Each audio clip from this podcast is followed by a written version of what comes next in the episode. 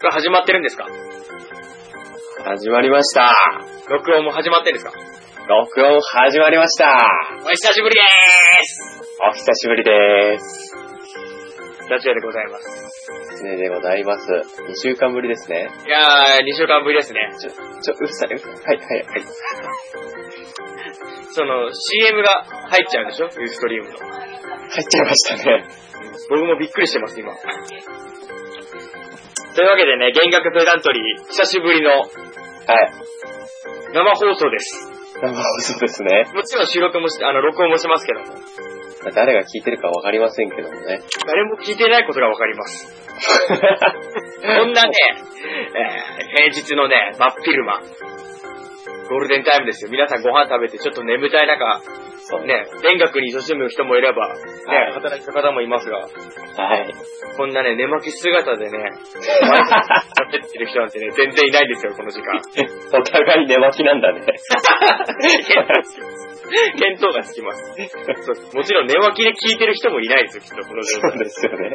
そうでございますがね、見学ベダントリー、えー第15回ですか。第15回。差しすせそときましたね。来たよ、もう。はい、こうさ、振り返るとさ、もうそってなるとすっげえ早く感じない。うん。そうだね。すごい早いですよ。うん。あっという間ですね、これきっと。な、何まであっても。 2週目。 2週目。2週目まで2週目突入もあっという間ですよ、これきっと。まあ、1年で1週ぐらいですかはうん。なんか僕の中で、い。朝までが前半ってイメージなんですよね、50音の中で。 15ですからね。まあ大体50音だったら前半中盤、ね、中盤としたら前半かもしれないですね。なんか、赤さぐらいまではうん。前半のイメージがあったんですけど、はいもう帰ってくると、早いな。う確かにね、もう中ほどまで来てますよ。ん。うん。というわけで本日のテーマ、ソですけど、ソって何でしたっけそって、そうですね。うん。いや、テーマですかテーマです。テーマはソビエト。来ました。来ました。ソビエト。 そうこればっかりは本当にやっちゃったと思いますよ。これやっちゃった大賞ですよ。これは今のところ大象です。ペナントリーやっちゃった大賞、今ノミネート作品、ソビエトですよ。これはね、来てますよ、本当に。 これね、僕、貴金属は、貴金属もやっちゃった大賞だったんですけど、これは相方キツネ氏のリカバリーでなんとかなったんですよ、僕の中で。はい。で、貴金属はいいや手ぶらでと思ったんですけど、はい。ソビエトって、まあ、貴金属も手ぶらだったんで、それはいかんかなと思って、はい。ちょっとソビエト足突っ込んだんですけど、いや、はい。これはね、突っ込んじゃいけないとこでしたね。これは突っ込んじゃいけないところだったんですね。なんであんなに体育が大きいかっていうのはね、うん。調べてわかりました。こんだけ、もう深すぎますわ。本当ですよ。もう面積の広さに比例してるんじゃないかっていうぐらいそうそうそう。深いんですねう。ちの数だけ歴史があるわけですよ。そうなんですよね。本当に。歴史があり、テーマがあり、意味があるんだな、とうん。いう感じでね、本日は、えー、差し付けそのソビエト、そうソビエトというテーマではい。やっていこうと思いますが、はい。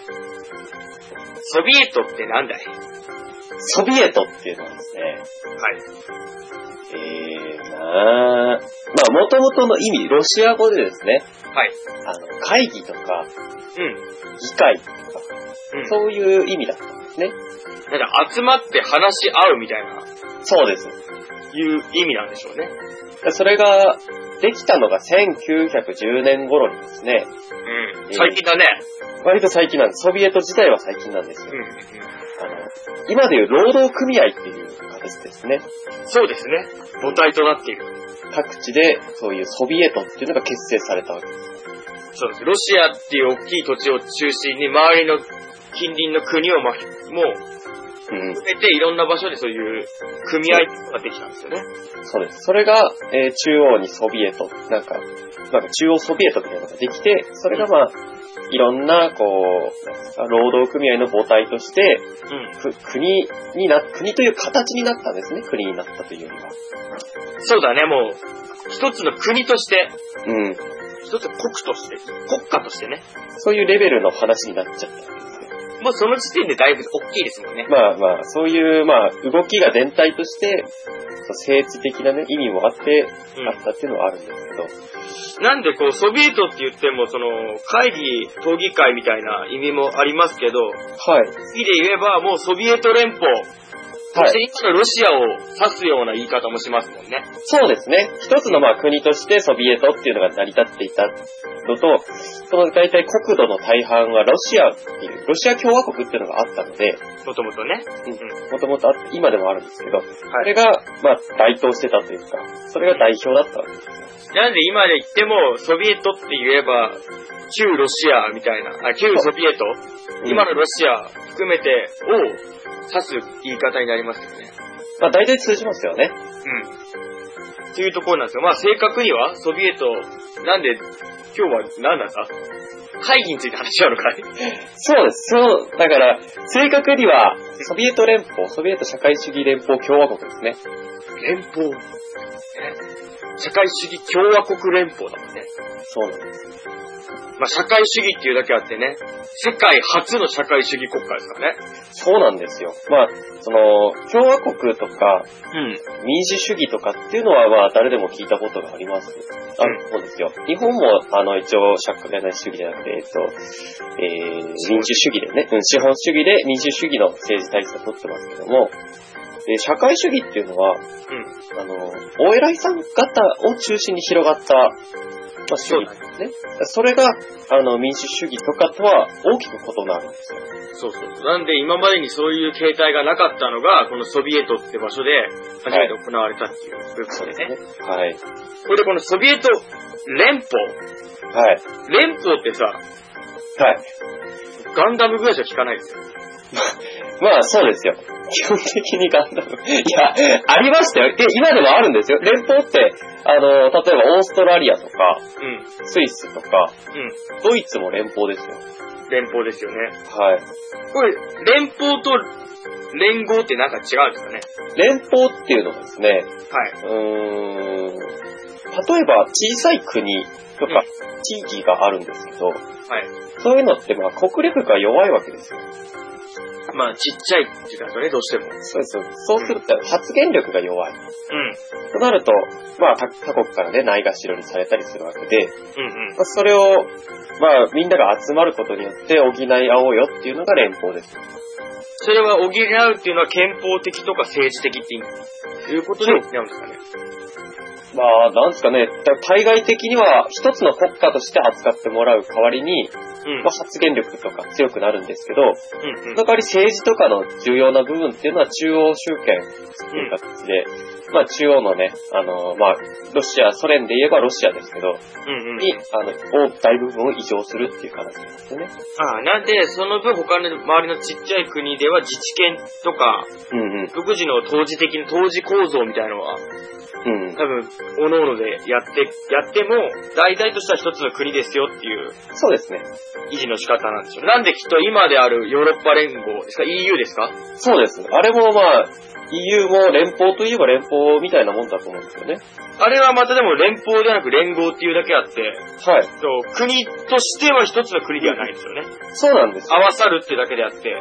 国としての、まあ、その性質は持ちつつ、うんただ経済的にはこうね、ご紹介じゃないですけど、そうですね。あの、お金が一緒のユーロっていうそうのを使ったりしてっていう連合としてね、一つまとまった方がいいんじゃないかっていうの。が円滑に回る部分があるんじゃないのかっていうことで合わさったのがい今のヨーロッパ連合 EU で。ソビエトはソビエトでもう、その、一つは国単位として独立せず、はい、まとまってっていう部分なんですね。そうなんですよ。なるほど。これでソビエトってね、ロシア以外もたくさんあるんですけど、はい。僕もこれ調べて知ったんですけど結構あるんですね。結構あります。あの、国としては15個でしたっけ15個ですね。ウクライナ、スロバキア、チェコ、ハンガリー、ブルガリア、ベラルーシ、ポーランド、ルーマニアなどなど。うんなどなどです。他にもいっぱいあります。その、民族自治州だったり、うん。あのー、自治共和国、共国に満たない地域というのも含めるとかなりの数があって、そうですね。それこそ民族語とかあったんですかね。あ、今僕言った国間違えました。 はい。これ今の東ヨーロッパです吸収された。あの、ソビエト連邦としては、うんはい。まあウクライナそうですけど、はい。あとウズウズベキスタンとか、はいはいはい。リトアニア、ベラルーシとかですね。そうですね。うん。さっきの東ヨーロッパでした、今言った場所は。旧ソ連に統合されたってことですかそれとも NATO に統合された後年。後年、とあの、野党の、ななどのに行ったっていうのが最初言ったやつです。うんもともとあったソビエト連邦っていうのは、はい。さっき言ったウクライナ、ベラルーシとか、なウるほどズベねキ。スタンとかですね。はい。まあ、この辺はウィキペディアとか見てください。まあ、いそうですね。やっぱり言葉でうんぬん言ってもしょうがない部分はある特。にね、カタカナいっぱい並べられると全然わからんですからね、こういうことって。ただ、ウズベキスタンとかっていうのは聞いたことある人もいるんじゃないかなと思う。ああ、よく、あの、ジョン・カビラが言いました。そうなんですかいや、あの、サッカーの予選の時とかのさ、まあ、サッカー強い国であったりね、そういうのもそうそうそうヨーロッパは多いですから。そうだね。なんで、あの、サッカー好きはあ聞いたことあっかもっていう名前は、いはい。つか出てくるのかなというところでございますが、ベラルーシってどうですかねサッカーですかいや、まあ全般スポーツとかなんですけど、サッカー強いですかベラルーシもうん結構有名じゃないですかね。そうですかあの、まあ聞いたことない人もいるかもしれないんですけど、ベラルーシって今ではちっちゃい国なんですけど、はい。その今のロシア共和国、はい。でベラルーシあたりが発祥らしいですよ。あ、いわゆる白ロシアって言われて面白いですよね、ベラルーシ。そうです。す。はい。今では、あの、ベラルーシあたりに大キエフ公国っていうのがあって、はい。それがまあモンゴルの影響でちょっと滅んじゃうんですけど、うんうんそ。のあたりで、まあ、滅んだ国が乱立した中のちっちゃい国の一つがロシアだったっていうことなんですね。えー、じゃあベラルーシって、そうです。だ結構大きな深い歴史があってなんですそね。うなんです。ロシア人からすれば結構神聖な土地というかね、そうロシアの地ということうで、んうん国土は小さいですけどね。うんはい。なるほどね。今回はこれ難しいよ。今回は本当に ない、どこから始めればいいんだろうね、これ。なんでね、あん本当にこの番組って、シテレさんお忘れかもしれないけど、小学生向けにやってるんですよ、実は。そう、そうですよ。 そうですよ。そういえばそうなんですよ。なんだったらダチュラさん以外全員小学生です。やがま しい。まあ僕、中学1年生なんで、まあちょっとね、ついこの間までです。年、うん、残念だ。なんでね、本当にまず、やお、僕も今回調べて、はい。ソビエトについて調べたときに、はい改めてね、僕って、はい。全然勉強してきてないんだなってことをこう痛感させられることをこうばっかりだったんですよ。いや、ここの部分は日本人の多くは知らないですよ。知らない。知らないし、はい。いろんな言葉が出てくるんですよ、調べてても。はい。で、あ、授業でもここテスト出るぞ的なこと言ってたなと思うんですけど、は深い意味まで先生言ってたかなっていう部分がいっぱいあるんですよ。い。言わないですね。確実に言わないです。ここのことを詳しく言う先生は変態です。歴史マニアですよね。歴史マニアです、完全ソに。ビエトオタクですよね。はいもう授業成り立たないですよ、こんなことやってたら。だとしても、今回ね、知らなきゃいけないっていう、理解するっていう意味合いでは、はい。あのー、絶対学校で勉強する量じゃ足んねえなってことを。いこれだけで、ちょっとやるだけで1年だったあっという間ですね、これは。や、本当ですよ。僕も今回、あのー、ゴールデンウィーク挟んで2週間分の登場だったんで、はい。今回バッチリ決めてこうと思って、 決めてくやと思って、これバッチリ決めたなと思ったんですけど、 はい。本も買ったんですよ。お、何買ったんですか歴史の中のソ連っていうの買ったんですけど、お、かっこいい名前だね。めちゃめちゃ硬い本買ったんですよ。はい。あの、100ページぐらいなんですけど、教科書みたいな、あ、そうなんですかはあのー、感じの大きさで、い。 100ページしかないんですけど、はい。僕は、読む、あの、理解するまで半日で聞かなかったですもん。あー、ページ数の割に密度が濃いと。こうこういうのとあって分かんないこと多すぎるっていう。あ、それはそうですね。僕も本買ったんですよ。2冊ほど。 何買ったんですか1冊は、あの、ロシア、苦悩する大国、多極化する世あ界。あ、なるほど。はい。この本をメインにちょっと見ていったんですけど、うん。最初の序文ってあるじゃないですか。長文ね。はい。これがね、5ページぐらい、10ページぐらいかななんですけど、まずここの部分を、なんだろう、紐解いていっで、あの、自分なりに文章にまとめたんですけど、はい。これだけで4000文字いきました から。それもうピアの映画、映画書けないですよ、ピアの映画レビュー。書けないですよ。 200文字だ から。ピアの映画レビュー200文字だから書けないですよ、それ完全に書けないですね。20ページぐらいですかもしれません。でも本当に、それぐらい、あの、わかんないこと多すぎて、はい。一回、ざっと読んだんですよ。はい、そうなんですか。 3時間ぐらいで。パーッと。うん。それで全然わかんないから、あの、もう一回、今度インターネットでそのわかんない単語と、はい。なんか、わかりやすく書いてあるサイトを探して、歴史をずっと読み続けて、もう一回読み直したんですよね。はい。うん、それでやっと、なんとなくですね、うんうんうん。言葉がわかんないとかね、しかし。そうなんですよね。例えばあの、NATO とかってよく出てくると思うんですよ。はいはいはい。北大西洋条約機構っていうね。はい。あのー、ヨーロッパ地方の軍隊の名称なんですけど、そうですね。これも調べてみるとロシアと関わりが、まあ深くてですね。たそうだ、なんですニュースで NATO、NATO って言ってる割にはその、NATO がどこかを空爆したとか、そういうこと、場所すら知らないでニュース見てるっていうことが多いと思うんですよ。こればっかりは本当にそうだわ。あのーわからなすぎて、はい。僕第二次世界大戦もはい。全然ピンと来てなかったみたいなこと改めて知って、うあの、ソ連がそんなに重要な国って思ってなかったっていう。もうさ、な、恥ずかしすぎるんだけどさ、本当に恥ずかしい話なんですけど、ん。はい。そういう部分からわかんなくて、一回僕、あの、私は会になりたい見ましたもん。ちょっと戦争もちゃんと見ようと思って、昨はい。日。昨日、はい。ちゃんと戦争映画も見ようと思って、はい。うんソ連関係がなんかあんのかなと思って、私は会になりたいを見たんですけど、うんうん。はい。全くソ連触れてなくて、はい。うん、さらには、あの、すごい悲しいお話だったんで、なんかぐずぐずになっちゃってね。全くソ連の関係なく悲しい気持ちあになっあの、時間の無駄でした ね。け結局ペダントリーに関しては。教材としてはね。教材としては適してなかった。ああ、だけど悲しい気持ちになったっていうので、結局僕多分16時間ぐらいソビエトを一日で詰め込んだんです けど。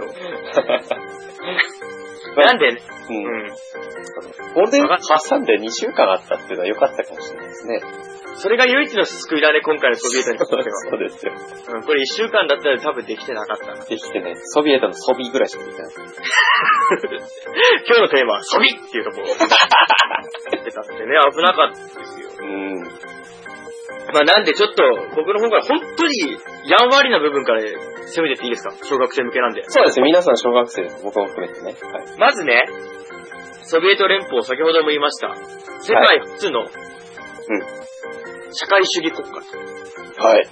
言いましたけど、はい。じゃあ社会主義って何って話なんですよ、まず。そこですよね。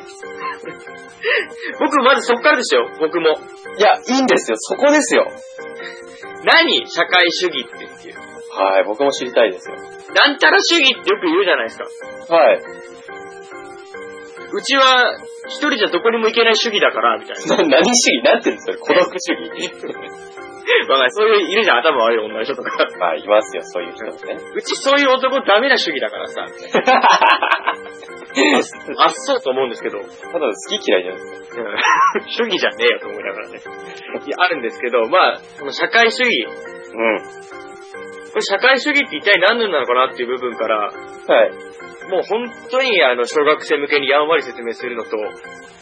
僕のあ の、ウィットに飛んだ、あの、比喩表現がただただ出てくると思うんで、いいですこれよ。聞いてる皆さんで、こいつは本当に頭が悪い、間違ってるっていうのがあれば、あの、やんわりしてください。そうですね。そういうのは歓迎いたしますので。ということでね、まずやっていこうと思うんですけども、社会主義。はい。これとね、まあ、大義っていうか、はい。対極に当たる主義がありまして、はい。先はもうちらちら出てきておりますけど、資本主義。そうですね。これが原因で、あの、冷戦とかつってね。そうそうそう。結局そうなんですよ。資本主義、社会主義っていう、はい。あの、せい経済、政治分野においての考え方が、真逆っていうまでやっても対極的な位置にあるゆえに、はい。揉めるんですよ。揉めたんですね、当時は。うん。というわけで、まずその、資本主義、社会主義とは何ぞやっていう部分からいきたいと思うんですけど、はい。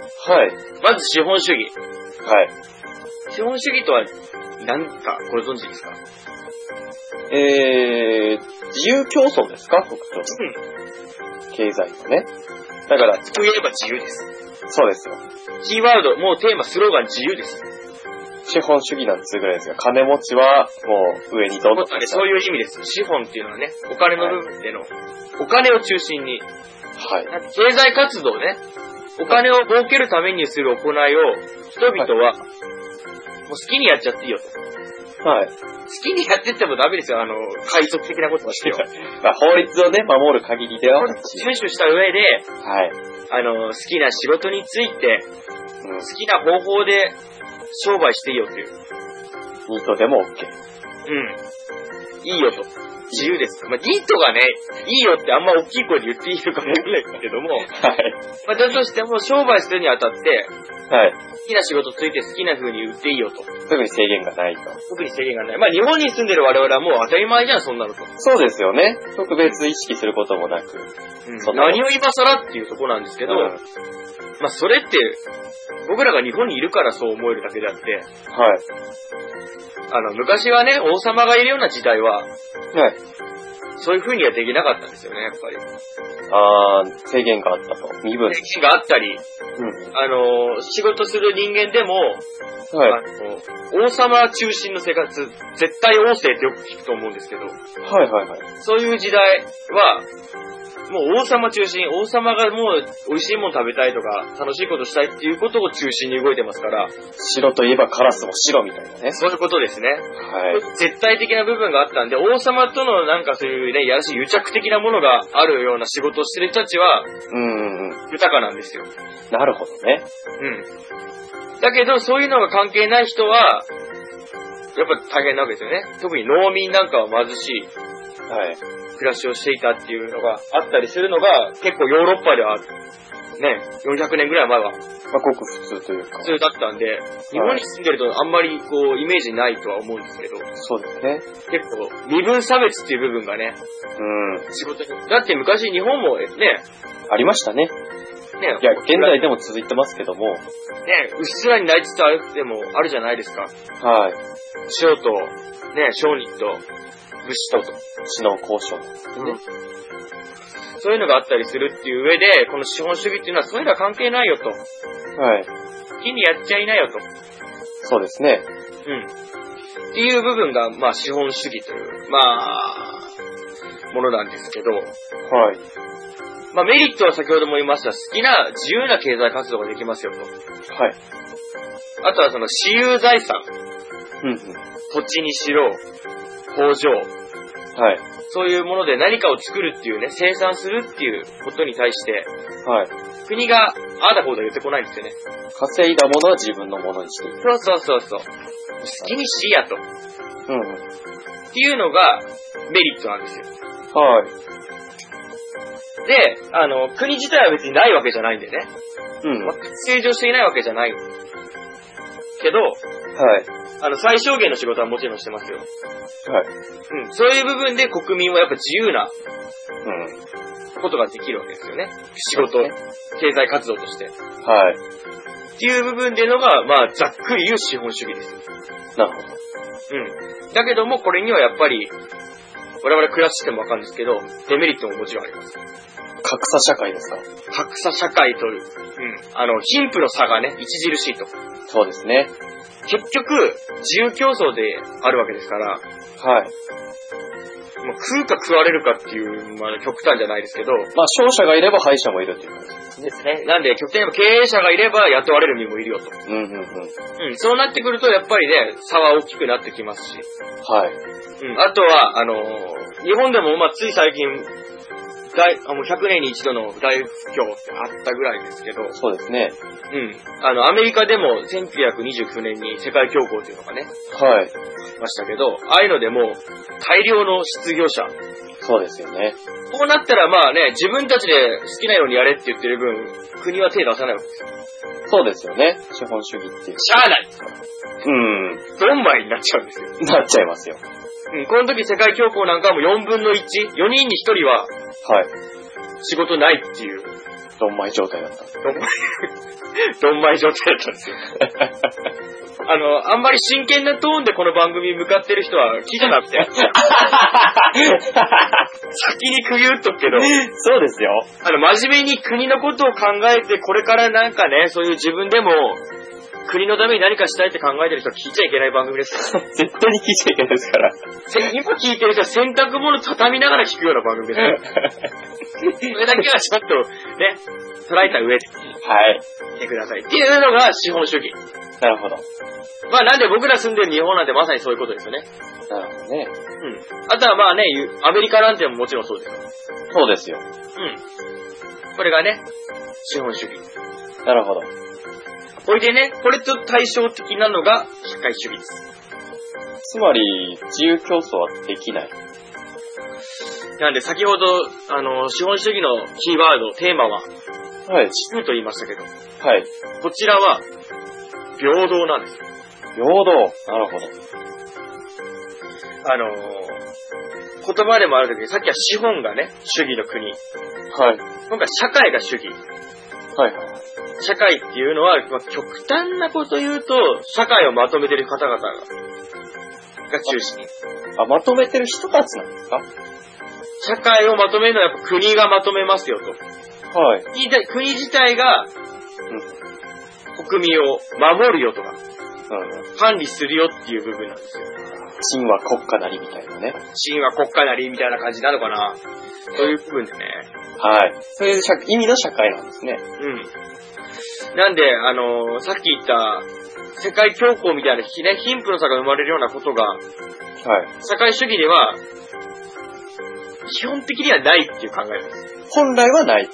本来はない。うんないようにできてるシステムなんです。なるほどね。なんで、平等と先ほども言いました。えー、例えばね、狐さんが、はい。仕事量20万円分の仕事をするという、するじゃないですか。日給20万円。まあ、月20万円にしましょう。月20万円。はい。月々20万円分の働きをしますと。はい。したらもらえるのって20万円じゃないですか。そうですね。我々、資本主義に生きてる日本人は。引かれない限りは自営業だったりすればそうですね。うん。で、例えばじゃあ僕が10万円分の仕事量、はい。そしたらもらえるのは10万円ですよ。資本主義ならそうですよ。うん。だけど、社会主義の場合は、はい。藤木さん20万円分の働きして、僕10万円分の働きしても、はい。互いにもらえる額一緒の15万円なんです。それは例えば国が決めてたりすれば平均じゃなくて、例えば10万だったり5万だったりってこともあるってことですかそうですね。国が決めて分配する。じゃあ稼ぎには関係がないと。そういうことです。ああ、なるほどね。平等。あのね、なんで、例えば農家の方々とかもはい。作るじゃないですか、食べ物を。そうですね。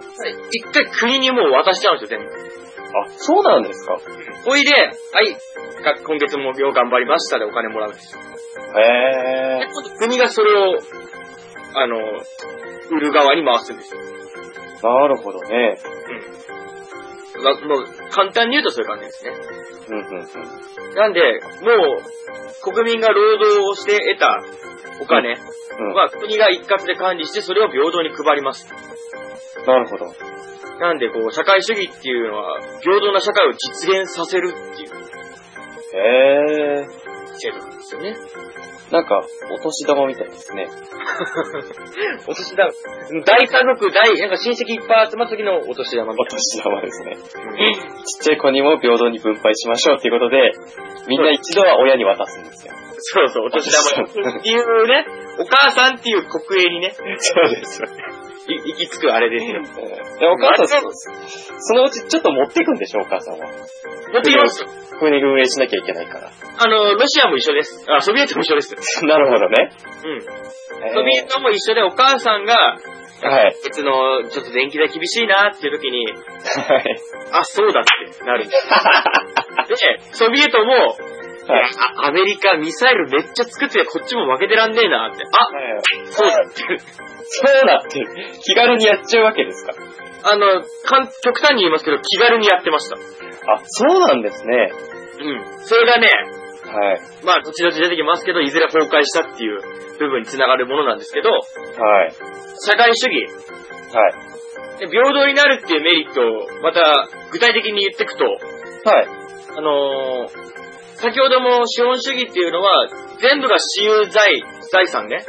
は地い。近い工場に近いね。はい。こっちは違って、ほとんどが国で管理するんですよ。工場も、はい。はい。そういう生産用の機械。うん。とかもう全部国が管理して、なるほどね。国全体で経済活動するよ。うん。なんで、国民は全員国営企業。はいはい。うん。で、働いて給料を、まあ、配りますっていうことで、うんまあ、ほぼ平等にしようかなっていうはい。ところであったりとか、その、ね、我々が個人的に仕事するってなった時に、うん。どれだけ作んなきゃいけないのかなとか、うん。売れ行き、で需要と供給のバランスをね、うん。個人個人が考えて、やんなきゃいけないところを全部それも政府が決めるんですよ。うん。なるほど。うん今回はこれだけ作ってくださいと。ノルマみたいな。ノルマみたいな感じでね。うん。そうすることによって、在庫みたい、売れ残り、余ったりしない無駄をああ、なるほど。なくすのと同時に、それを国がまあ責任持ってやるよと、管理されてるわけだ。管理されるっていう部分でね。そういう部分の、ほぼもう全部、国営、国が管理するぜっていうなるほど。部分に政府がね、一生懸命になって動くよっていううん。ところなんで、やっぱり政治家に力がだんだん大きくなってくるんですよね。確かにそうですよね。全部やっちゃうんで、うん。その分、動い、ね、雇われてる、国営として雇われてる民間人は、あの、声上げれないですよね。そうですよね。仕事も全部国に持ってるわけですからね。そうなってくると、あの、よく聞く独裁政治みたいな。なるほどね。そこに行き着くんですよ。っはい。ていう部分が、あの、ざっくり言う社会主義。だからその、主義とか、その理論としては、かなり平等というかね、今までにないような優れた、まあ、その優劣はわからないですけど、はい。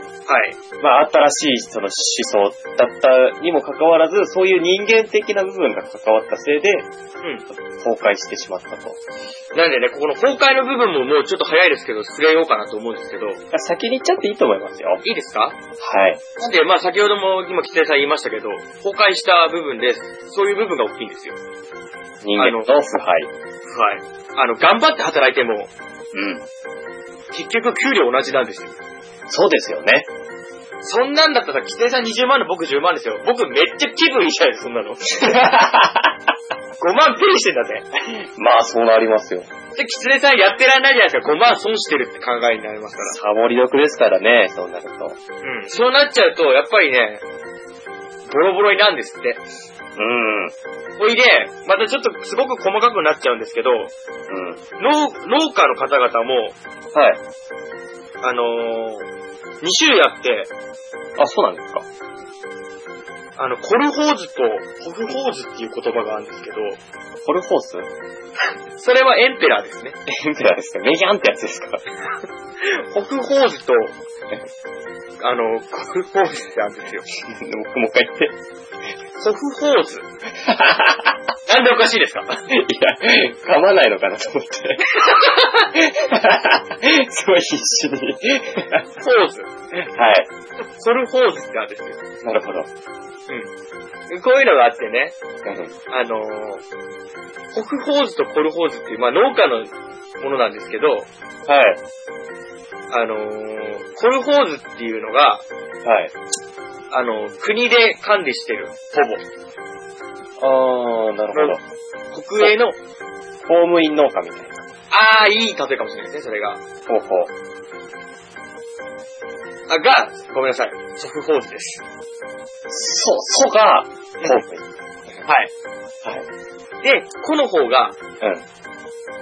あのー、一応、あの、管理はまではしてないですけど、うん。農場、集団農場が、コルホーズって言って、じゃあ、経営者みたいな。うん、経営者みたいな感じですね。うんうん。で、これがね、ずっと二つあって、ややこしくなっちゃうんですけど、はい。結局、ソビエト的には、はい。全部ホグホーズにしたいんですよ。全部国営公務員にしちゃいたいわけですね。うん。うんうん。だけど、コルホーズは半分民間で半分が国っていう、ちょっとややこしい制度を持った、うん。なんですよ。経営者の方ね。うん。こういうのがあって、あの、はい北方、北方図、即方図もうい経営者と公務員で言ってください。 あ、経営者と公務員でいきますね。公務員の方は、はい。あの、やっぱ、あの、ソビエト的にははい。管理できてからいいんですよ。そうですよね。都合いいんですよ。うん。で、どんどんどんどん優遇していくんですよね。あ、公務員を。公務員を。うん。で、どんどんどんどん、あの、経営側を苦しくしていくじゃないですけど、まあちょっとないがしろにね。時を縛り付けようとするんですよ。うだけどもう、やっぱ、大きいですから、ソビエトって。ん。そうですよね。ただもう、怒る人いっぱいいるんですよ。まあ全部の土地管理したり、監視したりできるわけじゃないですからね。うそうすることによって、またこの辺で揉めたりするんですよね。ん。なるほど。して、あのー経営側も、うん。ちょっと、あの、公務員に似たような感じで、制度を変えていくんですよ。あ、そうなんですね。そうしていくと、今度だんだんね、農家の人たちがね、うん。先ほども言ったけど、平等になっちゃうと、甘えまくったんですよね。確かにそうですよね。作っても同じですからね、作らないこと。そうそう。そうなるとね、もうひ昼間っから酒飲んで働かないみたいな、本当に芝浜みたいな状態になるみたいなんです よね。いまあだきなり芝浜になるみたいな。だってそうですよ、普通に考えて。誰だって働きたくないわけですからね。そうそうそう。うん。こういう部分でサボるやつが多発してるっていうのがまずね、原因なんですよ。なるほどね。ほいで、職業の選択がないっていうのもね、職業は一応自由なんですかいや、基本的にはもう、まあ、選択がないっていうのは決められないということで、うん。あともう、入国変えれないよね、なかなか。そこで。確かにね、もう公務員になっちゃったら、なかなか変えられるもんじゃないですよ。うん。なんでやっぱり、僕らは当たり前に仕事変えれたりできますけど、そういうできない不満ってもあるよね、きっと。うん、なるほどあ。あいうことやってみたい、こういうことしてみたいってことに対しての。うんうんうん。っていう部分の不満も募りね。はい。そして何より、先ほども言いましたけど、はい。 政府の計画、甘々なんですよ。そうなんですかここがね、ダメなところでね、うん。これ時間あったら話しそうかなと思ったんですけど、東西戦争、東西、冷戦ってよく言われたアメリカとロシアを揉めたはい。部分があるんですけど、はい。第一次世界大戦終わって、そうですね。もともとアメリカとロシアって一緒だったんですけど、はい。揉めちゃって、え揉めるっていうか、終わった後に、うん。まあでもぶっちゃけ、ロシア、俺らロシアってアメリカより上だよね、みたいな。そう思いつつ、 アメリカはアメリカで、まあはいはいロシアよりは僕ら上ですわっていう。なるほどね。お互いにそういう、まあ、切磋琢磨って言えばいい言葉ですけど、いや、対立ですよね。単なる対立なんですよ。うん。はせっかくね、せっかくって負けた日本が言うのもなんですけ ど、ね、い。力合わせてね、うん。戦争を起こしたら同じね、うん。連合になってね。なってる部分で揉めるっていう部分が、あの、政府としてのうん。計画の甘さが影響するんですけど、はい。あのー結局、アメリカには負けたくないんですよ、ソ連って。何でも。あ、そうなんですよ。まあ一応大国ですからね、それも。そう、超大国と言われたね、うん二大的な超大国ですよ。うん。したときに、あのーアメリカって、やっぱりその部分では技術が優れてる部分多くて、はいはいはい。あのー核兵器にしかり、そうですね。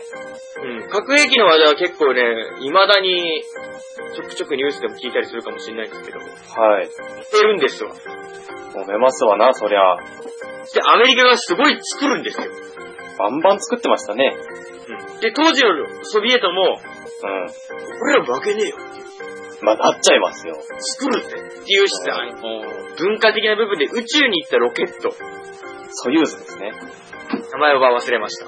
まあ、ロシアのはそうですけど、あの、アメリカはアポロと。うん。で、まあ、あの辺の部分でもうぎ、そういう面での技術も負けたくないと。そうですよね。プライドみたいなものありますからね。それもあったりとか、あの、食べ物の部分でも負けたくないって言い出すんですよ、ソビエトは。食べ物ですかなんで、その生産量。ああ、なるほどね。うん。あのー一時期は成功してんですよ、この社会主義っていう形によって、はい。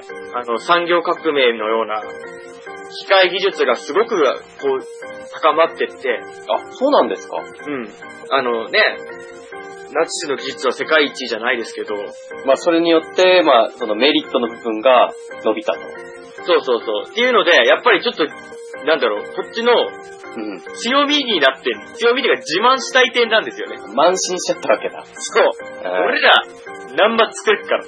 資本主義になんて負けねえし。負けねえしっていう。見せてやれ、社会主義の底力みたいな。うん、なるほどね。感じになって、あの、食べ物の面でも一生懸命戦うんですけど、うん。ここで食べ物のやつを頑張りすぎて、はい。うまくいかないんですよ。あ、逆に頑張りすぎちゃったんですかあの、以前もさ、森林問題とかでもちょっと喋りましたけど、はい。焼き畑農業にしかり、無計画な焼き畑。正確な、うんあ、の、生産を考えるんですよ。その場なのるほどね。的な的なね。増大することを目的にね。そうそう、無理やり作るっていうのでね、やっぱりう農作物とかっていうのは、ん。天候も影響するし、そうですよね。時期やタイミングっていうのも大事なんですよ。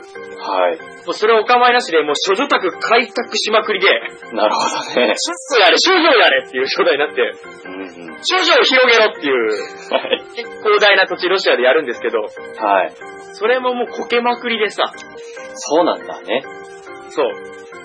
それをもう、ボロックソに、 僕その点でもう全部ボロクソだったんですよ。あ、もうやることなすこと全部裏目に出ちゃうような。 そうそうそう。で、ね、あの、市民からしてみれば、そういう管理してる国が悪いんじゃねえのみたいな。そうなりますよね。あんタラタラですよ。うん。で、もう、あの、1980年代終わりはもう、くっちゃくちゃですよ。まあ、崩壊の目前ですね。そうなると。そうなんです。でね、この崩壊直前にね、はい。ソ連の最高指揮者が変わるんですよ。はいはいはい。これがね、名前聞いたことあると思うんですけど、はい。ゴルバチョフさん。ゴルバチョフね。聞いたことあるんじゃないですかね。なかなか結構出てくる。教科書にもできたって言って出てくると思いますよ。この方はノーベル平和賞も受賞するぐらいのはい。名高い人なんですけど、ですね。この方がもうくっちゃくちゃになった、くうん。っちゃくちゃソ連ちゃんを、クッチャレンをね。チャレンを、くっちゃレンって、チャレンをもうどげんかせんといかんとなったんですよ。なるほどね。ここでもう、踏ん張りどころですよ、ゴルバチョフさんは。頑張ったわけだ。もう今までの、ね、失敗を繰り返しちゃいけないってことで、ちょっと大きな改革せなならんなと。うん。うというところでね、ん。いくつかやったんですけど、はい。これがまず一つが、これ、はいよペペレストロイカ。聞ペレストロイカ。聞いたことありますねいた。ことありますはい。まあざっと意味としては改革みたいな意味なんですけど、なるほど。これがあの、社会主義、先ほども言いました、平等、平等、平等と言ってる、うんうん。それに少し資本主義的な要素を入れてもいいんじゃないっていうなるほどね。考え方。うん。あの、ゴルバチョフ気づいたんですよ。はい。 あの、頑張んないと、あの、得をするぐらい頑張んないと、うあの、意欲って湧かねえよっていう。ん。そうだね。うん頑張った人は、やっぱそれだけのメリットがあるよっていうね、う意欲を沸かせなきゃいけないっていう、ってん。そうですよ。いう部分を、あの、要素として取り入れるフェレストロイカっていうことをはい。行うんですよね。なんで商品の販売、事業を始めることに対して、はい。まあ、多少自由ははい。いいよっていう。なるほどね。うん、そうすることによってね、仕事、職業を縛り付けられた民たちは、はいはい。ちょっと頑張ってみようかなっていうふうにうんうん。なるのではないかという考えなんです。はい。それがペレストロイカっていうもの。はい。これでね、次が、グラスノスチ。グラスノスチ。ううん。ん。これが情報公開っていう意味なんですけど、はい。あのー、ソビエトの政府って、まはあい、どこの政治家も多分そういうもんだと思うんですけど、はい。 全部を全部言わないですよね、そら。まあちょっとは隠したりね。秘密議定書なんとかよく言うじゃないですうか。ん。うん。そういう部分が、あまりにソソビエト多すぎて、ソビエトはそういうのが多かったわけですうね。ん。だって隠さずにもう見せたるわと。なるほど。来てるし言ってこいとなんぼでも来たるわと。はい。っていうのがあって、ゴルバチョフさんになった時にそのグラスのスチをやって、はい。毎日4000通の手紙が来たらしいんですよね。ほほ。まあでも国路からすれば少ないのかなっていう感じもしますけど。うん。まあとにかく、えとにかく、国民はいろんなことに声を上げるんですよ。レターが来たわけだ。うん、レターがね。うん。っていうのが、まあ、グラスノスチという、なるほど。うん、部分。そしてもう一つが、これがノーベル平和賞につながる部分なんですけど、新思考外交って言って、新思考外交。新たな思考の外交。はい。なんで、まあ、多分時間的には触れれるかわかんないですけど、東西の冷戦の部分、はい。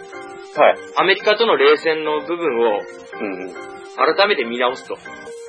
ああ、関係が悪くなってるからね。揉めないで仲良くやってこうよと。うん。こっちももう、やめるそういう核いっぱい作る的なやつみたいな。はい。してっから、アメリカもまあ、全部してるとはないけど、ちょっとまあ、ね、あはい。んこの辺でしちゃってもしゃあないんじゃないみたいな。うん外交をしたりとか、うん。うん。朝鮮戦争の部分での揉めてたうん。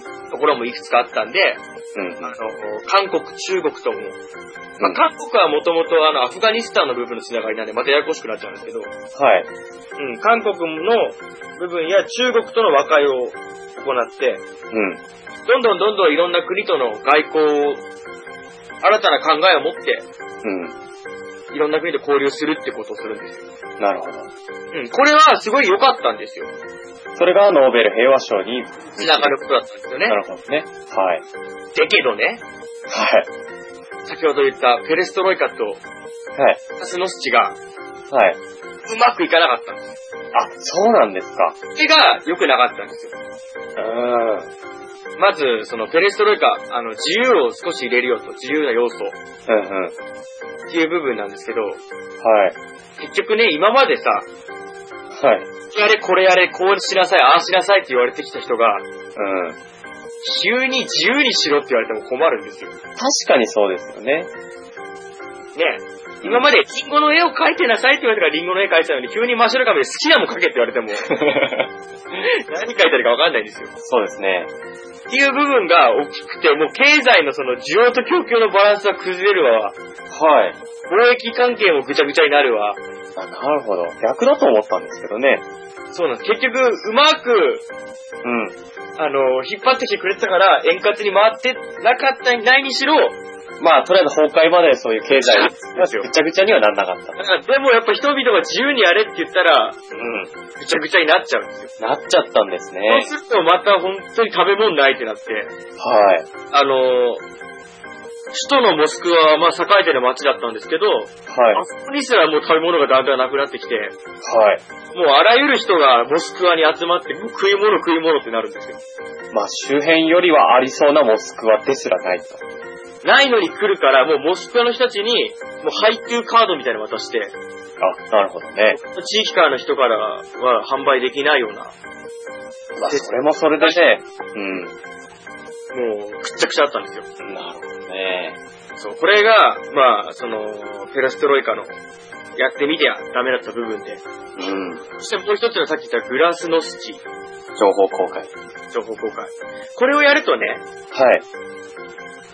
市民は、はい。いいこともあれば、まあ、よし悪しはあるんですけど、はい。 あのー腐った政治家たちね。まあ、まあ、今までね、好き放題やってたのが露呈するわけです腐よったね。政治家たちが肩に手前いんですよ。うん、そうですよね。汚職事件ですよ。配給カード、汚職事件。汚い仕事、汚職事件ね。 捕食事件ね。汚職事件とかよく言うじゃないですか。はい。ああいうことして金銭を徴収したことができなくなっちゃうんですよ。なるほど。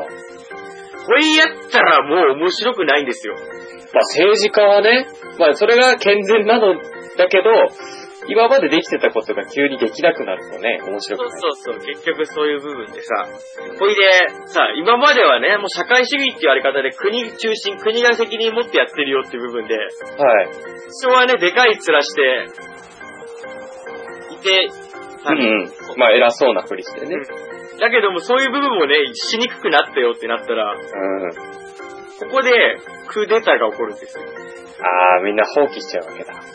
あのー、共産党っていうんですかね、ソ連を支配していた。うんうん。ほの古い考え、もうスターリンの時からの考えですね。う。昔ながらの社会主義の考えの強い、保保守派ってやつですか守派ってやつですね、いわゆる。うん。はい。方々が、まあ8月のクーデ、ソ連の8月クーデターって、多分教科書にも載るようなはい。ものなんですけど、そういう人たちが、いて、ゴルバチョフの側近ですよ。はい。側近たちが、はい。側近でもや、副大統領を中心に、はい。ゴルバチョフが、はい。別で休暇し、休み取ってる時に、はい。もう監禁しちゃうんだって。えー、なんかかわいそうだな。 込めちゃうんだって。へえでもそのまんま副大統領中心に乗っ取ろうぜってなんですよ。ー、えー、本当にクーデターだね。いや、本当にクーデターなんですよ。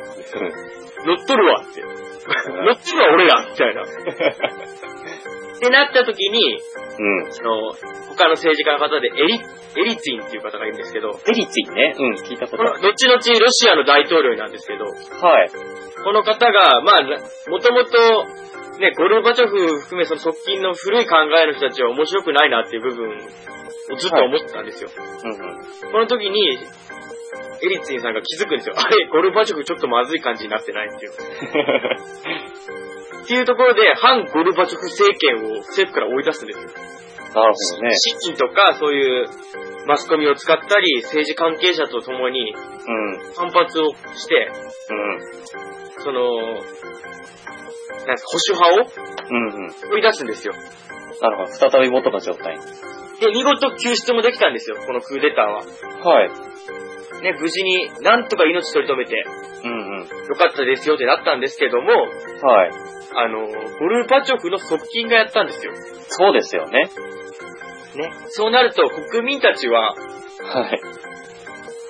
共産党含めゴルバチョフって大丈夫なのってなんですよ。まあ、なりますよね。あんた味方に裏切られて、閉じ込められてって、これ、誤差が大丈夫だみたいな。あ側近がそんなんで大丈夫だみたいな。指導力疑われますね。不安が募るんですよね。うん。こうなった時に、もう、あの、英雄となるのは、エリツィンさんなんですよ。あ、救った人が英雄になったわけだ。これ人気者ですよ、そうなると、国民が。うんさすがエリツィン、そこに痺れる、憧れるですよ。できないことをやってのけると。うん。やらない副大統領がやできないことやってのけたぞと、なるんですよ。で、人気者になったと。これになってね、そうなっていくともうね、ゴルバチョフのね、うん。あの、指導のもとではやっていけないってなって、もうくっちゃくちゃのこのソ連どうすんのって。うんうん。ってなったらもうエリツィンがもうしゃあないから、もうバラしちゃうソビエトみたいな。それ、しちゃおうぜって。うんもう無理だから、ここまで来たら。もう無理だ、手に負えねえって、風呂敷畳めねえって。ってなって、うん。この崩壊に繋がったんですよ。なるほどね。そういう背景があったんですよね。うん。なんで、あのーその後はソ連が持っていた権限の多くはロシアがね、引き継いで、うソ連が大統領になって、15カ国、15個の国は、んはい。それぞれもうバラバラになって、独立したと。独立していったよ。はい。。が、この社初の社会主義の、ものの崩壊という部分、天末というかね。変はい化というか、うん今となってそういう結果になっちゃったよと。なるほど。なんで、その、ゴルバチョフさん自体の、その、改革は悪くなかったんですよ。うんうん。まあ、その結果論だけ言えば、そういう、今崩壊してね。まあ、それが国技。もうくっちゃくちゃになったらね、85年から急について、そうですね。急にそんないきなり自由やらせるとか、うん。周りのね、悪いことしてる政治家さんたちになだめずにこんなになっちゃうと、もはい。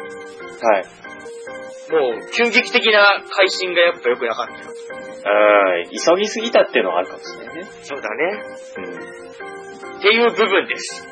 うん。うん。なこるれが、社会主義。ほどはロシアの崩えーソビエトの崩壊。い。なるほど。 もう喋りすぎました。なるほど。わかりました、なんとなく。わかりましたよ。すごくわかりやすかったです。 うん。多分、エリッティさんはあんなトーンで崩壊を言っあの分裂は言ってないと思うんですけど。解散みたいなね。 そういうわけでそういうわけじゃないけど。けど、あの、ざっくり言うとこういう感じです。なるほどうね。ん。そうなんでございます。まあね、その後はね、ロシアとして、今ちょっと動いてますけど。はい。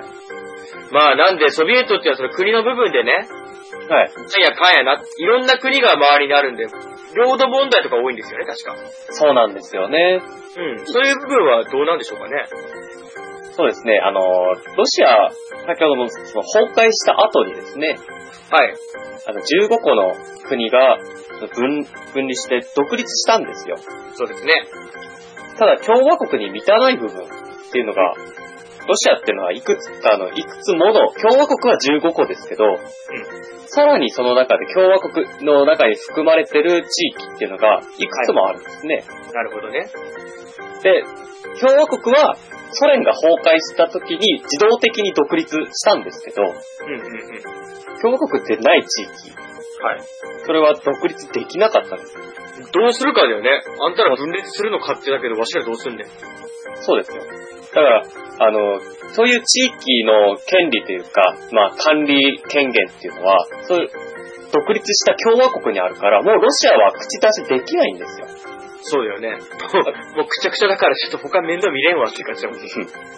まあその、もう独立国になっちゃったからね、その自治権とかっていうのはありますから、うん。言う権利はないよね。そうなんです。本来はないんですよ。うん。ただ、あのーその中の一つ、グルジアっていう地域があるんですけど、グルジア、あんま聞かないですね。そうですね。あんまり日本では聞かないんですけど、うんうん。グルジアっていうのが、うんとね、ヨーロッパで言うと東、ロシアの西なんですね。はい。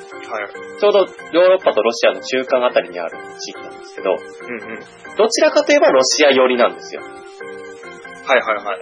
これが問題でですね、あー、なるほどね。位置の問題ね。そう、グルジアって、あのーまあその、なんだろう、独立したい地域を持ってる国の一つなんですけど、うん。しかもその、グルジアっていう国が、ロシア嫌いなんですよ。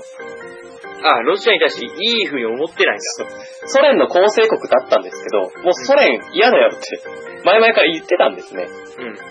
けど、ロシア的には、お前何言ってんだって感じになっちゃうから、うん。一緒に頑張ってきたろ。一緒に来たよ。 もっとね、もっと結構激しく対立してたみたいで、楽しいこと言うなっていう。だからもうソ連崩壊によって独グルジアが独立したことでさらに顕在化するわけですね。なるほどね。で、そのグルジアはそのロシア嫌いですから、はい。敵の敵は味方じゃないですけど、そのアメリカとかヨーロッパを味方につけようとね、そうだね。そういう動きって、もうその冷戦の時もたくさんあったわけですからね。うん。うんうんただ裏切りじゃないんですけど、やっぱりそういう国ごとに、国としてのその力が復権したことによって、うんうん。まあ、その新欧米路線を歩むわけですけども、新たな道にね。うん。ロシアとしては面白くないんですよ。それは面白くない。もう今まで頑張ってきたのになんでそんな急に裏切るわけうちらのグループ入ってよみたいなところで。そうです。まあ、そういうグルジア単体だけならいいんですけど、うんうん。グルジアが欧米路線に進むことによって、うんグルジアにヨーロッパのこの、NATO っていう軍がさっきあるって言ったんですけど、はい。まあ、あとね、NATO は対ロシアのね、軍隊って、まあ簡単に言えばそうなんですよね。はい。対ロシアの軍隊の基地がグルジアにできちゃったらまずいでしょっていうことなんです。戦う気満々やんけってなっちゃう。そうです、そうです。せい、敵むき出しやないかってなるんだね。そうですね。まあ今でこそ冷戦は終わりましたけど、うん。まあ当時とかっていうのはまあ冷戦だったんで、もうその辺は本当に神経質な問題だったわけで、まあロシアはそういう点も含めて、そのグルジア面白くない連中だと。ということで、でさらにその、ロシアが、グルジアが持ってる領土っていうのがですね、うん。うんうん。あのー未承認国家、独立未承認国家。未承認国家。どこかの独立っていうのは、うん。はいあのー例えば台湾なんていうのがいい例だと思うんですけど、はいはい。国としての体制はできてるんですよ。うん。ただし、本国が認めないと、そうだね。中中国との揉め方はそうだったもんね。そうです。本当は国としてなってるのに、本国その、独立ししたい本国から、うん。独その、認められないと独立国としては認められないんですよ。そういうことだね。はい。で、グルジアの持ってる、えっと、南オセチアと、アブサジアっていう、はい。っていう二つの国があるんですけど、はい。グルジアはこの二つは認められないんですよ。独立国として。あ、認められないんだ。そう、認めると、まだなんかこうややこしくなって ね。まだそこの部領土の部分でね。そうです。はい。ロシアとしては、うん。その、例えば、うんちょっとね、いい例えが見つからないんだよな。例えばね、あグルジアが親だとしましょう。うん。うん。グルジアさん。グルジア父さん。うん。で、このアブハジアと南オセチアっていう二つの国は子供だとすると、うんまあロシアはね、グルジアさん嫌いなんですよ。うんうんうん。だけど、その南オセチアとアブハジアは好きなわけですよ。可愛がってんだ。可愛がってるんですよう。わ、飴食え飴っていう感じなんだ。てかまあグルジアが嫌いだから可愛がってるんですけどね。お前の父さん、本当に嫌なやつだからな。そうですよ。で、そういうために、ううんん、とね、グルジアを、その、牽制するために、ロシアはその子供たちを支援するわけですよ。なるほどね。うん嫌だね。嫌なんですよね、その人間に例えたらめっちゃ嫌だね。人間に例えると本当に最悪なんですけど、そうだから、本当はアブハジアと南オセチアっていうのは本当に弱い地域なんですけど、うだから国としての体あの体制は整ってるわけで、ん。うんうん。あとはグルジアが認めるだけなんですけど、グルジアは認めないと。お前は、お前たちは、俺が親なんだぞ。俺の言うこと聞けよっていうことということを聞けと。そのね、ロシアのおっさんの言うことは間違ってる から。もらうんじゃないか、お菓子とか。そうです。お菓子をね、あげるんですよ、子供に。ロシア、俺ロシアのおっさんがあげんだ。ロシアさん で、お前ら、じゃない、あの、グルジア、お前、お菓子欲しく、渡して欲しくなかったら、ロシア俺の言うこと聞けよ。ロシアの言うこと聞けよ。うんうん、ロロシシアア。を通じて、グうルわジ、やらしいね。アってするわけですよ。やらしいね。ううん。ん。そのあたりですね、あのーグルジアとの問題が未だに続いてるんですけど、あ、未だに続いてるんですかはい。で、北京オリンピックの時に、グルジアさんが、あのー、ロシアじゃない、南オセチアに侵攻するわけ です。子供叩くんですね。うん。ダメだぞと。 たとえ、例えが悪いですけど、うん。いや、まあでもね、訴えかけるわけだよね。子供叩いてね、ちょっと叱るわけですよ。しつけせなね、そこは。そしたらロシアさんが怒ったんですよ。 お前叩くんじゃないよと。そうですね。体罰だ、それは、今流行りの。そうですよ。うでそういうことも含めて、グルジア戦争っていう戦争にも発展したんですけど、ん。もう大問題じゃないですか。そうです。そこでさらに出てくるのが EU さんですね。出ました。ヨーロッパ連合 EU でございます。そうですよ。まあ、家庭裁判所みたいなもんですけどね。来ましたよ。うん。それは起こるわ、火災が。怒りますね。こらこらと。で、グルジアの、まあ、そこは、なんとかね、制定されたんですけど、家庭裁判所によって。ただ、その、まだ未だに続いてるのもあって、うんうん。じゃあどうしてそうなったのかっていう。そうだよね。うん。まあ、なんていうか、それまでに至った経緯っていうのはやっぱり民族問題があるんで、割愛しますけど、ロシアはね、あの、独立した、ソ連が崩壊した時に、うん。本当は今まで味方だった人たちが、みんな EU の方に寄っていっちゃうんですよ。そうだね。そうなってるよね、形としては。そうなんです。それがロシアにとって何よりの脅威であって、面白くねえんだよな。そうです。だって、ロシアに近い国々がね、この本当にすぐそこにある、例えば、日本っていうと、北海道がね、独立しちゃって ね、 リアルだな。日本連邦は分離しましたっつって、北海道がね、急に、なんか敵国の方に回っちゃうんですよ。うんうんう俺は違うんです。ん。そうだよね。ざわら違うんでってなるよね。そうした時に、その、北海道に敵国の軍事基地ができちゃうとまずいわけですよ。そうだよね。うん、先ほども言いましたけど、そそう考えるとかなりまずい問題で、うんうんうん。しかも、あの、まあ、架空の話ですけど、北海道のね、うん。右側、さらにまあ、ロシア寄りの方に、例えば油田があったとしましょう。はい。そしたら日本国としては油田取れるんですけど、うん。だけど北海道共和国になっちゃったら、もうそれは北海道共和国のものだから、日本のもんではないもんね。そうです。だからそういうところでも資源問題とかですね、ああ、そっか、ロシアの方は資源もあるもんね。ロシアとかそっち側の地域は。うんあと国をまたいだ先のパイプラインが通ってたりとか、うんうん。お前、入ってるぞってなるもんね。そう。お前、お前、車、うちに入ってっからねっていう。ちそうゃんと駐車してっていう。うん。そういう、まあ、問題が、まず、グルジア問題と。なるほど。で、もう一つ、セルビア。セルビア、モンテネグロですかそうだったっけ いやちょっとセルビアって、ユーゴスラビアって聞いたことあると思うんですけど、ああ、聞いたことありますね。ユーゴスラビアは、バルカン半島にあるんですけど、はい。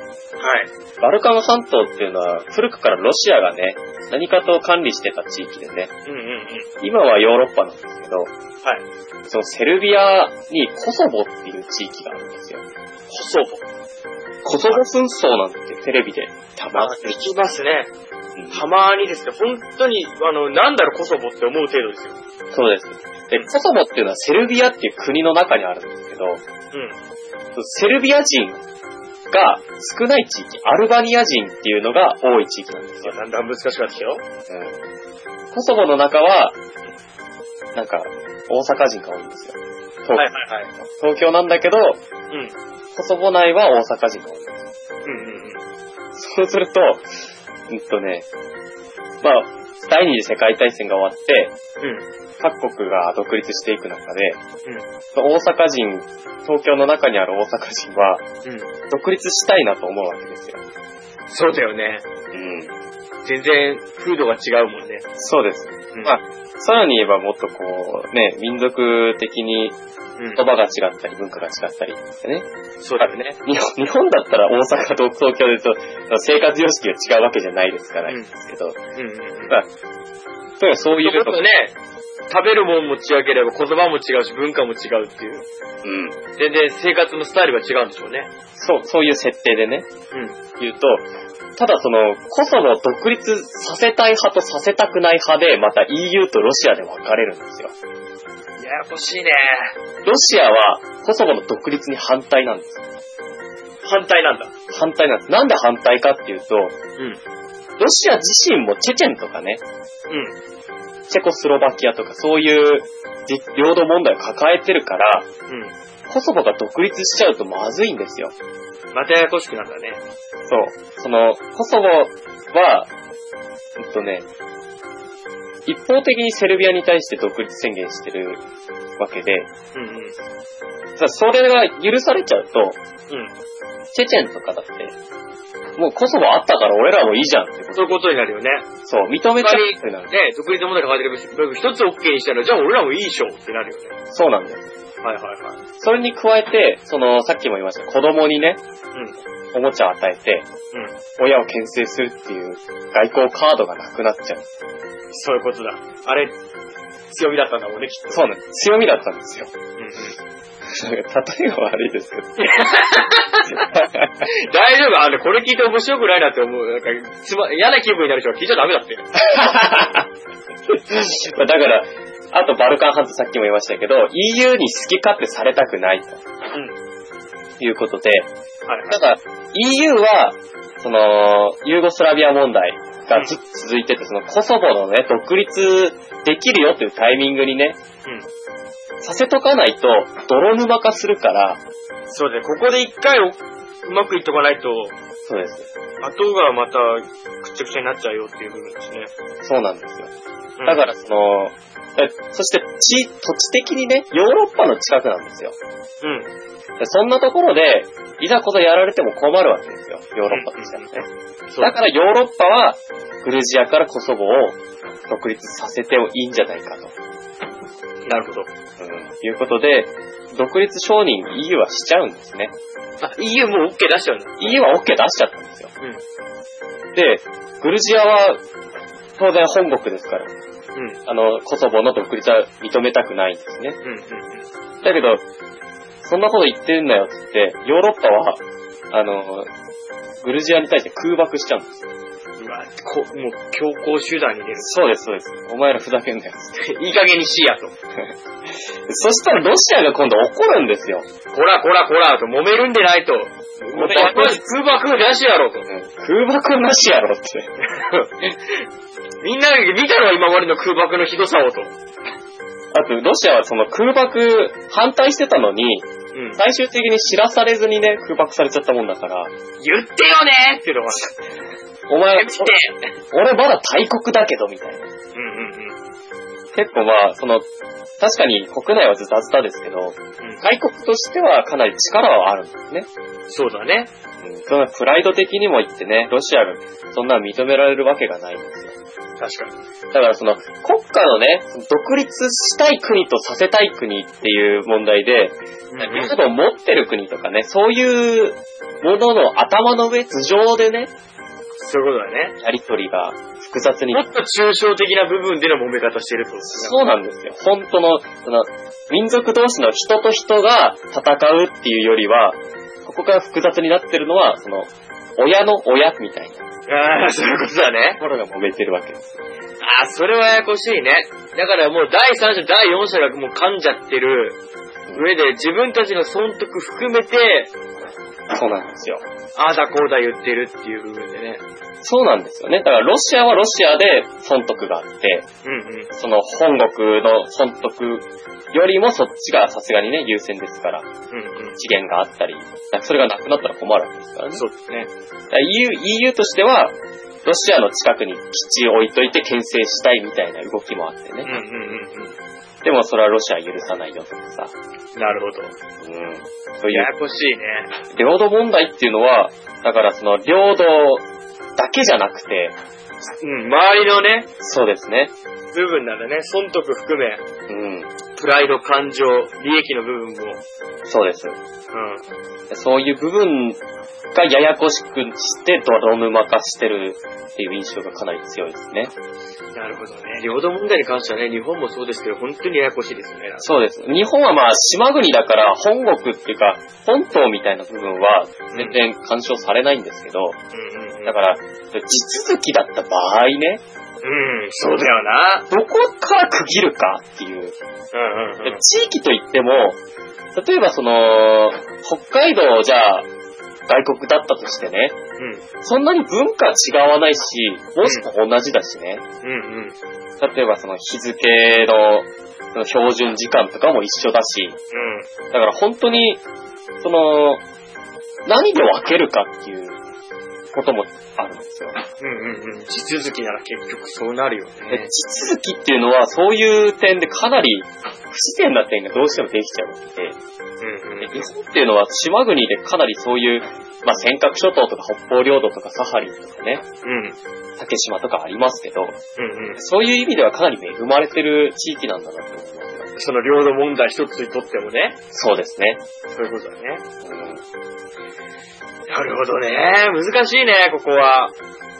まあ、ここばっかりはね、解決できる、日本人が解決できるもんじゃない。問題ではないけどね。うんその、僕らにはない部分じゃないですか、先ほどの地続きの世界であって。そうですね。だからなかなか理解しにくいししにくい部分ですよね。うん。だけども、言ってる意味はそれぞれわかるよね。そこは。そうですね。うん、譲れない部分はあるんだなっていうのは。うん。はあ、なるほどね。これはややこしいね。で、未だに揉めてんだしたら。う未だにずっと揉めてます。未だにっていうかずっと揉めてたんですよ。んただその第二次世界大戦とか、そういうのがあって、うんなりふり構ってられなくなって、とりあえず一丸となってたっていう背景なんですけどね。一旦落ち着いたんですよ。忘れてるっていうか、そっちに目やってなかったけど。だから平和になった途端に、うん今度は別のところで戦争が起きるなんてこともね、珍しくなかったみたいですよ。でチェチェンとかって地域はありますけど、うんうん。あれは今結構問題にもなってますけど、その300年前からずっとロシアと揉めてるっていうことで、もうそれが文化になっちゃってるんですよ。中華みたいになっちゃってる。はいはいはい。ロシアは憎むべきものだっていう、そういう風土になっちゃってるから、うんうん。今更和平の道みたいな、そういう、多分感覚を持ち合わせてないんだ。うん、だろうね。そうなっちゃうよね。うん。感覚としてそれがないんだろうね。そうなんですよね。ややこしいな。地理とか歴史、ずっと続く歴史とか、今だけじゃない問題なんですよね。うんうんうん。そしてこの下げ馬をこじらせていきそうなそうなんですよね。部分ですよね。うんなるほどね。難しいっすよね、こういうのって。そうなんですね。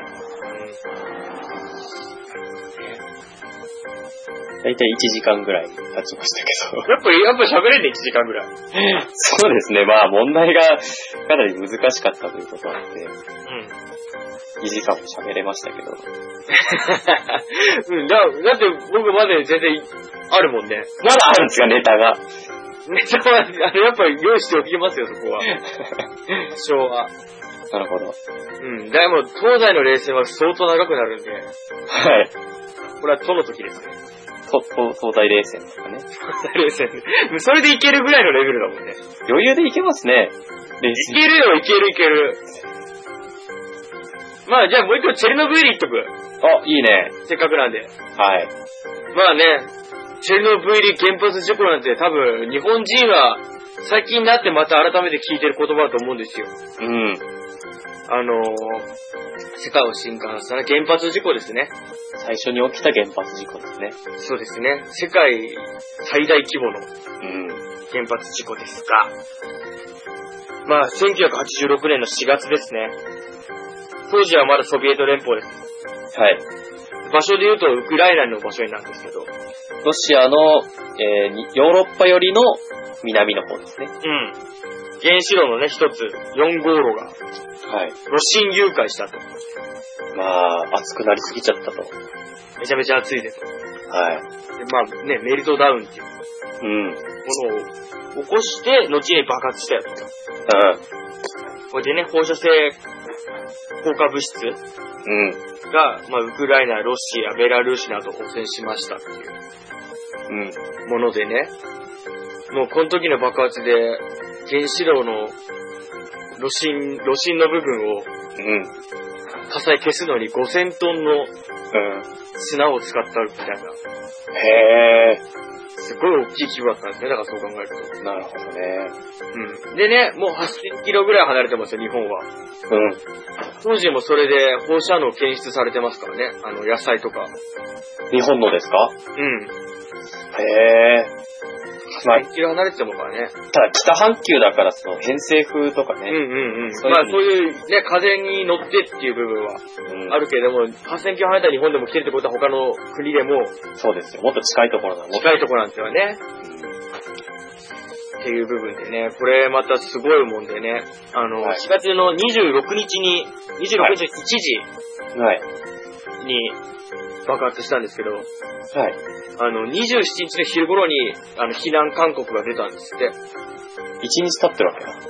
うん、ちょっと経ってますね。ラジオでの避難勧告は、多分速報みたいなのは出てんじゃないですか。へえ。なんでその時に知ってる人もいれば知らない人もいたみたいで、うんうん。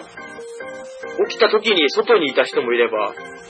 被爆を恐れても、家にこもりっきりの人もいたみたいで、ああ、なるほもうこの時のアナウンスが身分証明書を持って、ど。はい。飯を、3日分ぐらいの飯持って、うん。避難してくれっていうへえ。放送かかって、だからもうみんな3日ぐらい経てば帰れんじゃないのっていう、はあ、はあはあ、そういう認識ですよね。うん、気持ち見た目は、見た目は何の問題もないわけですから。そうそうそう、見えないですからね。この放射性物質っていうんですかっうん。ていうのでいたんですけど、その原発周辺の30キロ圏内はい。の場所はもう強制避難あ、。あ、あ無理やり避難ですよと。うん。 12万人ってね、その周りの人たちは。あ、でもそんなに30キロだと多いわけではない。周り30キロ内で、うん、そうだね。原発がある部分がそんな賑やかな場所じゃなかったのかね、したら。まあそういうところには立てなかったっていうのもあるかもしれない。うん。っていう部分でね、避難をさせてはい。いたものなんですけど、もう未だに足は、あの、基本的には立ち入り禁止部分がずっと続いてますからね。もう35年ぐらい経つんですか ?20? 25年はい。か、25年ぐらい経つのかね。未だに立ち入り禁止。うん、未だに立ち入り禁止で、なってるんですけど、なんでもうその汚染で500以上のはい。町と村が地図上から消えるっていう、ええー。まあね、あ、進めないし足踏みつけないって上でね、そうですよね。地図上からは消えますよね、汚染地域へ。そうですよ。立ち入れないんですから。立ち入れないわけですからね。っていうのは、その、今、その何ですか、原発事故はい。起きた場所は、石の石棺っていうのかな。ああ、はいはい石のはい。棺桶って書いて、期間ね。はい。石棺でもう固めてはいるらしいんですけど、はい。未だに、うん。あの、ひび割れが、未だにっていうかその、なんていうか、老老化し始めて、今度はね、老朽化で出てきた。老朽化してまたやんなきゃいけないんじゃないかっていうええ状態にはなっていますし、その、当時は、認知が低かったみたいですね。まだまだ被爆とかに対しての。っそうですよね。インターネットもなかった時代ですから。うんていうので、あのー作業しに行った人たち、はい。原発のはいはい。除去作業行った人たちも、もうすっげえ甘々な格好なんですって。あ、そうなんですか。うん。これがもう60万人か80万人ぐらいの人たちが買い出されていったらしいんですあ、そんなに行ったんですか。けど、その格好が甘々で、はい。ひどく被爆した人がい結構いたらしいんですよ。ですよね。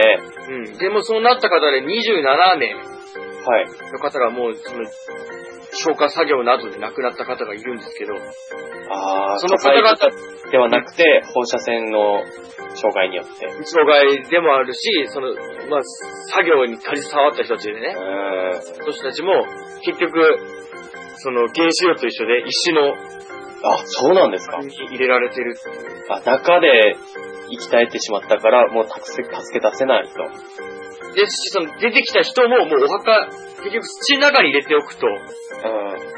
被爆してる方には、ね、放射性物質がそうですよね。堆積してますから。堆積してますから、それも一緒に、一緒にというか、その石棺であ、封をしてしまうと。しちゃってるんですよ。なんで土に帰ることができないんですよ。うわーなかなか悲惨ですね。悲惨な現状ですし。うん。うん、で、やっぱ、の、なんか、後々、その、汚染されてる、被爆してることに気づくっていう人もたくさんいたみたいで、そうですよね。うん、すぐにこう、結果が、結果でそのね、まあその、状態がわかんないいですけどねはい。いう部分があったりして、今から本当に二十何年前の当時生まれたちっちゃい子たち、はい。もし被爆して、それの、お母さんが被爆してね、母乳からも検出されますから、体内被爆みたいなね。体内被爆って、それを飲んだ子供が今もうね、20歳超えて25、6になってますわ。いい年代ですよね。それぐらいになって、あの、癌が発見されたりとか、ああ、なるほどね。甲状腺癌ですか言うわれる。んうんうん。子供は甲状腺が得られるって言いますから、ってはい。いうのが未だに続くっていう部分でね、なるほどね。恐ろしいものだなっていうのはやっぱり調べてみて、改めてわかる部分ですね。やっぱり原発は事故が起きてしまうとどうしようもない部分がありますよね。うん、そうだね、こればっかりは。うん。なんでやっぱりその、ね、もちろん、消火作業のね、放射能の除去作業に携わった人たちも強い放射能を浴びましたし、はい。それの周りの人々ですよね。そうですね。人たちも、やっぱり災害ってそういうものですから、周りの人たちの、あの、気持ちもね、うん。希望も奪っていくような部分があって、うんうんうん。当時もやっぱり周りの人々ね、な親族にしたりね、仲間が次々と亡くなっていくのを見てて、うん。もうお酒に溺れてうん。体壊す人もいれば、もう生きてる理由はないって言って命を落とす人も、もう原発の、その放射線の被害だけじゃなくて、だけじゃなくて周りにいる人々にもやっぱりそういう辛い気持ちを与えるんですからね。なるほどね。なんでもう本当にその当時はその、その周りの住民全体が健康的ではなかったですよ。ストレスなくて。そうなんですね。うん。なるほど。そうしたの関係なくもう気持ちの面で疲れちゃってるし、うん。まあ暗い気持ちにもなりますよね。あの生活の基盤がね、失われてますから。まあそこで暮らしてた人はそうですよ。そうなんですよ。でも、未だにその、いるらしいです、住んでる人。あ、もうかたくなに。うん。ああ、なるほどね。あの、汚染地域うん。だけど、もう絶対立ち入りだけど、汚染指定されてね、まあ、立ち、基本的には立ち入り禁止なんでしょうけど、はい。そういう場所でもう、もう住んでる人いるっていうので、はい。やっぱりそういう場所に住んでる方々は、復興の対策として、うん給料面での優遇があったりするらしいんですけど、うん。あ、そうなんですか。だったりとか、あの、結局さ、さっきも言ったソビエトね、はい。今はもうロシアであるから、はい。さっきも言ったけど、いろんな地域、今であればいろんな国なんですよ。あははは。ウクライナ、ロシア、ベラルーシ、他にもたくさんの部分でね、日本でもさっき言った放射能を検出されてるっていう具合で、はい。いろんな地域で避難勧告受けてて、はい。今まで住んでた場所でね、祖国でね、はい。違う場所に住めって言われるのはやっぱ辛いんですよね。そうですよねさっきの論点じゃないけど。まあ、民族的にも違うわけですか民族紛争がやっぱ起こるみたいなんですよ、そういう部分で。ら。うんうんうん。そしたらやっぱり、なんぼね、危ないって言われてても、うん。こんなに自分の生まれ育ってない場所で、うん。違う、ね、地域の方々とうまくやっていけないんだったらっていうので、うん。全地域での安住を求めて、なるほど。動いてる人方もいっぱいいるみたいで。へえ。まあ、日本でね、その福島は、そういう、そうなんか原発事故起きましたけど、うん。未だにやっぱり立ち入りできないのなんですね。まあ日本日本は、その、こ国土としてね、その、東の方で原発事故が起きて、西の方に来た人も多いですけど、まあ、国によってはその地続きでやっぱり文化、国が違った場合にはね、そうね、さっき言った領土問題じゃないですけど。文化、国、国言語が違ったりっていうのはう、いくらでもあある。とね、無理やりそこに住めって言われても、それはそれで辛いですよ。うん。うん。僕ら急にね、じゃあ明日からアメリカに住んでって言われてもさ、 もう日本に戻ってこないでって言われても、ちょっとね、まあ、アメリカならまだ知ってるからいいかもしれないですけど、それが、ちょっと、なんだろう、関係悪い国とかだったら、そうだよ。今から中国に行きなさいみたいな、ねえ。うん、そういうのは、さすがに、受け入れられるものではないですよね、当然。やっぱりそれをだから振り切って汚染地域に移住した方々がいっぱいいるっていうのは。あるみたいで、なんかほんと銃とか戦争が、うん、経済的なね、差別とかが、うん、そういう目に見える恐怖よりは、目に見えない放射能の恐怖の方がまだマシだっていう。まあ確かにその遅効性っていうのもあって、発症するかどうかもわからないわけですから、うん。発症したとしてももう老人になってから発症するのであれば同じだということですね。うん、そういう人だからそれでもう満足いくっていううん。形なのかもしれませんからね。ね恐ろしいもんですよ、やっぱり。そうですね。なんで、そのなんだろう、政治的な原発が反対だか賛成だかっていうのは僕よくわかんないんであんま言いませんけども、やっはい。ぱり、恐ろしいものなんだなっていうのは、そうですね。恐ろしいものだっていう認識は、それはそれでうん。間違ってないです。僕もそう思います。ただだから使い、向き合い方、扱い方の部分が大切なんだなっていうのは。そうですね。うん。やっぱり、原子力っていう発電はすごく、うん、うん技。術したすごいもの、優れてるものですから。うそうですね。ん。なんでね、こういうのを見るとやっぱり、難しいし、う欲しいものだなとは思います。ん。チェルノブイリの問題になったのは、うんまあ。確かにその、起きてしまったのもそうなんですけど、ロシア、ソ連の隠蔽体質っていうのも問題になったんですよね。結局そこなんですよ。なんで、最初の方に言った、政策の部分、ゴルバチョフの、はい。さっき言った政策があるじゃないですか。グラスノスチですね。グラスノスチの部分と、プはいラ。ストッシュの部分もなんですし、その原発をきっかけに、はい。そのペレストロイカ、自由っていう部分の要素の踏み切りにもなったらしいですよね。あそういうのも含めて、やっぱり、その職業であったりとか、管理の部分とか、そういうのをある程度自由化しよう。とその、さっき言ったグラスの土の、情報公開しでて、、ある部分が大事だっていうことのきっかけにもなったらしいですよ、やっぱりこのそうですね原発事故っていうのは。で原発事故にしかり、その東電の原発事故にしたりね。うん。そういう、結局、なんつうの、隠蔽体質って、どこもそうだと思う思うんですよ。あの、モンジュとかでも、うん。裏マニュアルが作られてたんでね。うんうんうん。そういう管理外のこと、まあ管理されて、意図的にっていう部分もソ連ではあったかもしれないですけど、うんうんうん。そういうところでさらに不信感が強まって、その原発はダメなものだとかね。うん。そういう人災の部分もある程度は含まれてると思うんですよ。そうだね。それは大元は確かに原発なんですけど、うんうんうん。ただそれをここまで危険にしたのは多分人間なんですよね。そうだね。人災の部分も含まれてる。少なからず含まれてると思う。うん。自然的なものではないよね。うん、そうですね。うん。恐ろしいものですよね。本当にそういう部分で見ると何が恐ろしいか人が恐ろしいですよ。人が恐ろしいですね。うんその、例えば、風評被害であったりね、その福島の人たちが、その、避難先で差別されたり、うん。うん。そのウクライナの人が仕事を求めて他に行っても仕事がなかったりっていうのは、やっぱり差別する人がね、うん。そう。そういう点でもやっぱり人災、広くは言えると思うんです。うんうん。本当にそうだなと思います。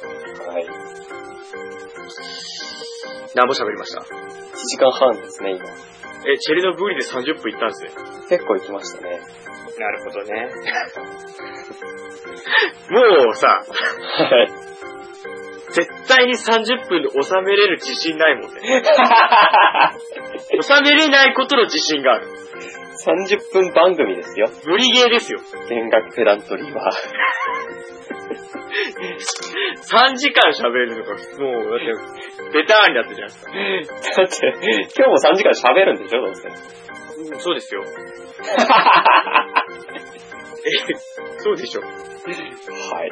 だって最初の頃1時間行って、あ、喋ったねって言っててさ、2時間行ってさ、やべえやべえって言ってたんですよ。分割してたんですよ、最初の頃は。今3時間40分くらいなら1本にまとめてますからね。だし、焦りも何もない もんね。あ、あ行ったんだっていう。ああ、やっぱ行くんだっていう。そういう納得いってる。ああ、やっぱ行くん だ。むしろ満足いったよぐらいの。今日も喋ったんだよぐらいの。 ダメですよ。ああ、でね、はい。これさ、毎度思ってたんですけど、はい。調べるにあたって、それぞれそのテーマについてどう思ったかっていうの大事だと思うんですよね。確かにそうですね。総括というか、互いにね、うんうん。お互い見る視点はやっぱ多少たりとも異なるじゃないですか。そうですよ。その時にどう思ったかって大事だと思うんですよ。はい。僕何でも物事に対してうん。自分の考えって大事だと思うんですよ。なるほどね。キッタンはどう でしたキツネさんはですね、切ったって言うんですかキツネ、キツネさん。たまに出てきます けど。僕は領土問題主に調べたんですけど、なんていうかね、その、やっぱり日本にいるとどうしても馴染みが薄い。うん。今でこそ、まあ尖閣諸島とか竹島っていうのがありますけど、やっぱりどこかね他人事なんですよ。うんうんうん。とりあえず我々はこうして普通に生活していればん、海上自衛隊が何とかしてくれる、政府が何とかしてくれる、うん、そそういう、まあ、意識がね、少なからず誰しもあるんですね。そうだね。誰かがやってくれんだ。そうです。だからまともに調べようとしないし、うんうん。歴史とかもね、どちらが正しいとか、まあ、日本が正しいって鵜呑みにするのもまあ、ありなんですけど、日本国民ですから。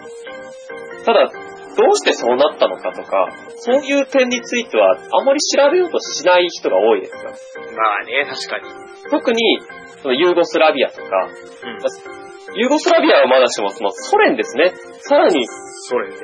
さらに複雑で、さらによくわからないっていうところ、だけど、ニュースには出てくるっていうところが、全然知らないんですよ。これほんとテレビの恐ろしいところですよね。うん。洗脳だよね。そうです。洗脳なんですよ。だから、洗脳によって、例えば、我々は西側諸国に入り、まあ、旧ですけど、うん入りますから、どうしてもソ連っていうのは悪になっちゃうわけですよ。うんうん。でそうなった時に客観的な思考っていうのがどうしてもテレビのせいで失われてるのが怖いですね。そうだね。新聞にしっかりそうですけど、全然政治の面ではもう、寄ってるも、寄ってますもんね、書いてる書き方が。寄ってます。客観的なこと、まあ、それは立方ですよ。うん。うん。中立的な視点でうん、調べるっていうことが大切だと思います。そうだね。現実、現状というものを、はい。その感情抜きにした部分で見るっていうことが大事ですよね。そうですね。だから例えば A さんが B さん殴ったって言ったら A さんが悪いって、それだけ見ればそうなんですよ。うん。ただ新聞はそこしか報道しないんですよ。そう、メディアってね。ただ、B さんは殴られる理由があったのかっていうと、 A さん殴った理由は何なのかとか、そういうところまで全部調べないとわかんないんですよね。で、そこを調べてから A さんが B さんを殴ったっていう事実を見て、自分で客観的に判断しないとダメなんですよ。でテレビっていうのはそういう力をね、殺していく、確実に考える力を失わせていくっていう毒ですね、テレビは。本当にそうかもしれないわ。はい。それって。うん。故にだってわかんないこと多いですもん。そうです。確かに得にはなんないかもしれないですけど、う音楽の判断すら、そういうテレビとかね、第三者に任せるっていうのは非常に危険です。危険だね。それは思います。確か結局国の都合のいいように解釈したものだけしか与えられてないわけですから。にそうだね。そんな人たちがね、あの、大日本帝国の悪事を批判する権利なんてないですよ。そういうことだよね。鵜呑みにして、ね、物事語っちゃいけない部分かもしれないですよね。そういう。大日本帝国だって本当は開戦したくなかったんですよ。うんうんうん。そういう部分もどうしてじゃあ改善したのかとか、どうしてこうなったのかっていう点まで調べて客観的に判断して、うん全額を抜きに、まあ、個人人ですから難しいですけど、うんうん。そういう評価するのは全部知ってなきゃ本当はできないわけですよね。そういうことだね。うん。だからそう調べる力って改めて大切だなと思いましたね。なるほど。はい。熱いね。結構今回ね、あの、領土問題調べ、熱量あるね、熱量。うんはい。日本も無関係じゃないですかね、そうれ。んうんはい。うん。なるほどね。はい。タチラさんの方は。僕はね、今回ね、あの、冒頭でね、あんだけ、ソビエトはねえって言ってましたけど、はい。今回ソビエト正解でしたね。あ、そうですか。よかった。僕は大正解でした。はい。あのー、本当に言った、知る、調べるっていう部分ではい。の奥行きが広がりました。あ、なるほど。ソビエト一つで。うん。やっぱりその、わかんないんですよ。単語一つにしてもね。ソビエト自体もいまいちわかってなかったですから。なるほど。そうした時に、僕らがもう生まれた時にはもう生まれてね、もう勉机に向かうような時になったら、地図上にはソビエトはなかったんですよ。そうですよね。だけど言葉はなんとなくして、昔ロシアはソビエトだったんでしょぐらいの程度ですよ。うんうんうん。そうですね。した時にこうやって調べてみれば、はい。すごい深いものがいっぱいありますし、はい。それと同時に初めての社会主義って時に、じゃあ社会主義って何って時に確かに教科書では見たことあんだと思う。うんうん資本主義、社会主義って。はい。じゃあ口頭で説明できんのかって言ったら全然わかんねえなと思ってさ。そうですよね。で、調べてみれば調べてみるほどに、ああ、なるほどなっていうので、うん。改めてそれを社会主義してることによって今の日本の資本主義的な形っていうものも認知できましたし、そうですよね。外側か側から見ることによって改めて認識。そうそうそう。うん。そういう部分で、あのーそういう経済的な部分もそうですし、はい。日本にいると、その陸続きのね、ロシアとかヨーロッパのような部分って、はい。さっきも言ってましたけど、ピンとこないんですよ。うん。僕らなんて、隣の市、隣の空ぐらいの程度ですから、国境がないっていうことだね。今日がね、うないですから、ん。はい。ヒント来ないですけど、うん。やっぱり、その戦争にしかり、そういう経済問題にしかり、その民族的な部分、国的な部分って、はい。すっごい大きい重要な部分であり、うん。すごく単純なんだな。あ、確かにね。そういう部分はありますね。その戦争にしかりね、さっきの経済的な崩壊したっていう部分でも、最終的には浮き上がったのはもう民族の違いなんですよ。はい。あのー、崩壊した時も、ペレストロイカって言って自由にしていいよって。はい。グラグラスノスチで好きなこと言っていいよってはい。言われて自由になった途端、縛られ続けて今まで民族とかのことを意識してなかった部分が意識されていくんですよね。なるほどね。自由になった途端、不満がそっちに向けられていくんですよ、本当に今度はその国というよりは民族対立の方に。人々同士の不満対立が生まれてくるっていう部分でね。はい。で、ね、東西戦争の部分だって、本当に単純に競い合ってたりする部分とかを言ってることと違うことやるからあいつ腹立つなっていう、はいはいはクラスメイトの突頭の揉め方と変わんないんですよ。い。より個人的なパーソナルな問題が。パーソナルな部分になってくるっていう上で、その、やっぱりこれはソビエトとか戦争とかについてちょっと、あの、調べてみてからこそ、やっぱり、血の、流れてる血の違いとかの揉めてる部分って、はい。複雑でありながらも理由は単純であったりするんだなっていううんうんうんうん。ことを知るのはやっぱり、多分ね、カレーライスとテーマじゃ見つけれないですからね。確かに。まあ、こう、ある程度思い、こう、ソビエトっていうテーマであったからこそ、なんか、本当にそうだと思いますよ。これがもしだから全然違う国だったら、こういう風になんなかったのかなって思いますし。うん。っていう点では本当に、あのー僕の勝手な個人的な自己満足の世界であっても、はい。すごいいいテーマでした。ソビエトは正解だったと。正解だった。あの、本当に経済的なものももっといろんな本読んでみようと思いました。あ、確かにそういう、で、知ることによって知らないことがわかるっていう、興味を持つ、うん、こちら、が兵力ですよ。合併力ですね。ですよ。久しぶりに出ましたけど。はそうなんです。い。まあ、大事な今回は本当に弦楽ペダントリーの、ね、本領発揮というの。 15回目にしてエンジン全開でしたね。 はい。まあでもね、今まで結構、だんだん良くなってきてるとは思うんですよね。ただ、そそうの、こういう重いテーマっていうのはあんまり選ばなかったっていうのがあって、うん。こればっかりはね、本当に僕思うのはやっぱね、政治と宗教は、うん。すっげえ手に消えたと思います。確かに宗教となると、下手したら殺されるんで、でも政治も近いものあるじゃないですか。今でこそだいぶ柔らかくはなってますけど。それこそソビエトの時代なんていうのは秘密警察っていうのがいて、そうですよ。ちょっとでも反体制的なことをすると連行されてね、二度とテロルですよ、テロル。もう、もう連れてかれて、テロル、テロル。てみ何テロルあの、テロと一緒ですよ。暴力的に、暴力的なもの。ああ、そうい暴う。力的なもああ、なるほどね。の。テロ、テロの語源はテロルなんですよ。あ、そうなんですか。だから、政治的な暴力ですね。要するに一方的なその言い分も聞かず、そうそうそう。ジャーナリスト、ジャーナリズムの否定ですよね。虐殺的なこととかね、リンチみたいな。ソ連の時代ではこういうことはさすがに言えなかったですからね。それはまあね、大きい声では言えないですよね。国が管理してる部分で国が責任持ってしょってやってるものですから。まあ、そうですよ。会社のさ悪い。やっちゃぶん殴るぜなんてことは言えないですよね、大々と。だから、まあそういう意味ではやっぱ日本っていうのは恵まれてるなっていうのはある。え、生まれてるなって思いますわ、本当に。で、あるし、その政治形態の変わり方がそこまで著しく大きく変化しないという部分では、まうん。あ、それがいいのかわかんないですけど、まあ、こういう風に暮らしていける部分では、はい。まあ、悪くないのかなとか、安心、日本で良かったのかなっていう。そうですよね。だって、例えばその国境が日本にあったとしてね、東側と西側で完全に違う民族が暮らして言語も違うなんていうことがあったら、まあ対立してたとするじゃないですか。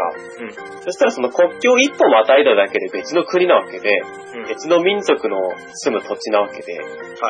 いつ攻めてくるかもわからないんですよ。そういうことですよ。うん、恐怖ですよね。そうですよ。出入りは簡単にできて、うんしかも、その中で不穏なことを企む人がいないとも限らないわけですよね。そうです。いい部分ばっかりじゃなくて、悪い部分の方が多いんじゃないかって思うんですよね。そうですよね。そうなると、やっぱり警戒心からね、こんな日本みたいに平和ボケしてる、うんうん。なんて国としてはさすがにね、防衛、国防っていう視点もありますけど、うん。国民一人一人が国防っていう考えは絶対持ってないと思うんですよ。ないだろうね、そこは。だから国境があることによって、うんやっぱり、ある程度他人に、なんだ、警戒心を持ちつつ、うん。なんだろう、一人一人がそういう、例えば徴兵であったりね、そういうことがある程度納得したり、うんうん。国の持つ暴力装置っていうかね、戦争に対してのある程度の肯定っていうのもうん持つんじゃないかと思うんですよ。そうだね。だからそういう部分でやっぱ認知ってし知るっていう部分でもね。そうですよね。で知らなければ日本においてはそういう戦争賛成みたいなうん。うんって絶対にありえないわけで、もうそんなこと言った瞬間に、もう叩かれ、ぶっ叩かれまくるわけですね。そうですよ。でそれ、知ってればね、うん。戦争って結局外交手段の一つだっていうことがわかるんですよ。うんうんうん。知らなければただの暴力暴走であって、暴力であって、絶対悪であって、うん。っていう、そういう思想になっちゃうのも仕方はないなとは思うんですけど、うん。そうだね。うんでそれは日本だから言えるんですよ。なるほど。確かに。い隣人が敵だったらそんなこと言ってらんないですよ。そうですよね。そういう国境っていうもものの持つ意味っていうのは、ただの線だけじゃないんだなっていう。それは思いました、本当に。うん。その国境線を1メートル進めたりするのにも歴史があるわけだよね。うん。そのために血がいくつも流れたりしてるわけですよ。そういうことです。線一本でこれだけのね、うん。大きな動きがあるよとそうですね。いう部分です。はいいかがだったでしょうか弦楽ペダントリー15回ですね。うん、なかなかあの、ボリューミーな。いや良かったと思いますよ、僕は。僕も良かったです、今回は。今回満足ですね。うん。やっぱ、時間置いたのも良かったね。そうですね、ゴールデンウィークお互い予定が合わないということで休止しましたけど、そのおかげでね、うん。なんとか深くいけたのかなと思いますし、あの、だいぶ認知できたことによってやんわり説明できたかなという。特に知ってるからっていうあかの。ですうね。ん、民主主義、えー、っと、じゃあ社会主義、資本主義の部分はい。です。はい。なわけでね、次のテーマを決めたいと思い ます。そうですね、聞いてなかったです。これさ、はい。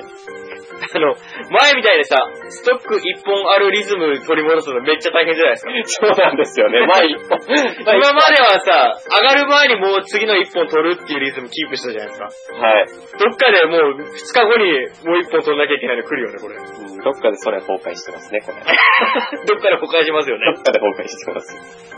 どっかでゴルバチョフが。とというわけでね、次がね、赤さたなのたか。さしすせそた。たです。なんかね、連続でね、重たいの言ってもちょっとあれかなと思ったんで、 はい。結構ざっくりなのいこうかなと思うんですけど、タイツですか違います。違いますか ざっくりタイプじゃないです。ざっくりタイツだったら結構喜んだんですけど。次のテーマは、まあ、もしかしたらダメって言われるかもしれないですけど、はい。宝くじ。う宝くじね。ん。いいですね。これはやっぱり、一番参加してるギャンブルじゃないですか、日本人が。そうですよね。結構、親和性高いというかね。一番分母の多いギャンブルであって、一番夢のあるギャンブルじゃないですか。夢を買うなんていうぐらいですからね。まさにね。そういう部分で宝くじのことについて、それぞれどう捉えるかをはい。かなとはい。思います。宝くじ OK。宝くじ OK です。 よかった。洗濯機の二の舞になるかと思いました。洗濯機はね、ないよ、今考えても。いや、でもね、そういうテーマも面白いと思うんですよ。だって洗濯機調べようがないもんなはいや、それが面白いんじゃん。い。じゃあ逆に今度は深くいくみたいなね。そうそう そう。でもね、洗濯機をね、あの、否定されながらもね、アマゾンで一応調べたんですよね。はい。あ、本は厳しいですね、洗濯機の本なんて。洗濯機の本ないでしょ。あったよあるのあったけど、洗濯、洗濯100年みたいなのあったけど。 あったけども、うんうん、なんか、新書特有のあれかなと思ったんで、確かにね、そういうのありますよ。 稼ぎページ多いのかなってはい。なんで次のテーマは宝くじです。はい。まあ、この後もね、ご機嫌なトークは続きますよ、我々。ご機嫌なトーク続きますね。 はい。うん、互いに連休挟んでですから。そこは、やっぱり、期待値上がるところですか。僕はキツネさんに対して期待値上がってます。上がるんだ、そこで。じゃあ、まあね、ご機嫌にやっていきましょうか。やっていきましょう。なわけでね、一旦終わります。はい。バイバイバイバーイ。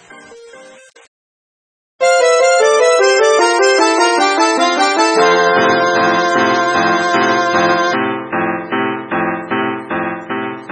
おはい。疲れ様です。お疲れ様 です。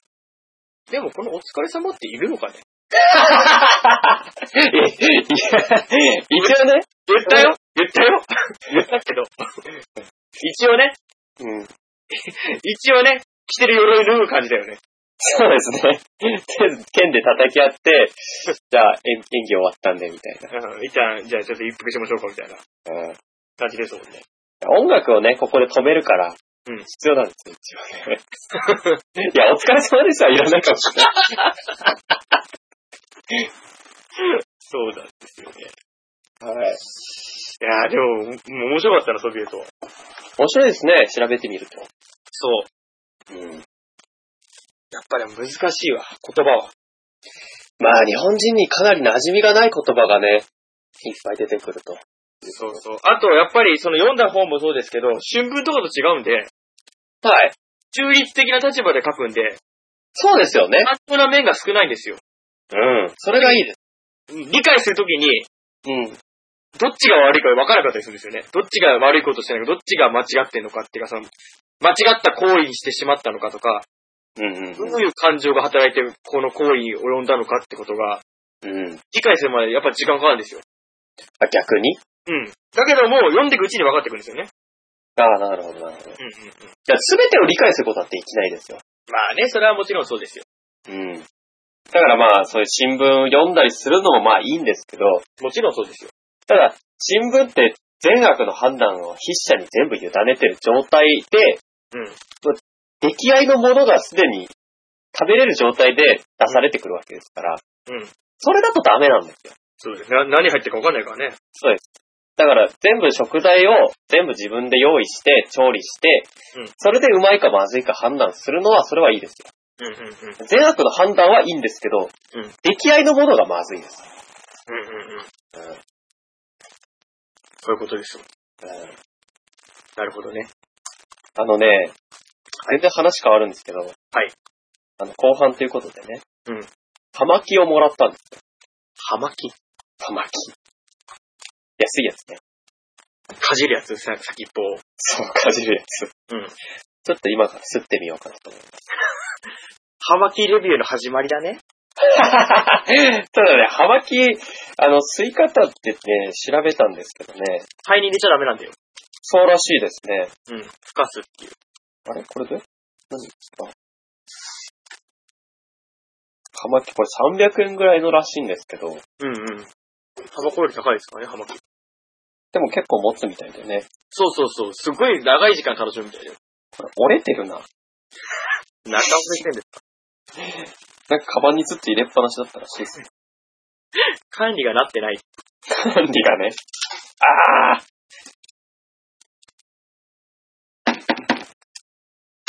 うわ、これダメだろ。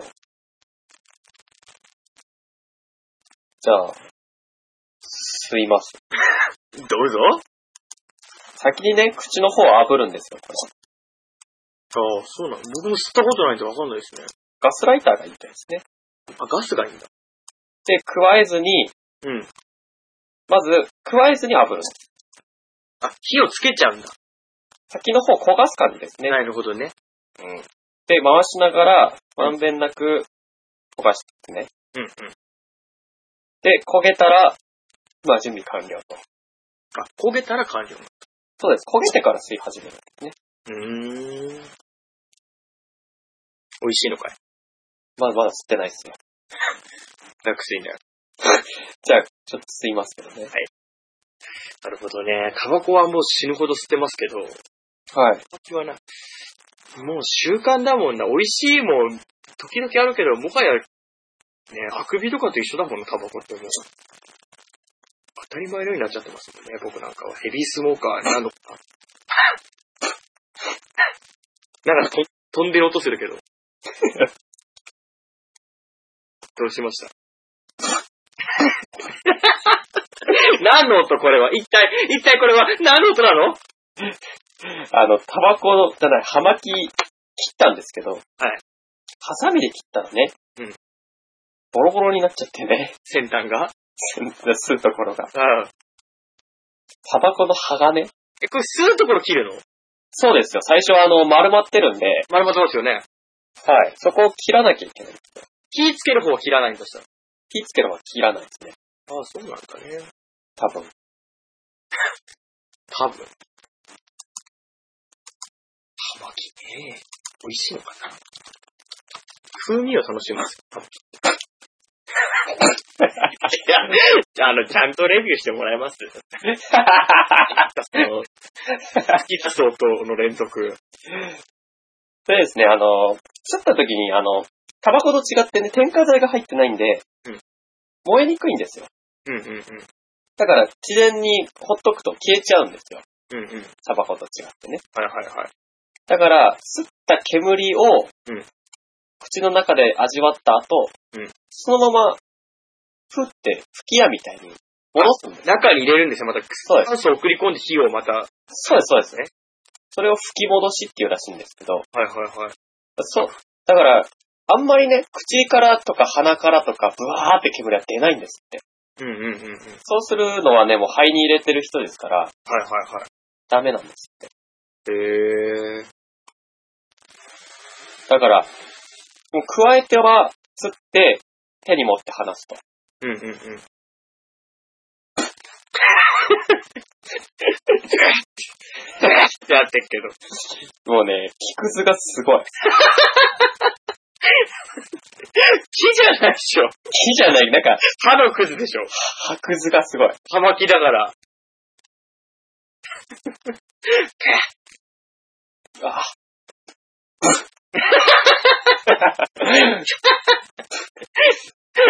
ダメじゃねまともに吸えないな、これ。 全然体に合ってないっていうか、 合ってないじゃない。えー 美味しくないみたいになってますけど。煙がすごい。美味しいのところで。問題は。ほんとね、うーん、微妙かな。いこれだからさ、きっとニコチン的な中毒性はないのかなや、唾液から摂取されるんですよ。うんうんうん。あの、ニコチンっていうのは、あの、水溶性が高いので、はいはいはい。あの、だから、葉巻をその、タバコと同じように肺に入れて吸うとすると、うんまあその、タール40とか50とかうん、になるんですけど、うんだ肺に入れないのでそんなに、んなんかその直接タバコと同じような数値上のね、うん強さはないらしいですよ。へー。なるほどね。口の周りが葉っぱだらけになっちゃった。やっぱり葉食べ巻てんだか吸ってんだかわかんない。葉巻カッターって必要ですね。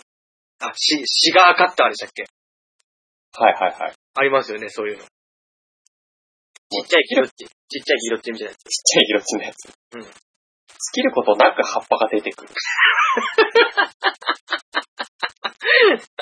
つ。葉っぱ、葉っぱ、 これでもさ、1時間ぐらいかかるでしょ、吸い終わるまで。結構楽しめるらしいですけどね。うん。うん。あの葉っぱが、何この葉っぱちなみにどこさんのやつなんですかこれね、どこなんだろうね。結構キューバとか有名ですよね。ドミニカ共和国とか。あの辺は高級派ですね。あ、高級なんだ。これはね、本当に、なんか300円ぐらいで買ったとかって言ってるんで、南米とかかな。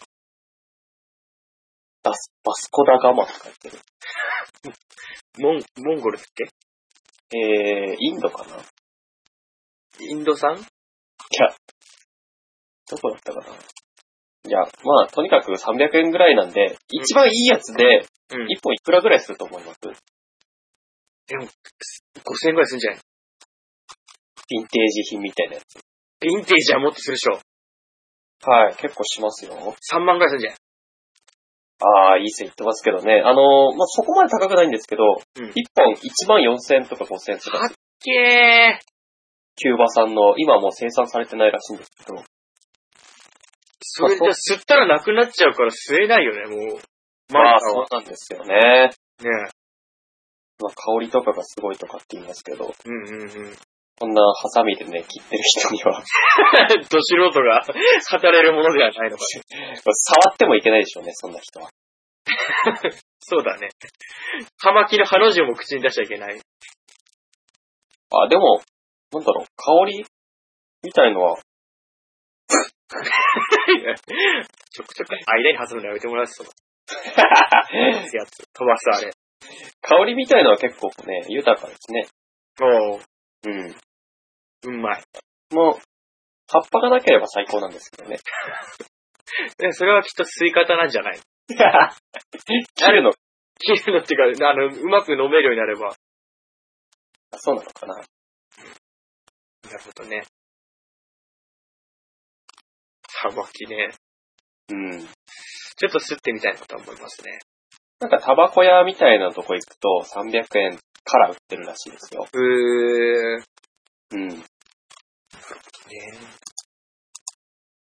あ、あの、全然関係ない話していいですかいいですよ。前回さ、はい。手紙来たんですよ。お手紙、メールが。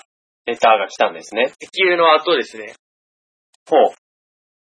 で、今、スカイプでもそっちに送ったんですけど、はい。読みます。読みますか。読んでください。あ僕読みますはい。これ僕のさ、声ってさ、キツネさんの声より聞きにくいじゃないですか。そんなことないですよ。僕の声の方がむしろ聞きに、もう聞き取れないですよ、常人には。音質的に さ。本質的に。やっぱこっちで返して送ってるんで、悪いけど、まあ、いっか。いや、いいですよ。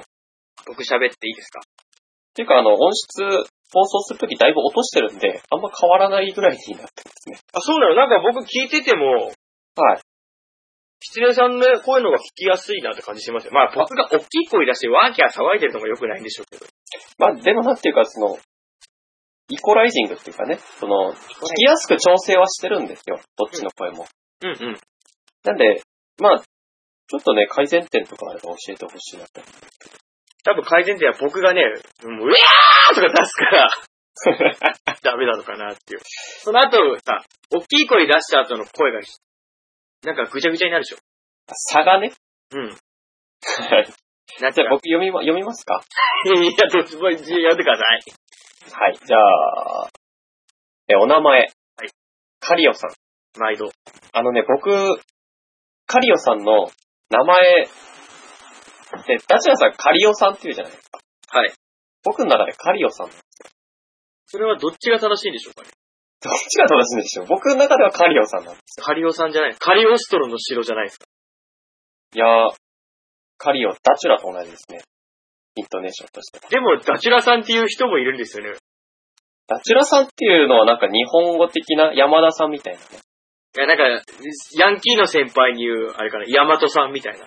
山田さん。カズヤさんみたいな。あー、なるほど。いや、じゃあカリオさんでいきます かどちらでも構いませんよ。本人に、本人に聞きましょう、それは。。はい。えー、件名。はいユニクロのレジはいつ届くでしょうか ほら。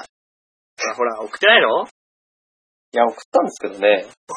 だっていう嘘。 てんやめよう。。はい、じゃあ本文。はいこんにちは、カリオと申します。こんにちは。アガペ14ページ目及び、うんホームページにて聞きそびれていた9ページ目と1ページ目、0ページ目も拝聴することができ、メールさせていただきました。すごい、ヘビーリスナーじゃないですか。ですよ。うん。トータル何時間無駄にしてるんだって感じですけどね。そこではね、重要なポイントとして、嬉しいけど。最近はジグソーパズルをひたすら作るだけの簡単なお仕事中に聞いていました。いい仕事だね。何なんでしょうね、この仕事って。ひたすら作る簡単なお仕事中っていう。いいね一。人1ピース持ってて、決まった形の1ピース持ってて、流れ作業みたいので、100人くらい並んでるんですけど、んやるとコンベヤーで運ばれてくるやつですよね。最あ、近、そういうやつなの。決まった位置にピースをパチッと足をはめ込んで、うんうん。次の人に送るみたいな。それは発狂する仕事 ですね。発狂するタイプの仕事ですね。で、最後の段になると全部グシャーって なって、また一から始まる。それ人間を壊すやつじゃないそれ。そうですね。人間が壊れるやつですよ。そんなお仕事の最中に聞いていただけるとね。ありがたいですね。方言のお話、とても興味深く拝聴させていただきました。ありがとうございまますわやは、愛知でも言います。い。あ、言うんだね。ねえ。あんまり僕記憶ないですね、愛知行った時。 そうですかん。北海道では捨てることを投げるっていうんですね。言うよ。では、愛知ではほかるって言います。ほかるね。ほかるって言うんですかなんか言ってたような気する。関西では、ホールというそうです。うんうんうん。えー、昔は食肉の内臓はホールモン、うんうんうん。捨てるもののことだだったのが由来で、うん今ではホルモンっていうそうです。みたいだね。これホルモンの由来はそうらしいですね。今の食べるホルモンは昔は捨てるものだった。廃却してるもんだと。なるほど。うん牛肉を食べ過ぎると鼻早死にすると言いますが、うんモンファムでは肉もどきをあげる と寿命が増えるそうで、 モンファムね。モンファーじゃないんだね。モンファムなんだね。僕もモンファなんですけどね。モンファムっていうのもあんだね。肉もどきをあげると伸びますか伸びるよ。伸びるのモンスターファームの無印の方は肉もどきが一番良かったし、巣じゃない方ね。あでも2も、あの、じゃがもどきとかに比べたら伸びますよ、寿命。やっぱビタミンが一番いいですけど。寿命は確か伸びないですよ。あの、中性度とかが伸びるんですよ。あれ、そうだっけ確かそうですね。寿命が伸びるのは、黄金桃か白銀桃か、あの、そんなバナナの3つです。えビタミンもどきも寿命伸びますよ。いや、伸びないです。伸びる伸びる。攻略本2冊持ってる。え、伸びるよ。伸びないです、伸びないです。中性度っていうか、ストレス、ストレス値がね、確か一番、あのー下がるのが、ビタミンもどきなんですあれ、そうだっけビタミンもどきめっちゃ壊してたけどな。でそれでいいんです。正解ですよ。あと寿で命もは多分無印の方は、寿命伸びた気すんだよ。肉もどきがよく、あの3種類しか食べ物なかったですから。ビタミンもどきと、無印だよ、無印。無印はジャガー、魚、肉ですよ。マイルドセブンですね。前のセブンはなかったです。なかったですかはい。はい。じゃあ続きいきますよ。そんな話してないって言ってんのに、僕らしすぎですよね。お便りではね、そんな話してないって書いてる。た書いてあんのにここ広げるっていうね、嫌なやつらですよ、我々は。そういえば牛乳は飲むと成長が早くなる、イコール追いやすいのだそうです。へぇー。牛は牛の成長が早いのは牛乳を飲んでるからで、人間が飲んでもそうなるそうですよ。へぇー。はいなるほどね。牛乳って体にいい説と悪い説があるらしいですね。なんか悪い説もちらっと聞いたことありますね、なんかそういう。なんか悪いとか。なんか良さそうな気するけどね。昔から飲んでますからね。多分これもういいと思って飲めばいいんですよ。あ、プラシーボ効果ですね。そうそうそう。はい。きっとそうだと思いますよ。なんで僕も牛肉を今まで食ったら早く死ぬと思って食ってたんで、早くそう思って食うと早く死ぬんだ。多分そうです、人間って。なるほどね。はい。はい。えー、お刺さる、えー、っていうのは、不可抗力って意味で解釈でよろしいですかそうだね、お刺さるね。前回言ってましたけど、前回長々と説明してたけなど、かなか熱くなって言ってましたけど、北海道の方言で最強に便利な言葉、お刺さるですよ。それがたった4文字、不可抗力の4文字で。不可抗力でお刺さるからね。まあまあまあ、そうですよ。うん、押してしまう不可抗力です。はい。日本鬼まんじゅう協会ではないですが、鬼まんじゅう普及協会はあります。ああ、似たようなもんだね、したら。きっとそこでもあれなんでしょう。子供たちがきっと。 懲りずに言わせてもらうけど。子供たちのふぐりと脳髄だけ取り出して、うん脳髄をふぐりで包むと。うん、そうそうそう。それが北海道の子供たちね、しかも。北海道の子供たちが愛知に行った先で、捕らえられて、鬼ごっこで言ってはいけないような言葉を言った暁に、うんうんうん。鬼まんじゅう普及協会が普及するわけだね、それで。なるほどね。結構いると。まあそれが鬼まんじゅうということだったんですけど。で、設定ですからね。怒られますよ。事実普及協会に怒られますよ。そういう事実です。はい。ちなみに愛知はカニは名産ではありませんが、うん。アサリアサリやシャコやアジなどの近海漁業の方が盛んでそうだね。三河一家っていうね、三河静岡の方ですから。ああ、なるほどね。うん。あの、ありますよ。歌詞が。あっちの方には。はい。えー、暖かい海なので、うん北海道のような大ぶりでしま、しまった魚介類はないです。なるほどね。うまん。あね、海鮮はどうしても北海道の方が美味しいかもしれないですね、こればっかりは。まあ、北海道の海鮮うまいですよ。うん、うん。ポッドキャストで最近のボタスポの方も視聴させていただいたのですが、うん。ダチュラさんは夜遊びに、えー、出かけられるそうですね。はい。そうだはい。はい、これ以上言うことはない。はい。僕夜遊びしないんですよね。夜遊びって、でもなんなの夜、外で花火するのは夜遊びかいそういう設定ですかそういう仕様です。 そういう、まあ、いや、僕はお酒が好きなんで夜の街に繰り出すのは好きですよ。まあ、それはね、い別に悪いことじゃないですけど、 行かれます、行かれます。あとですよね。あとは、あの、嫌いではないですけど、お金の面考えたら僕お酒だけで結構十分な方ですね。確かにね。周りの雰囲気に押されるみたいのもあります からね。そうそうそうそう。嫌いじゃないよ、もちろん。はい。それははっきり言っとく。はい。じゃあ、二人は、夜勤、夜間勤務が終わりだそうで、うちの兄も夜勤で体を壊してしまったので、どうぞご気をつけてご自愛くださいませ。うんえ弟が超えて、兄が痩せてきていて、リアルトグロ兄弟状態。なるほどね。大変なのでしょうね。きつねさんもせっかく粉がいっぱいあるそうなので、この際鬼まんじゅうを作ってみてはいかがでしょうか。えーということで、あの URL が貼られてますけども、これ鬼まんじゅうのレシピですよね。そうですね、見ましたよ、僕も。ただ、お好み焼きの粉なんだよね。そこなんだよね。そうなんですよ粉って言ってもね、いろんな粉あるからね。ゴールデンウィークは収録がないそうで少し残念ですが、うんまたダチュラさんのお誕生日にどんな GM を送られるのか聞けるのがまたまた楽しみですうん。乱文ダラダラすみません。またの配信を楽しみにしております。カリオ。ありがとうございます。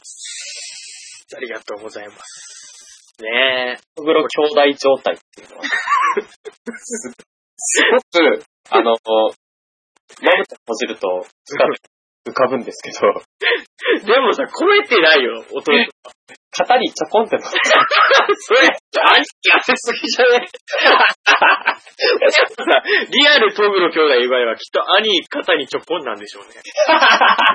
多分。バキバキっつってあの、剣とか盾になるんでしょうね。 あの、腕をね、後ろから組んで回してバキバキバキって、バキってなるんでしょうね。どっちが切れるのかわかんないけどね。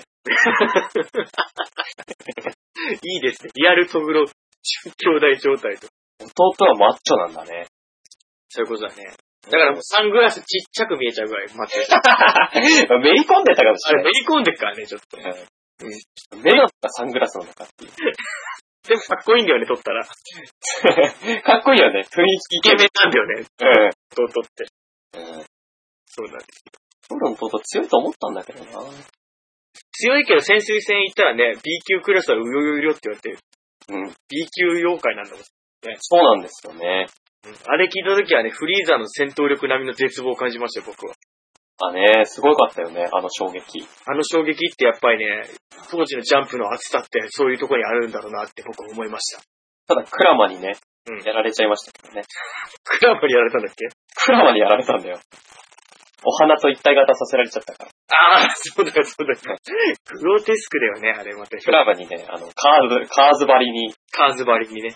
考えるのをやめたみたい考える、もうベキベキベキってベコーってなる。な。最強はあの花ってことですよね。うん、多分クラマが一番強いです。 あ、クラマが強いんだ、あの花じゃなくて。まあ、花も強いよ、もちろん。花も強いけど、クラマの方が強い。クラマと、あと、延期っていうね、鬼が一番強いんですよ。ナンバーワンだったやつね。そうそうそう。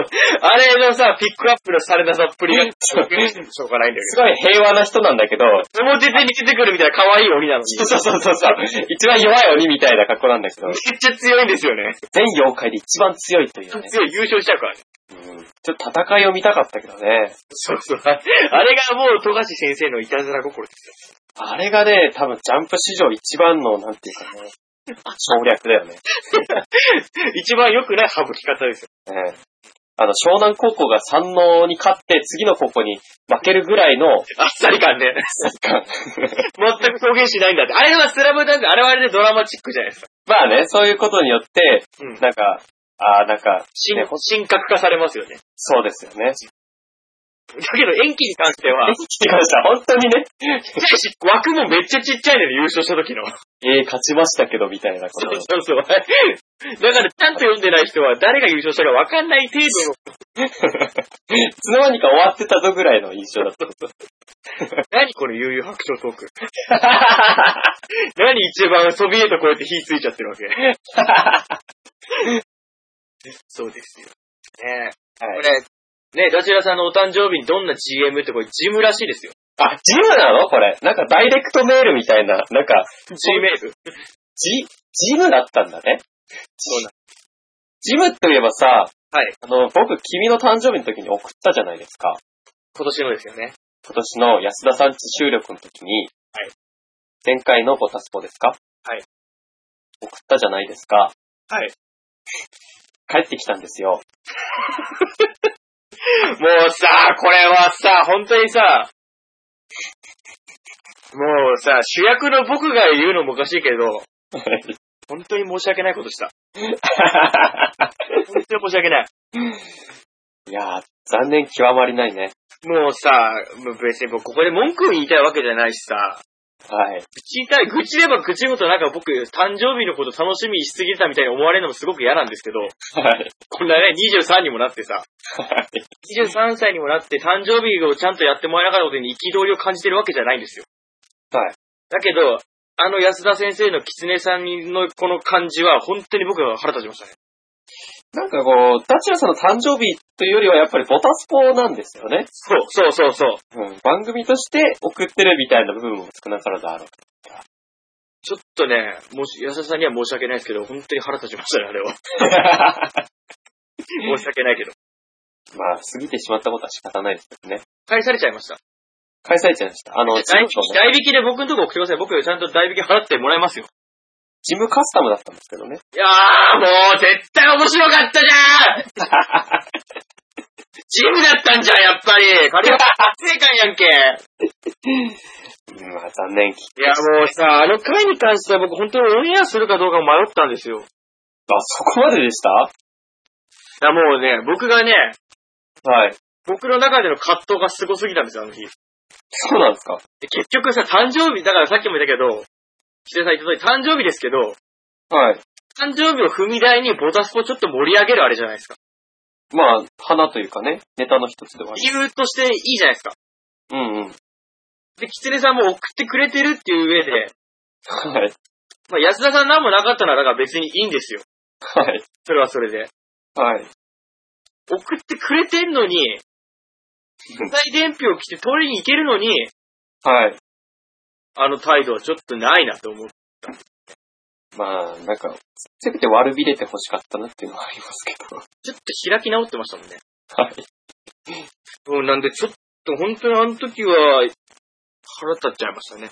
でも、説教会はなるべくしないようにっていう方って僕ちょっとへ変な感じになってました。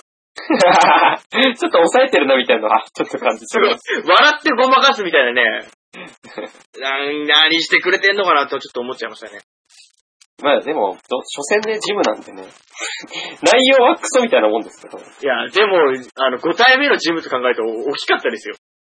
記念としてね、記念としてさ。記念ジムです。もうだからできないんですよ、せっかく送ってくれたのに、ジムのその下りが。確かに、一年に一回ですからね。いや、本当にちょっとね、あれはないなと思いましたね。僕の中では。うん。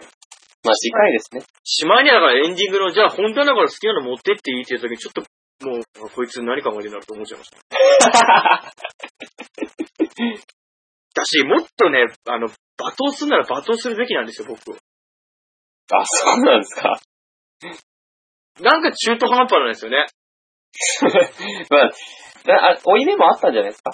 だから、それをね、ビビってる姿勢が腹立つんですよ、だから。追い目 やがるならやりきれと。そうそう。中途半端なんですよ、それが。うん、なるほどね。もう、ムカチャッカファイヤーでしたよ。ジムカワイヤーでした。うん。達也さん怒らせると怖いからな。はい。だからそういう風にビビってますけど、もう録音始まってたら、徹 底してくれないと、それの方が腹立ちますもん。書くと思っちゃいました。せっかく送ってくれたのにと思ってさ。まあちょっと残念な部分はありましたけど、うん。二つ送ったんですよ。あ、そうなんですかいや、ジムが一つで、うんもう一つはあの、ブルーハーツの楽譜なんですけど、いや、もうほんまもの、それはそれで喜ぶやつじゃないですか。それはちょっとね、あの、ジジムだけでさすがにかわいそうなんで、いや、あーもう。誕生日過ぎたんで、それも来年ということで。持ち越しもちろんしねまって。さかの。来年までお預けのやつ。そうですよ。残念ですけど。い安田さんね。や、もうちょっと早ければよかったんですけどね。うん、まあね、だとしてもですよ。まあ、タイミングはちょっとね、逃しちゃったっていうのはあり。ちゃんとしたタイミング来たんですよ、あれは。 まあ、二日前ぐらいには来てたみたいで。ねうん。あれはちょっと、久しぶりにないなと思いました。まあ、それは仕方ないっていうか、どうしようもないっていうか、そう、それをなんかね、自分らしいみたいに収めてんだったらね、もうめちゃめちゃ腹立ちます。腹立つんですか。ボタスポ解散の危機ですかあ解散はしないですよ。解散しないですね。うんそこまで、そこまで、あの、終わるほどではないですけど、それはよかっ怒ってもね、しょうがない。た。はい。むしろよく、よくこらえた私と思いましたよ。そうですよね。なるほどね。芝居にはね、カリオさんからもボタスパーテにくれたんですけど、フそうなんですかァイル破損してて、あー、あの時のやつ。そう。まあ、あの時もね、こっぴどくね、部屋が汚いことでまた怒られてたんですけど、そうなんですか。また、カンちゃんも部屋汚いんで、カンちゃんと一緒に怒られるっていう。毎回怒られてるなと思って。まあ、部屋は汚くなるもんですよ。そうですよ。汚すためにね、汚くしてるんですよ。綺麗にしてるんですよ。綺麗になった瞬間からもう汚れてるんですよ。そうですよ。生まれた時に死に始めるのと一緒ですよ。そうですね。 部屋の掃除なんて人間と一緒でね、生まれた途端に死に始めるんですよ。越してきた時からも汚れてるんですよ。そういうことですよ。越して住むっていうことに、で、部屋は汚れ始めるんですよ。住むことがもう汚れだから。そうですよ。生きることは死ぬことなんですよ。そう ですよ。哲学臭い。哲学臭いけど部屋が汚いってことの言い訳ですから。うん、正当化してるだけですよ。人間を用いて正当化するっていうね、ただただね、心も汚い人間なんです。まず心が汚かったっていうのは。こらこら。 こらこら。まあでも心が綺麗な人は多分部屋も綺麗なんだろういな。っそ。多分。どうなんだろうね。多分あのー黒髪ロングのストレートの、んあの、女子高生、女子高校入って1年目ぐらいの子は、部屋が綺麗ですよ。何の分析ですか、それ。何を用いた分析結果なんですか、そ れは。気になるわ、それ。ウィキリークスですね。ウィキリークスって何ですかあのー情報告発の、ウんィキペディアみたいなサイトがあるんですけど、あ、そんなんあるんですかうん。それに載ってました。絶対統計的なデータ少ないですね、量 が。あったとしても。めっちゃ少ないですね、それ。そうですかね。いや、でも結構、まあ、その、ね、統計のデータは少ないですけど、信憑性高いと思うんですよ。そうかなだって黒髪ロングですよ。だから真面目なんでしょ、きっと。そうそうですよ。もちろんですよ。部屋が綺麗、汚いわけがないじゃん、逆に。でも僕、むしろ汚いのがちょっと好感持てるけどね。いやー、いや、別にね、その子がいいとか悪いじゃなくて、うんなんだろう。そういうもんなんですよ。新鮮の摂理。そうそうそう。万物は流転して黒髪ロングのこの部屋は綺麗っていう。そうですよ。 何ですか何ですか、これ。そういうもんなん ですよ。いや我々は、うん生まれた時から汚いですよ。 そこまた広いし。 瞬間からね、だんだん汚れてきて部屋も汚くなってきますけど、うんで黒髪ロングの子は綺麗なんで、うん大人になったらわかんないですけどね。でその時点でまだ綺麗なんで部屋も綺麗ですよ。はい。うん。だから、えか心が綺麗な人はうん部屋も綺麗っていう。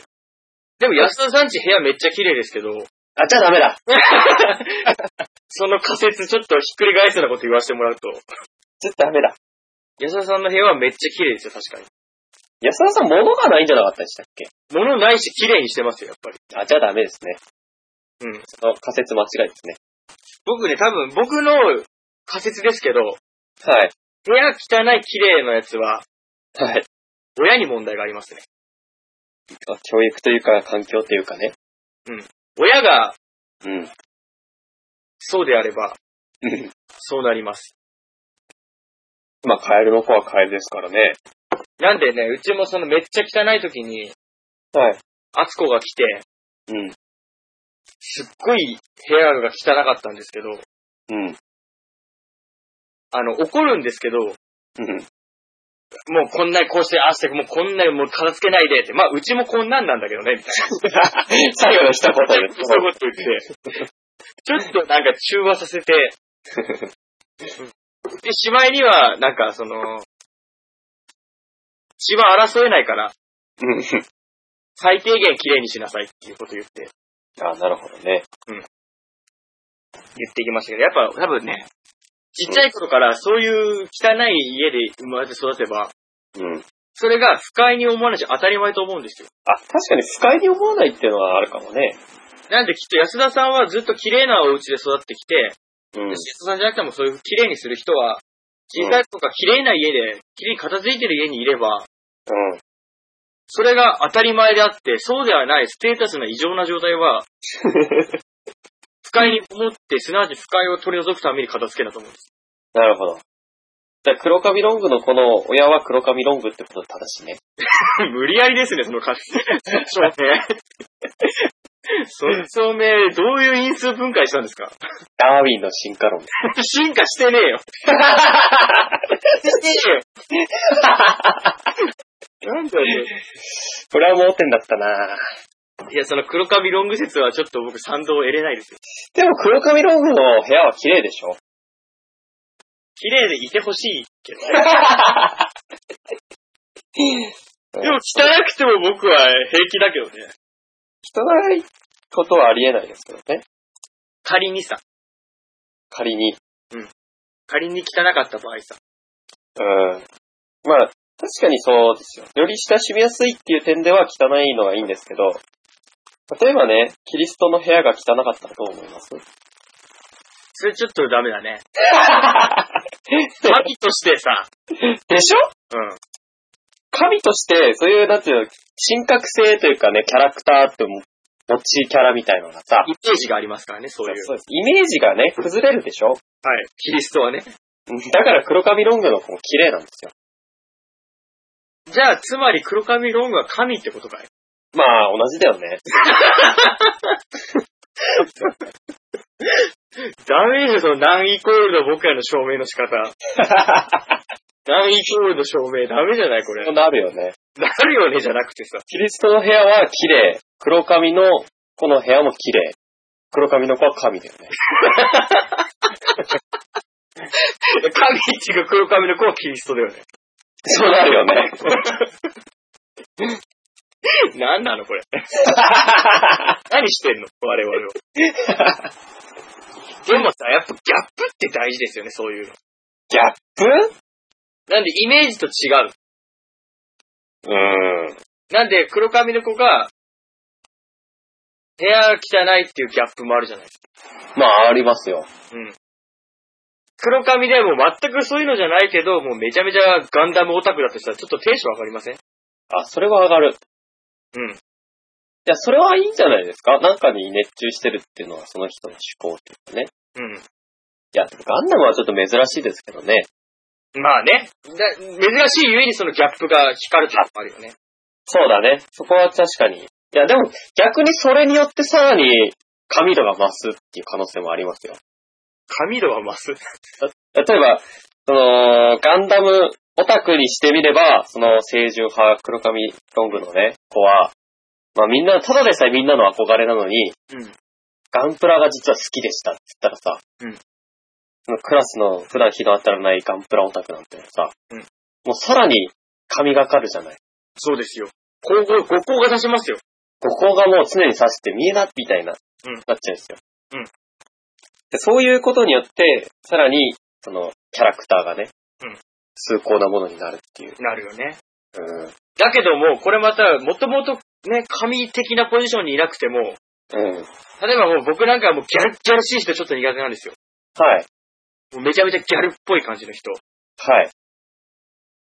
だけども、なんだろう、もうそういう、見た目としてもう判断して、あ、無理だなって思いますよ。うん。ギャルギャルしい人がね。はい。 だけどその人が、もうめっちゃ悠々白書好きとかになると、うん。ちょっと評価上がりますよね。確かにそれはありますよ。さっきの、トクロ兄弟トークが輪に入って盛り上がれるような子だったら、ちょっと、あんなに、もうもう見た目で無理だと思った人でも、あ、ちょっと好きになるかもって、 なりませんなりますね。まあ、きっとね、想定力の高さなんでしょうけど。いや、そればっかりは仕方ないですよ。童貞力。童貞なんですから。僕、力だけで、一応、投げるだけ投げ、放った から、放るだけは放ってますけど、だとしても、うん、そういう部分だよね、ギャップって。うん。そういう意味ではギャップの持つね、底力みたいなのがあるかもしれないうん。スパイスパイスだね。ですね。うインん。ドで、キ料リストの部屋は汚いわけだ。誰キリストの部屋は 汚いわけだ。どうしてそうなったのどうした何何スパイスですよ、スパイス。あれからキリストの評価を上げるっていう上で。いそう、そうです、そうです。ギャップでね、や、それさらはにちげえなキリストの部屋が汚いことによって、部屋が汚い同盟の人、部屋が片付けられない人たちからすれば、なんかすごい親しみやすいあ人に、、それはある。だからイメージとして、うだけんど部屋汚い人間からしてみて、あのキリストさえ部屋汚いっていうことに対 して、そんなの汚いが正当化されるよね。神々しくなるよね。そうですよ。汚いことに、汚いことが神が神々しくなるわけですよ。そう。それは汚い美学が生まれますよ ね。そう汚い学みたいなのもね、汚い学って。発生するわけです。何ですか汚い学っていうの。この、このコーラの空き瓶はここに置くのが一番神々しいみたいな。ああ、ありますね。リモコン、ティッシュ全部手届く位置に置いてるんですよ。そうですよ。散らかってんじゃなくて、全部届く位置に置いてるんですよ、と。そういうことができるわけですね。正当化、正当化ですね、我々の。うんまあ、これ怒られちゃいますからね。誰にですか黒髪ロングにですか黒髪ロングはあの偶像なんでちょっといないですけど、実在しないですけど、はい。キリストの、キリストに怒られますから、これ。キリスト関係者に怒られます。怒られますか らね。じゃあやめときます。やめましょう。何なんですか、これ。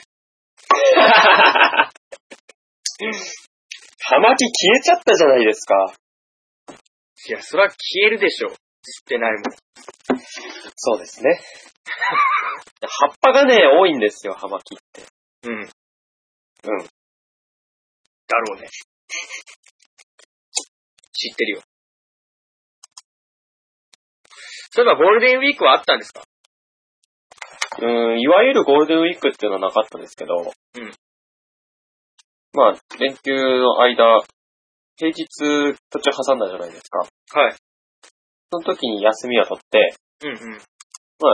バイク乗ってちょっと出かけたりしましたね。あ、遠出したんですか遠出っても300キロぐらいですけどね。十分遠いじゃないですか。 北海道で言うと遠いかもしれないですけど。函館ぐらいですか札幌かそうら。ですね。函館札幌間ぐらいですね。めっちゃ遠いじゃないですか。 いやー、僕函館の学校に通ってた時、全然札幌遠いと思わなかったですうね。っそ。え、どちらまで向かったんですか静岡行きましたよ。おお茶の。お茶の。まあ友達がいるんでね、宿代がタダっていうことでうんうんうん。行ってきたんですけど。静岡はどうでした静岡、天気も良くてね、あの、いろいろ観光地っていうか、お城行ったんですけど、掛川城っていうところ。はい。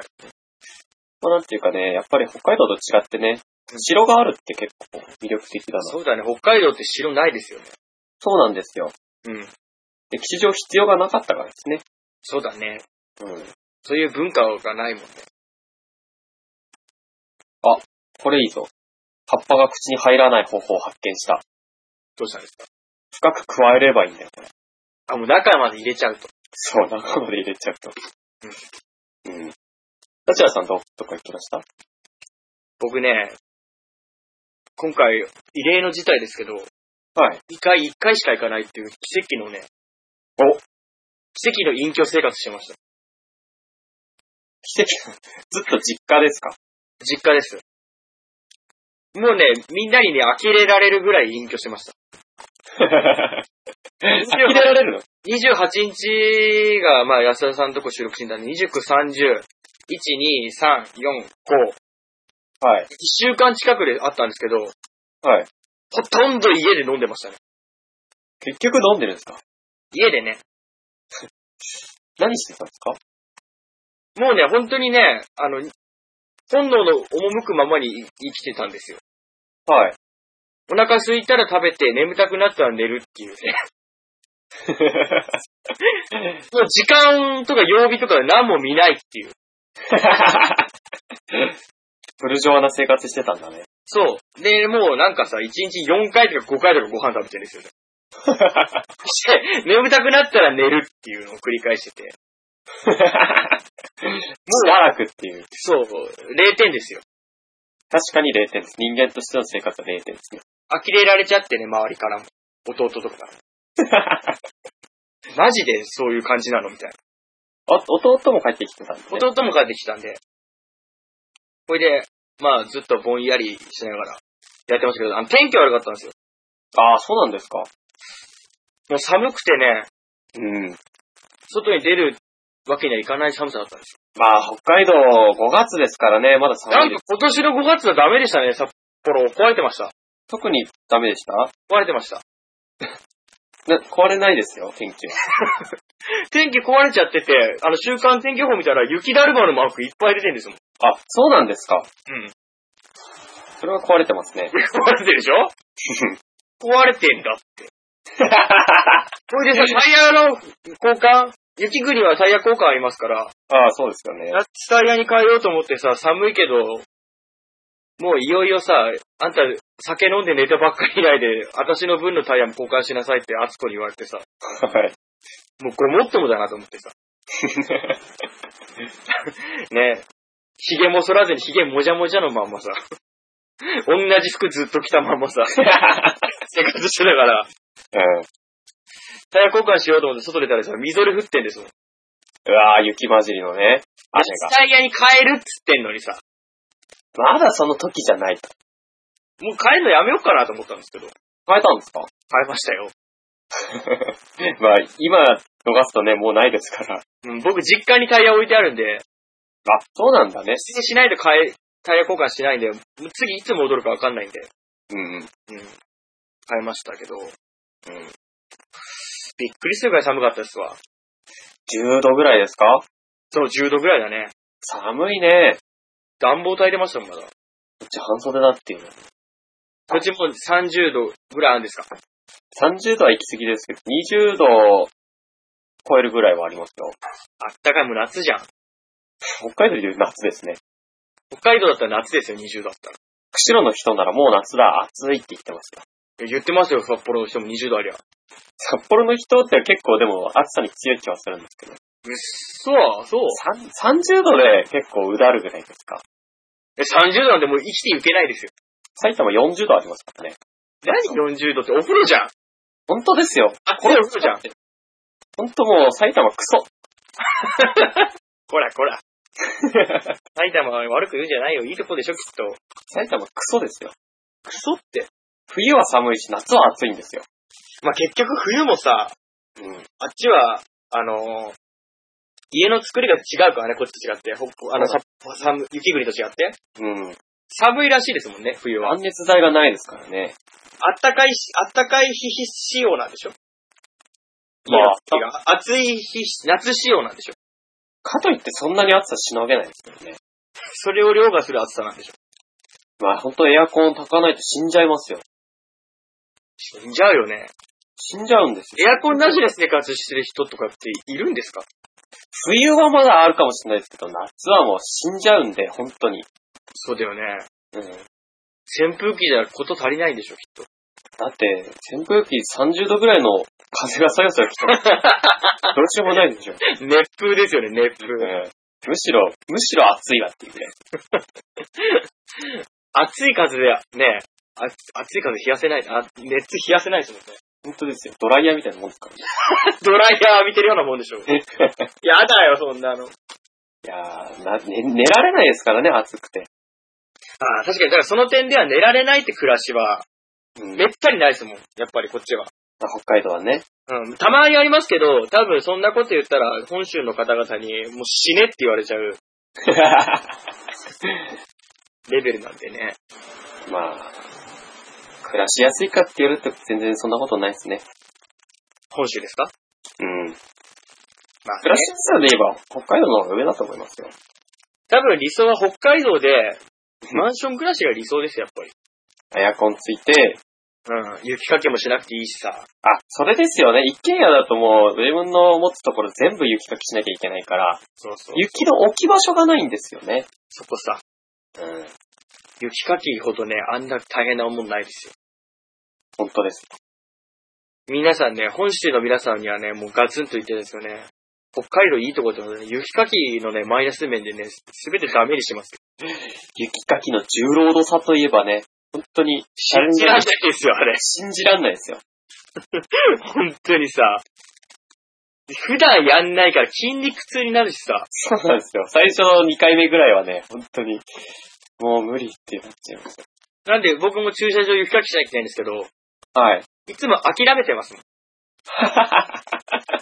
諦めちゃうんですかうん。もう無理だ。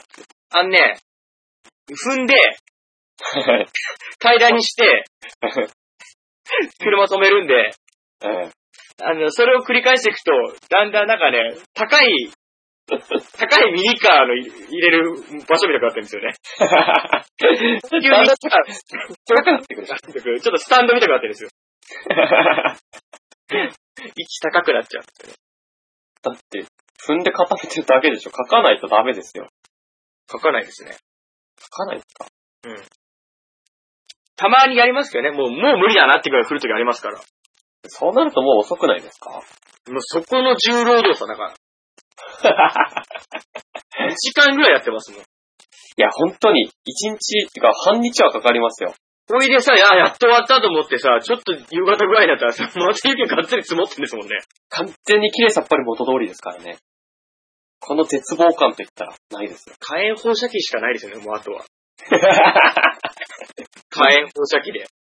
そうですよね。お湯ぐらいじゃ溶けないですから、固まっちゃいますから。うん。もう火炎放射ですよ。火炎放射か、手榴弾かなんかでも、コッパみじんにするしかないですよね。 駐車場を。 駐車場。なんか車乗らない方がいいんじゃ ないかな。人は、うん、駐車場を持たないのが一番いいかもしれない。車を持たないっていうね。そうですよね。本当にしんどい。あの、ね、通学とかの時もさ、うん。学生ぐらいまでは僕ら歩ってましたから、はい。あの、雪の中さ、歩ってくるのも緩くないんですよね。まあ、かき分けていきますからね。そうそうそう。朝、朝は除雪ができ進んでないから。そう、早く行く時はね、うん。除雪が進んでないから。小2までだね、楽しいの。あー、でも結構友達とね、遊ぶ分には楽しかったんですけど、あ、外で遊ぶのね。うん。だんだん一人になってく るそと、う それはキツネさんのケース です。いやいや、あのーまあ、家が僕遠かったんでね、うん。一緒に登校する友達もね、あまりいなかったんですけど、え、一緒に行ってませんでした中学校の時。うん、途中から行ってました。うん。けどやっぱり、中学校になると制服だしね、そう、はしゃげないんだよね。そうなんですよ。あれ嫌だったな。ねえ、雪が降ったらもう、バスが遅れてくるから3台連続で来たりするんですよね。うんうんうんうん。もうそれバス停も混んでるし、でも道は狭いからもう歩けないみたいな。そうそうそうそう。除雪が一人一人、二人すれ違うのがやっとぐらいしか除雪されてないんで、そうなんですよ。2車線の場場所ってが、が、もう1.5車線しかないみたいな。1一車線消えちゃいますからね、車線消えちゃいますからね。雪で。あれは不便だよね。そうなんですよえね。ー、今、今シーズンの雪はすごかったんじゃないですかね、して。あ、なんか実家からもよくメール来てて、うん。あの、表の庭、駐車場にある雪を全部裏庭に持ってくんですけど、はい。裏庭は狭くて、うんただ、その、狭いながらも例年はね、そんなにそんなに積もんなかったんですけど、そこに収まるレベルだったんですね。う。うんん今年はもう、窓が裏にはね、でかい窓がついてるんですけど、それが半分くらいまで埋まってましたからね。ああ、そうでした。うちもそうでした。うん窓窓が捨てるとこないっていうね。 1.5メートル、1. なん5メートルぐらいの高さにある窓が、さらに半分ぐらいまで埋まってる。3メートルぐらいは積もってたんじゃないですか。積んでたんですかね。なりますよ。それはね、やっぱね、新潟とかだったらね、2階にね、玄関あるんですよ。そうですよね。うん2階に玄関ってあるよ。珍しくないですから。そうそうそうそう。2階から出入出入りしないと、1階もう開かないっていううん。レベルですからね。そうですよ。冬は嫌いです、なんで。夏も嫌いですね。僕、夏の方がマシですね、冬と。そうですかはい。なんか夏はなんとかなるんですよ、北海道だったら。あ、確かにね。冬はね、本当に、今もそうですけど、うん。寒い。い気を抜くと死にますからね。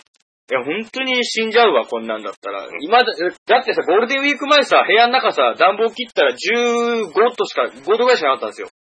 はい。で、今回戻ってきたらさ、はい13度とか12度ぐらいしかないんですよね、部屋の中。 下がってるよ。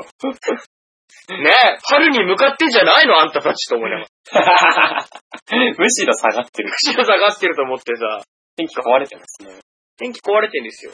こたつから出れないんですよ。そりゃ出れないです。今何度くらいあるんですか今でも13度、14度ぐらいしかないですね。え、そんなに低いんですか低い。暖房切ってるから。じゃあ今、BL ですかあ、BL ですよ。 ?BL ですか今日も BL です。今日も変わらず、ベンゾールックということで。ベンゾールックですね。うんはい、ベンゾーさんって反転来てないっていう、とんでもない事実でして。そうなんですけど。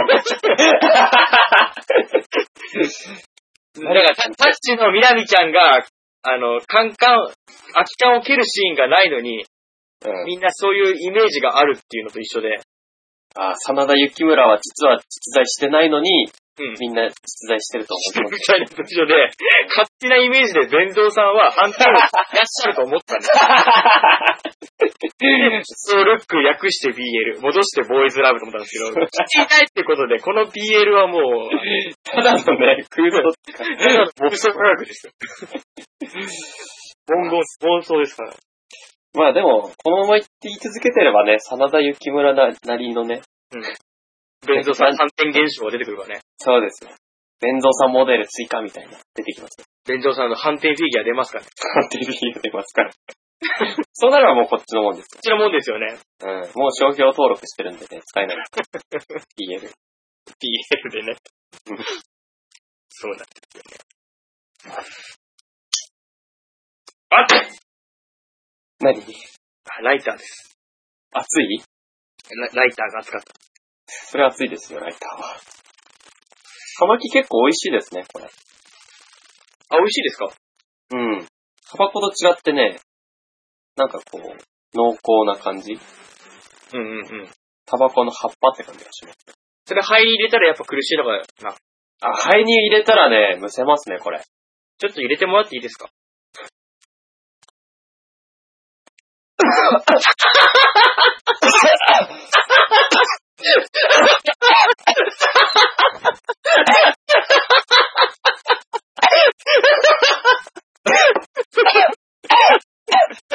大丈夫ですか大丈夫ですか大丈夫ですか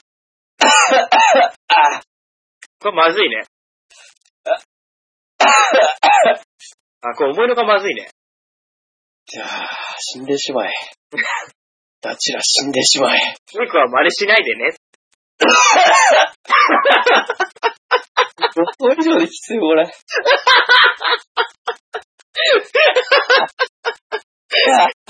良い子は真似しないでね。ビリビリ。ああ、なんだこれ。 ダチら死んでしまえ。やっぱ良くないですね。入れちゃいけないってよく聞くじゃないですか。危険だって。入れてやろうか。いや、ディープキって入れるよ。それはそれでまた効果が変わってくるんじゃないか。 まあね、本当はその、そのポジション僕の仕事なんですもんね、本当は。そうですよ。何してさせてくれるん ですか。ああ、もう何度目ですうよ。んキツネさんなら予備知識あって拒否するかなと思ったら、さすがです。いやー、こんなにきついもんだとは思わなかったですね。ねえ。すごい苦し、あんまりない苦しみ、火災の時の苦しみ方でしたよね。 いや、本当にちょっと意識遠のきましたよ、これ。 あれってこんなに辛いんだ。ダメだよ、聞いてる小学生たちは、葉巻で肺に入れちゃう。いや、葉巻吸っちゃダメなんだけどね、まず。 だまあまあ、吸うのはいいとしてね。って、葉巻もダメでしょ。R10、R18 じゃん R20 でしょ。いや僕、小学生です けど。大問題ですよ、 僕。今日、含まれるじゃないですか、それ僕。たちらさんに、ちょっと、警察の方向かってますんでね、今。勘弁してください。通報したんで。 2000年前から生きてんだから大丈夫です。まあ、2000年前から生きてる小学生。深い、こう、もう難しい設定が。ちょっとね、その辺ややこしいんでね。うん妖怪だよね、完全に。 あ、妖怪で思い出したけどさ、はい。あの、いつもさ、行きつけのさ、うん。料理屋さんあるんですよ。妖怪よ料理屋みたいな。妖怪料理屋じゃないんだけどね。違うんですかうん、はい。居酒屋ってほどじゃないですまあ、小料理屋さんなんですけど、行はい。きつけなんですよ、僕の。はい。一人で行っては飲んで大将とずっとお話ししてんですけど、うんうん。その大将にさ、あの、江戸時代がすごい興味あるんですよね、みたいな話してて、ほうほう。僕がね、うん。その流れで時代小説の話になってさ、はい。そしたら大将も時代小説がすごい好きだって言ってさ、うんうん。もうだんだんテンション上がってし、僕ももう酔っ払って饒舌になっちゃってさ、はい。もう本貸してあげるから明日、あの、昼間準備してから来てよって言われて、うんうん。次の日にさ、うん。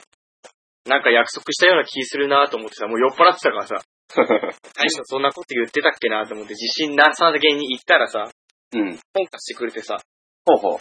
その中に陰陽師があってさ、ああ、夢真っ暗バックさんのね。はいはいはい、夢枕漠さんのやつ。はい。だって陰陽師って江戸じゃなくねと思いながらもさ、 うん。平安時代じゃなかったっけと思いながら。うん。でもちょっと読んでみようと思って読んだんですけど、うん。面白いですね。あ、そうですか。うん。江戸でした。平安時代でした。あ、平安時代は、そうか。うん。話がずれてたけど面白かった。うん、面白かった。まだ全部、一つ、一冊は読んだんですけど、すごいシリーズものになってるんで、あ、そうなんですか。うん次のシリーズも読んでるんですよ。多分、この夢枕バクさんの書き方がまあまたいいんでしょうけど、はいはいはい。会話がすごい面白いですよね。ああ。それは、陰陽師、安倍の生命うんうんうん。と、えー、っと、源の広政だったかなうん。っていう武士の方が出てくるんですけど、その二人が、酒を飲んでは、はい。なんか最近あった怪異、怪しげな出来事について話して、うん。ちょっとじゃあそれ、退治するなりちょっと見に行こうぜみたいな。っうーんて。いう、もう、それ、もう基本的に土台はそれなんですよ。はい。二人で飲んでは、こういうことあったんだけど、じゃあ見に行こう。行こうって行くんですよ。うんうん。って言って妖怪出てきて、その妖怪をなんたら簡単にするっていうへえ。お話なんですけど、うん、なんかね、魅力的なキャラクターでね、うんうん。話の運びがすごいテンポ良くて面白いのと、うん。あとやっぱりなんだろう、これがまた日本人らしさなのかわかんないですけど、お酒飲んでる魚、お刺う身、んあの、おつまみですか魚をうん。食べてるシーンがすっげえいいんですよ。あ、そうなんですか。美味しそうなんですよ。へえ。別に挿絵があるわけじゃないんですけど、その風景を思い浮かべるだけで、うんうん。あ、いいなって思うし、うん。四季折々があるっていうのはやっぱ日本のいい部分だしさ、あ、その旬のものみたいな。旬の魚だって植物とかね、うん。いう部分でも面白いし、基本的にはまやかしとかさ、占いとかって僕全然信じないんですよ。そういう部分での妖怪とかの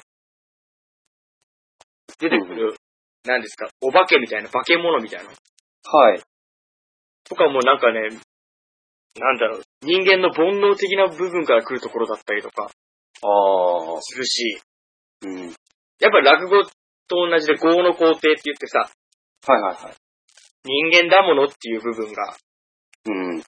昔からあんだなっていうのがはあ。面白いんですよ。なるほどね。陰陽師。確か実家にあって、ちょっと読んだことあると思うんですけど、はい。全部ではなかったんで、今度読んでみようと思います。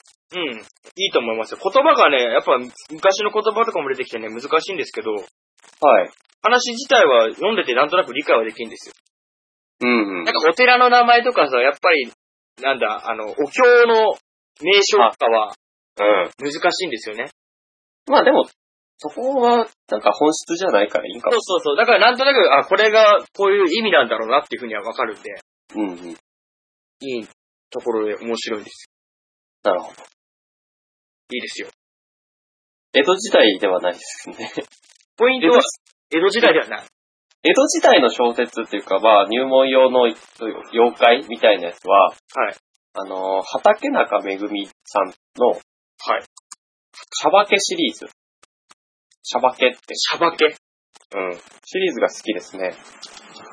かなり読みやすいです。へぇー。畑中めぐ。ああこの人知ってるかもしんない。読んだことはないけど。うん。結構何冊か持ってるんですけど。うん。なんかすごくね、あのー、現代人にもわかりやすいように書かれてて、うんうんうん。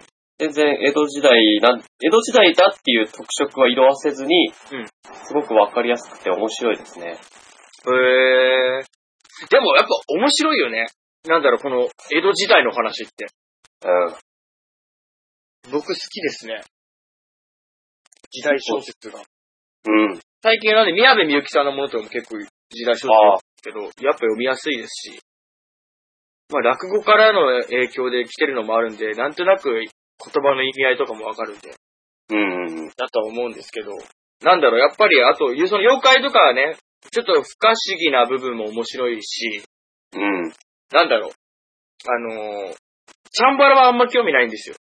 ああ、そういうバトルは、じゃないですね。鬼平犯科帳とか見客商売的な、うん。池波正太郎とかみたいな感じのはうん。あんまり興味ないんですけど、もっと、一般市民みたいな、うん。じゃあ庶民的な暮らし。庶民的。な生活の暮らしっていう部分は、うん。がすごい好きなんで、うん。そうした時にやっぱり妖怪とかが身近に出てくるお話も多いですから、うん。面白いんですよね。面白いですよね。よ妖怪僕も好きですよ。妖怪好きですよね、キムさうん。妖怪談義っていう柳田邦夫さんのね、本があるんですけど、ん。はい。それ、まあ、妖怪学っていうのもあるんです、くらいですから、はい。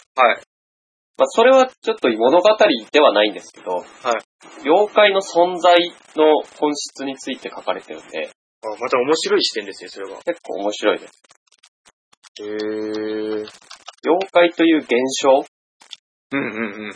について書かれてて、僕はそういう、なんていうか、なんだろう、科学的な見地からの妖怪が好きですね。へえ。もちろん。物語としての妖怪も好きなんですけど、うんうん。あの、 妖怪っていうのは、現象の、現象に名前を付けた存在である。まあ、擬人化ですよ、要するに。うんうんうん。そういうのについて書かれてて面白い。ええちょっとそれ面白そうだね。うん。あの、僕、前も言ったんですけど、文通をいろんな人としてるんですよ。あ、はいはいはい。その中でね、もう最近ね、人数がどんどん減ったんですよね。あ、そうなんですか。なんかやっぱ季節の変わり目で、忙しいのか、うん。減ってはいるんですけど、まだ何人か続いてて、うん。その中の人で、女性の方で、はい。民族学に興味津々な人がいて、おー。うん、それで喋って、あ、僕の知り合いでも民族学好きの人いますよ、みたいはいはいはい。な。だって、その人も柳田国夫の遠の物語でしたっけはい。遠の物語がすごい有名あですけど、あれが面白いよってあれ面白いですね。言ってましたね。あれは本当に、なんか物語がいっぱい入ってて、うんショートショートにも満たない。ただの、い一つの出来事が4行ぐらい。へえ。それぐらいのがいっぱい入ってる。羅列しちゃうんだ、いっぱい。そうです、本なんですけど、なんていうかね、それは本当に、その東の地方のうん人が語ったことをこう記録してるんで、もうこういうことこれがは、伝え話みたいな。そうです、生の、そういう話が、その場で聞けてるような感じですね。へすえ。ごく臨場感が好きです。なるほどね。そうなんだ。その方がね、結構喋って、いろんなこと知ってる人で面白いんですよね。へぇー。民族学と、なんだっけ、記号学記号シン、シンボル学とかも言うんですけど、あ、へぇー、なるほど。シンボル学に興味があるって人で、やっぱそういうとこに関っていく人は面白いな。面白い人ですね。そうなんですよ。なんかね、なんか喋ってても面白いな、うん。方でね。年は近いんですか年上だったかな年齢忘れちゃったな。ちょっと上の人だったかなそういう人とね、知り合いになると面白いですよね。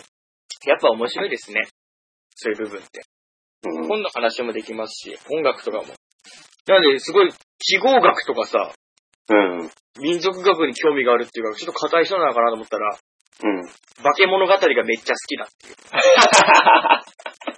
あゆみちゃんがめっちゃ可愛いっていうことです、ね。だからすごいなんか、いろんな話がしても大丈夫なのかなっていう。なんか意外と親和性高い人ですね。そうそうそう。親しなんみか、なんだっけ、バン、バンドもやってて、へーいろんなアレンジのバンドやってるとか言ってて、あ、そうなんだ。うん、面白い人だな、へえ。続けてますね。そういう人とは続けれたらいいですね。そうだね。ずっとし、なんか、やっぱり喋ってて、この、幻覚ペダントじゃないですけど、関心湧く話題がいっうんうん。ぱい出てくると面白いですよ。自分の知らないような文化とかさ、うんうん。音楽一つにしてもやっぱりクラシックとかは全然僕わかんないですし、うん。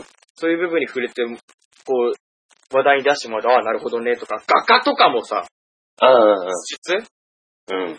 芸術とかも僕もうペラッペラですから、そう。まあ、なかなかね、うん。接する機会もないですから。うん、そういう時になんか何々店みたいな芸術の店に行ったんだわーっていうところになった時に、うん。あ、こういう絵もあるんだなーっていう部分で、なるほど。話の幅は広がります。へえ。なんで民族学もちょっとね、僕も挑戦読んでみようかなっていうのが面白いですよ、やっぱり。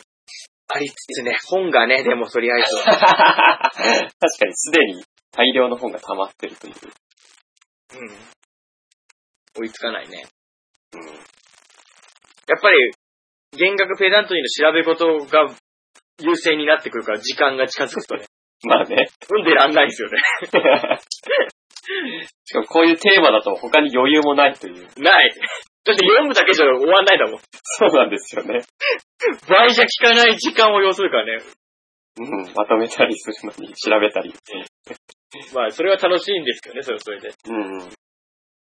そう、それで、そういえばソビエトじゃないけど、ロシア語のさ、はい。テキストがいっぱい出てきますよ。あー、僕が挙げたやつですかうん。あれだけじゃ絶対わかんないですよね。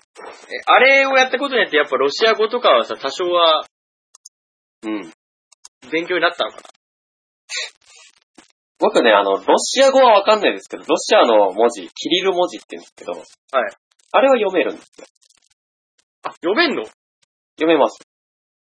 意味も理解できるってこといや、例えばだから、あの、なんだ、ロシア人が、ひらがなを読めたから、うん日本語が理解できるかっていうとそうじゃないですよね。あ、そういうことね。はい。だから、ロシアの文字が読めても、ロシア語がわかんないんですよ。文字は読めるだろ。文字は読めます。だから、えソビエトとかっていう、かい書かれてる、その、なんだろう、固有名詞とかはわかるんです。うんうんうんうん。ただ、習ってないこととかは全然わかんないですね。そういうことだね。うん。だから僕らがえアルファベットの A を A として認識できると同じだね。そうです。だから、例えば、アラビアの、アラビア語とか書かれてることも読めないですよね。うん。だから読めるか、読めたら理解できるかっていうとそうでもない。そうではないよね。うん。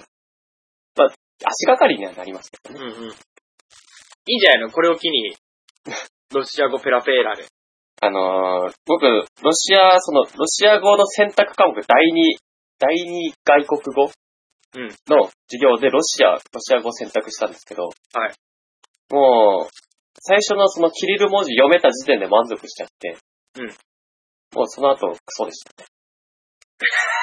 クソってクソでしたね。もう最後、追試の追試の追試ぐらいまで残ってましたね。いやいやいやいやいや。最後のテスト。で、最初から目的がそれだったんですよ。僕キリル文字読むためにロシア語を選んだんですけど、うん。なんか、ロシア、文字はまだ良くて、ロシア語って世界一難しい言語なんですって。え、ロシア語うん。ええというのは日本、日本語って、まあ、なんていうかね、バラバラでも全然伝わるんですよ、日本語って。うんうんうん。ロシア語って、その、なんだろう、単語に書くとかが8つぐらいあって、ええ英語にもないんですけど、あと、男性名詞、女性名詞とか、中性名詞っていうのがあって、うんうん。へそういうのによっても核がまた変わってくるんですよ、全体が。えだから、例えば、ソビエトって、ロシア語だとサベートって言ううんですけど、ん単語単体だとサベートっていいんですけど、んロシアのあのソビエト社会主義共和国連邦になると、んまたサベートがサベートスキハーっていう感じで、あ、変化するんだ。変化するんですよ。全部が変化する。いいなだから、全然変わってきちゃうんですね。単語の一つ一つが。はいはいはい。なるほどね。うん。やってらんねえですね、それも。本当にわかわかんないですよ。なるほどな。外国、違う他国の言葉使えるようになったらもっともっと楽しいんだろうね。そうですよね。大に楽しいよね。うん。なん何が簡単なんだろうね。だろうね。日本、やっぱり親しみやすいのは英語だと思うんですよね。そうい英語う、なのかな書くとかないし、男性女性もないし。英語覚えるまあ、好きで損はないとは思うんですけいやど。でも本当に洋楽とか聞くからさ、英語わかればきっともっともっともっと楽しいんだろうなと思いますよね。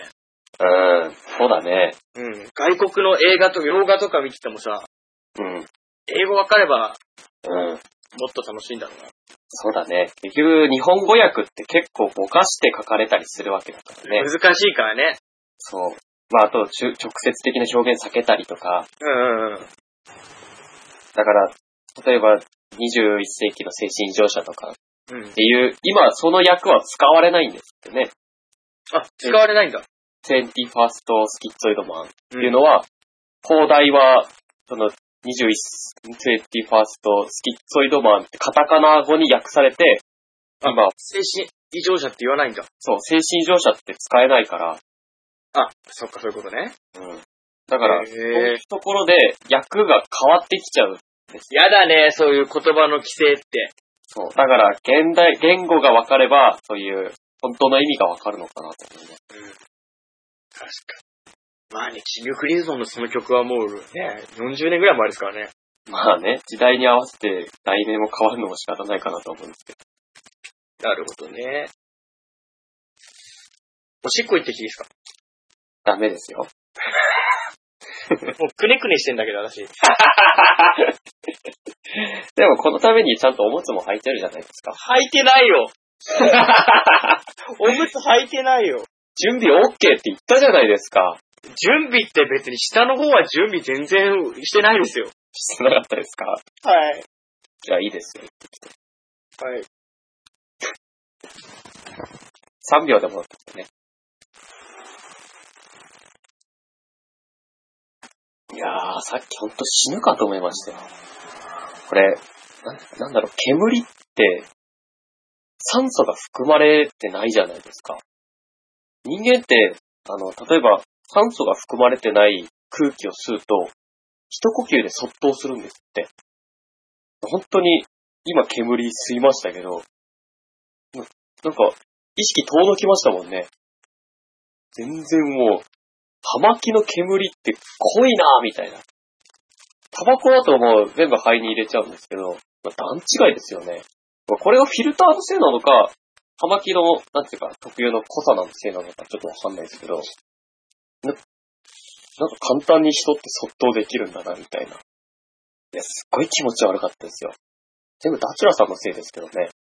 ダチュラさんにも葉巻を一本送って、で、なんか SM ろうそくを使って火をね、つけてもらってね。 もう一何を喋ってるんだか。えいや、何を喋ってダチュラさんに葉巻を吸ってもらおうということで、る何を熱弁してたんだよ、今。葉巻を吸ってそっとしてもらおうかっていう話をしてたんですよ。嫌です よ。だから、即答なんて。仕掛けたんですからね。こちら は。嫌だよ、そんな。嫌だ、嫌だ。すっごいもう油汗がすごかったですよ。まあ、あのさっきの咳の感じ見ると、かなり危険な状態だったんだろうなっていうのはね。今まで、今までしたことないぐらいの咳してましたからね。うん。で、中身出てきちゃうんじゃないかと思うん ですよ。内臓的なもの、内臓的なものが。見せちゃいけないものがね。うん、見せちゃいけないもの出てきちゃうんじゃないかな。いや、本当にきつかったですね。体験、体験してくださいよ。 貴重な体験でしたね。この野郎。この野郎と。 あの、全然話変わるんですけど、はい。頭がいいってどういうことなんでしょうね。頭がいい。ここ最近ね、じもうずっと考えてるんですけど、うん。頭がいいってなんだまあ、多分3つぐらいには分かれられますよ。お、3つぐらいうん。まず頭の回転が速い。うん。もう一つは、記憶力がいい。うん。もう一つは、あの、応用力と言いますか。応用。知恵が効く。知識、知識と、知識は記憶力で、知恵は応用とか行動力みたいなね。経験に、経験に使えるっていうか。そういう感じですね。うん。その3つに多分分かれられると思う。ああ、じゃあそれらを、やっぱ全て兼ね備えてる人が頭いいな。まあ、その1つでも多分、優れてる人は頭いいに入ると思うんですけど、ああ。勉強できるっていうのはだって知識ですよね。うん。知恵はいらないですから。うんうんうん。だから勉強バカなんていう言葉もあるくらいでね。うん。ただ、よく会社とかで使うのは多分、知恵とかだと思う。うんうん。知恵だね。書いてあと政治家とかなら、まあ、基礎知識もそうですけど、あと頭の回転とかね、うん。そういうのは必要だと思いますよ。なるほどね。だからなん、なんなんのかなと思って、一体頭がいいって。あ本質としてうん、本質としてっていうか、うん、自分が納得する上で頭がいいっていうのは。うん。僕はその3つのうちどれか1つが優れてる人だと思うんですよね。ああ、一つでも優れてれば、だからそれぞれに頭がいいがあるんだね。うん、そそのうです。その人によっての。うん。だからきっと、なんか考えれば考えるほどさ、頭がいいなって、頭がいいなって思う時ってさ、うんうんうん。自分と比較した時にそれがすごい長けてる人見て思うからさ、ああ、そうなった時に人それぞれ頭がいいのは、頭がいいと思うことは別物で、別々であって、うん。自分と比較した時にすごく秀でているものを、を持っている人を頭いいって思うのかなっていう。ああ、自分じゃ思いつかないことが思いつく人は頭いいって多分認識すする。るんだろうね。うん。頭いいなーってこう口に出したりするけど、じゃあその部分でどうしてその人が頭いいと思うのかなっていう。ああ、自分、うん。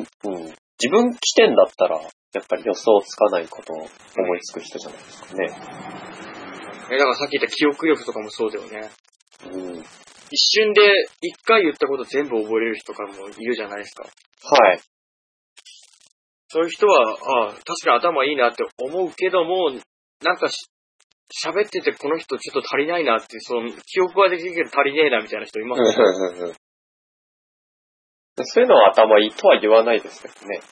ああ、そっか。な、そうなった場合、さっき言った3つがさ、どれか1つでも引い出ててもさ、うんうん。 1つが大きく欠落してたらそう思わないんだろうね、きっそうなんだろうね。やっぱり思う思わないって、その時々って違いますから、と。うんうん。例えばテストの点数で、ね、出てくれるんだったら、その記憶力がいいっていうのは、うん頭いいに入りますけど、うん場面場面でね、うんこの人、なんか、知恵は、知知識はあるけど知恵はないな、みたいなさ。はいはいはいはい。そういうのは頭いいとは思わないかもしれないそういうことですね。難しいよね、ですね。考えれば。うん頭悪いな、この人って思うことはいっぱいあるんだけどね。そうなんですよね。それに比べると随分難しいですよね。だってそれ頭悪いなと思う人の、じゃあ真逆のことが頭いいのかとはそうでもないもんね。うん。そうなんですよね。だからさ、なんだろう。僕好きな本で氷のクジラって漫画があるんですけど、漫画じゃねえや、小説か。はい。氷のクジラって小説なんだけど、そこに出てくる人でさ、すごい勉強できる大学生、主人公の女の子の彼氏が、うん。めちゃくちゃ勉強できる大学生なんですよ。はい。なんですけど、なんか頭が悪いっていうのを感じるんですよね。うん。したときに、なんかその主人公の女の子が、あなたは頭が悪いってことを言っちゃうんですよ。うん。したら、その男がムキになって、うん。次の日に家にうん。テストの箱、テストの答案用紙を送りつけるっていう。頭悪いですね。頭悪いよね。めっちゃいい点数取ってて、うん。 100点みたいのを何枚も束にして送りつけるんだって。へえ。とか、友達に聞い、友達にそのことを打ち上げたら、お前は頭いいよっていう本文をそのまま転送していくんですって。これって頭悪いなって思うんですよね。 そうですよね。何なんだろう。ええ。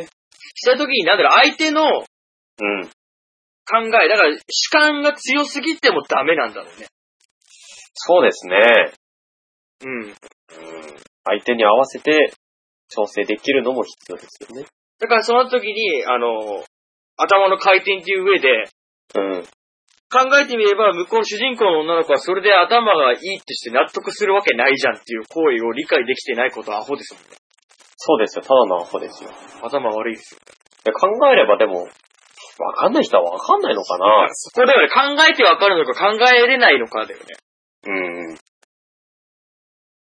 頭の悪い人。頭のいい悪い。難しいですよ。だけども僕は、僕より頭が悪いだと思った人は苦手ですね。まあ話が通じないですからね。あの、そうです。話の通じない人。なんで、勉強できるできないはもちろんファクターとして重要だと思うんですけど、うん。それ以前のもの、そうですね。会話になんない的な、そうですね。こっちが伝えんとしてることが伝わらないわけですから。そうそうそう。そういう時に、なんだろう、誰の本だったかな戸辺、戸辺町さんって人知ってますいやー、知らないですね。日本の天才の人って言われてる人。の、脳機能の学者さんなんですけど、はい。戸辺町さんって僕見る限りあの人天才だと思うんですけど、はい。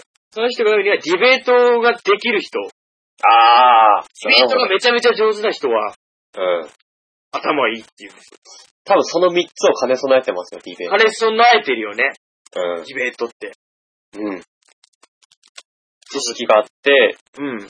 相手の反応に、そう知識を活かして知恵にしてね。うん。そして頭の回転よく答えれると。そうだよね。うん。デむずいな。ィベートが上手い人ね。なるほそこかなって思う。ど。まあ、それ、馬べちさんって人、 この人、なんかすごい学歴とかが。そうなんですか。うん。なんかもう、なんだろう、財、財閥の息子じゃないけど、すごい、由緒あるうん大。きい家出身の人なんですけど、はい。その人で、あの、飛び級飛び級しまくりの人ほほほ。大学とか。うん。で、なんだろう、この人のね、本っていうか、僕が読んだのは、水道橋博士さんの、この人取り上げたページの本なんですけど、オウム真理教の部分での、うん。け警察庁の、うん。たすなんていうの、その、調査の方に加担、加担っていうか、協力してるはい。そしたらね、脳科学の部分がすごい長けてる人で、うんうん。なんかその人曰く、うん。脳を、人に、そういう、洗脳は可能なんだって、脳科学上。へえ。人を殺すっていう洗脳とかも簡単にできるんですっへえ。て。だけど、それをできるっていうとか、やり方を説明すると、うん。みんなやるからできないっていう、とは言うらしいんですけど、簡単らしいですよ。あ、そうなんですか うん。すごいな、なんか。うんだから、行き過ぎてね、もうよく、一周しよくわかんない人なんですけど。うんでも、この人の、あの、話聞く限りでは頭がいいっていうのはディベートうん。最高峰みたいな。なるほどね。確かにね、話し相手部分は大きいよね。そうですね。話って、待ったできないですからね。そうそうそう。面白い人だなと思って。うん。多分ね、YouTube とかの動画サイト行けばね、あの、うん水道橋博士さんの対談してるやつがあるんですけど、はい。うん、なんかとんでもない人 ですよ。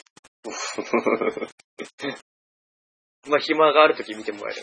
わかりましだからした時に会話が下手くそな人ってやっぱ僕苦手ですね。た。あー、そうですよね。面白い話できるんじゃなくて、うんうん。会話が上手な人。うんうんうん。会話が上手って大事ですよね。大事ですね。うん。結構難しいんですけどね。難しいけど ね。会話めっちゃくちゃ下手くそな人。はい。あの、喋口下手とはまた別なんですよね。うん。うん。だってキャッチボールができてない人ですよね。どこに返していいかわかこんない人。こ投げとんねんって いう人。その球取るんじゃないっていうようなうんうんうん。人は苦手でね。なんかだから最近はね、あの、さっき言った飲み屋の大将と喋ってるのがすごい面白くてね。ううん。ん、なんだろう。上手なんだよね、会話が。はは。言ったことに対してのレスポンスがし、受け止めがあって、うん。返しをそれなりに持ってるっていうか。あはは。だから、大笑いする面白さじゃなくて、あ、喋っててなんか楽しいなっていうあー、感じのが、あ、つくさん、これって、きっと大将頭いいなっていうのを、あー、なるほど。うん、思うものでした。はい。まあその点ね、なんか職場で喋ってる連中と喋ったら本当にもう全く思って面白くないなって。なん、なんなんだろう。みんなさ、ギャンブルか、ギャンブルか、車の話しかしないもんね。 まあ、そうだよね。それか下品な話しかしないですよ。してないですね。うん。他になんかないのかなとは思いますけどね。そう、他になんかないのかなって思うこともすっごいあるよね、だから。でただ、そういう中の人にうん、民族学の話とかしたって面白くないし。まあ、のは間あ違りますいないね。 うん。だからうん、誰しも多分なんかあるとは思うんですけど、うんその人に合わせた結果、その3つぐらいに集約されるんじゃないですか。そこだね、きっと。うん。分母が少ないんだろうね。ああ、分母が少ないっていうのはあ会る話の受け口としての分母の狭さ。だって漫画の話って言ってさ、うん。うん。ジャンプの話しかできないですもんね。確かにね。ワンピースぐらいの話しかできないですよ。ワンピースを軸にね。うん。もう絶対トクル兄弟に例えしても分かる人少ない。特に同年代なら絶対わかんないですからね。ほぼ。もうだから そのさ、同年代に感じるジェネレーションギャップが辛くてしょうがないよ。まあでも、いいんじゃないですか僕はむしろそういうのを、なんていうか、距離取ってるぐらいですから、自分から。うん。だって合わないのに合わせたってしょうがないじゃないですか。まあね、確かうん。だって、楽しくないし、いた、一緒にいたってね。うん話は合わないし、一緒にいたって楽しくないんだったら、一緒にいる意味ないじゃないですか。に。ないね。うん。一緒にいて楽しいからつるむんだって。うんうんうん。でつるむ必要がないと思ったら、別に全然距離取るのは苦じゃないですよ。ですよね。 うん。なんで、なんか面白い理由があんのかなとも探すんですけど、はい。見っからない。うん。多分普通の人はそんなことしないんでしょうね。探したりしないんでしょうね。うん。だけどさ、会話においてさ、うん。定規代わりに使うのが漫画で多いんですけど、うん。さっき言ったそのワンピースしか読まない人に対してはワンピース止まりなんですけど、うんうん。ちょっと違う、寄生獣知ってるってなると、うん。あ、じゃあもっと違う分野のこともいけるなって思うんですよね。あ確かにそういうなんか踏み絵みたいなのはありますあよとはね。ね、そセンの途サー。端、その一個知ってるだけでうん。う会ん話が広がるっていうか、うんうん。他も知ってるんだろうなって分でねも。知ってたらだと実際喋るのは知ってんだよね。まあそういうもんなんだと思いますよ、でも。なんかだからあんだろうね。一つきっかけに、その人においての会話の分母の数が増えるもの。うん。僕見つけただけでやっぱ漫画が大きいんですよ。なるほどね。うん、漫漫画つながりでそこから音楽にも広がるし、映はあ、は画あとかもそっち側に広がっていくんですよね。喋ってそうなんです。漫画に限らず。うん、それ、例えば、だからさっき言った寄生獣とかを、寄生獣アキラなんかはそうだね。うーんその。辺読んでるっていう途端に、他の分野のことについても、知らなくても会話になるんですよ。あ、なるほどね。向こうが認知してなくても会話として楽しくできるんですよ。あえー、それはなんか面白いですね。そう、あここが不思議な感じなんだけど、うん。結構あるんだよね。やっぱり、なんていうか、流行りしか追わない人って自分持ってないからじゃないですかね。なるほどね。それもあるのかも、だから。うん。うんだから、自分持ってないから、自分の知らないことに対して、なんていうか、広げられない。うん相手の言ってることがわからない。うんどうどうしようもないみたいああ、そう。これは大きいね。だから流行りものを軸にいれば、な。うん。その周りのものには目先が行く必要がない。そうです、そうです。だから、流行ってると、その、やっぱり、集団にいる限りでは楽しく会話できるからね。うんうん、だから自然と、うん自分が知らないことがまずないから話ができるってことで。ああ、そっか。で、かえって流行ってないものに対して興味がいく人は、もともとそういう違う流れに乗っかってない分、うんうん。止まってるものに目が行くわけで、そうですよね。それのやっぱり癖じゃないけど流れのそれる癖があるから、うんうん。他のものに対してもうん。似たような姿勢で向き合ってもらえるのかもしれないですね。そうかもしれないですね。だから、他人が面白いっていうものに対して、うんあ、面白いんだっていう人と、うんあ、知らないからわかんないや、みたいなね、いう人だと、やっぱり、知らないから、あ、知らないけど面白いんだ、読んでみようって興味して、前向きなね、興味持ってる人の方が話してて面白いと思そういうことだね。う。うん。関心の部分出したら、そうですね。会話の、うん。やっぱり関心持ってもらったら楽しいですからね。うん。確かに。だけどさ、そういう時にさ、たまにあるんですけど、俺めっちゃ漫画読むんだよね、みたいな。うん。 そういう姿勢で来る人もいるんですよ。僕が、あの、ダチュラってめっちゃ漫画持ってんだよ、みたいな、誰かが言って、それ経由で、俺めっちゃ漫画読むんだよね、みたいな感じで来るから、え、じゃあどういうの読むのって聞いてさ、まあ、ジョジョは来るよね、まず。うん。今で、ジョジョ来て、うん。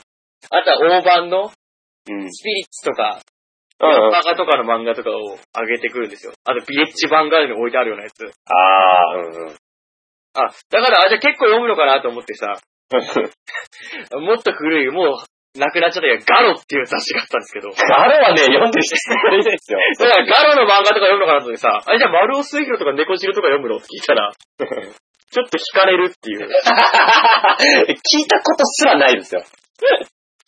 な、な、なんだろうそれみたいな。書ガ 店でガロ、ガロって何ってガロって何って言うからえ、ガロで、白戸三平とかの、サ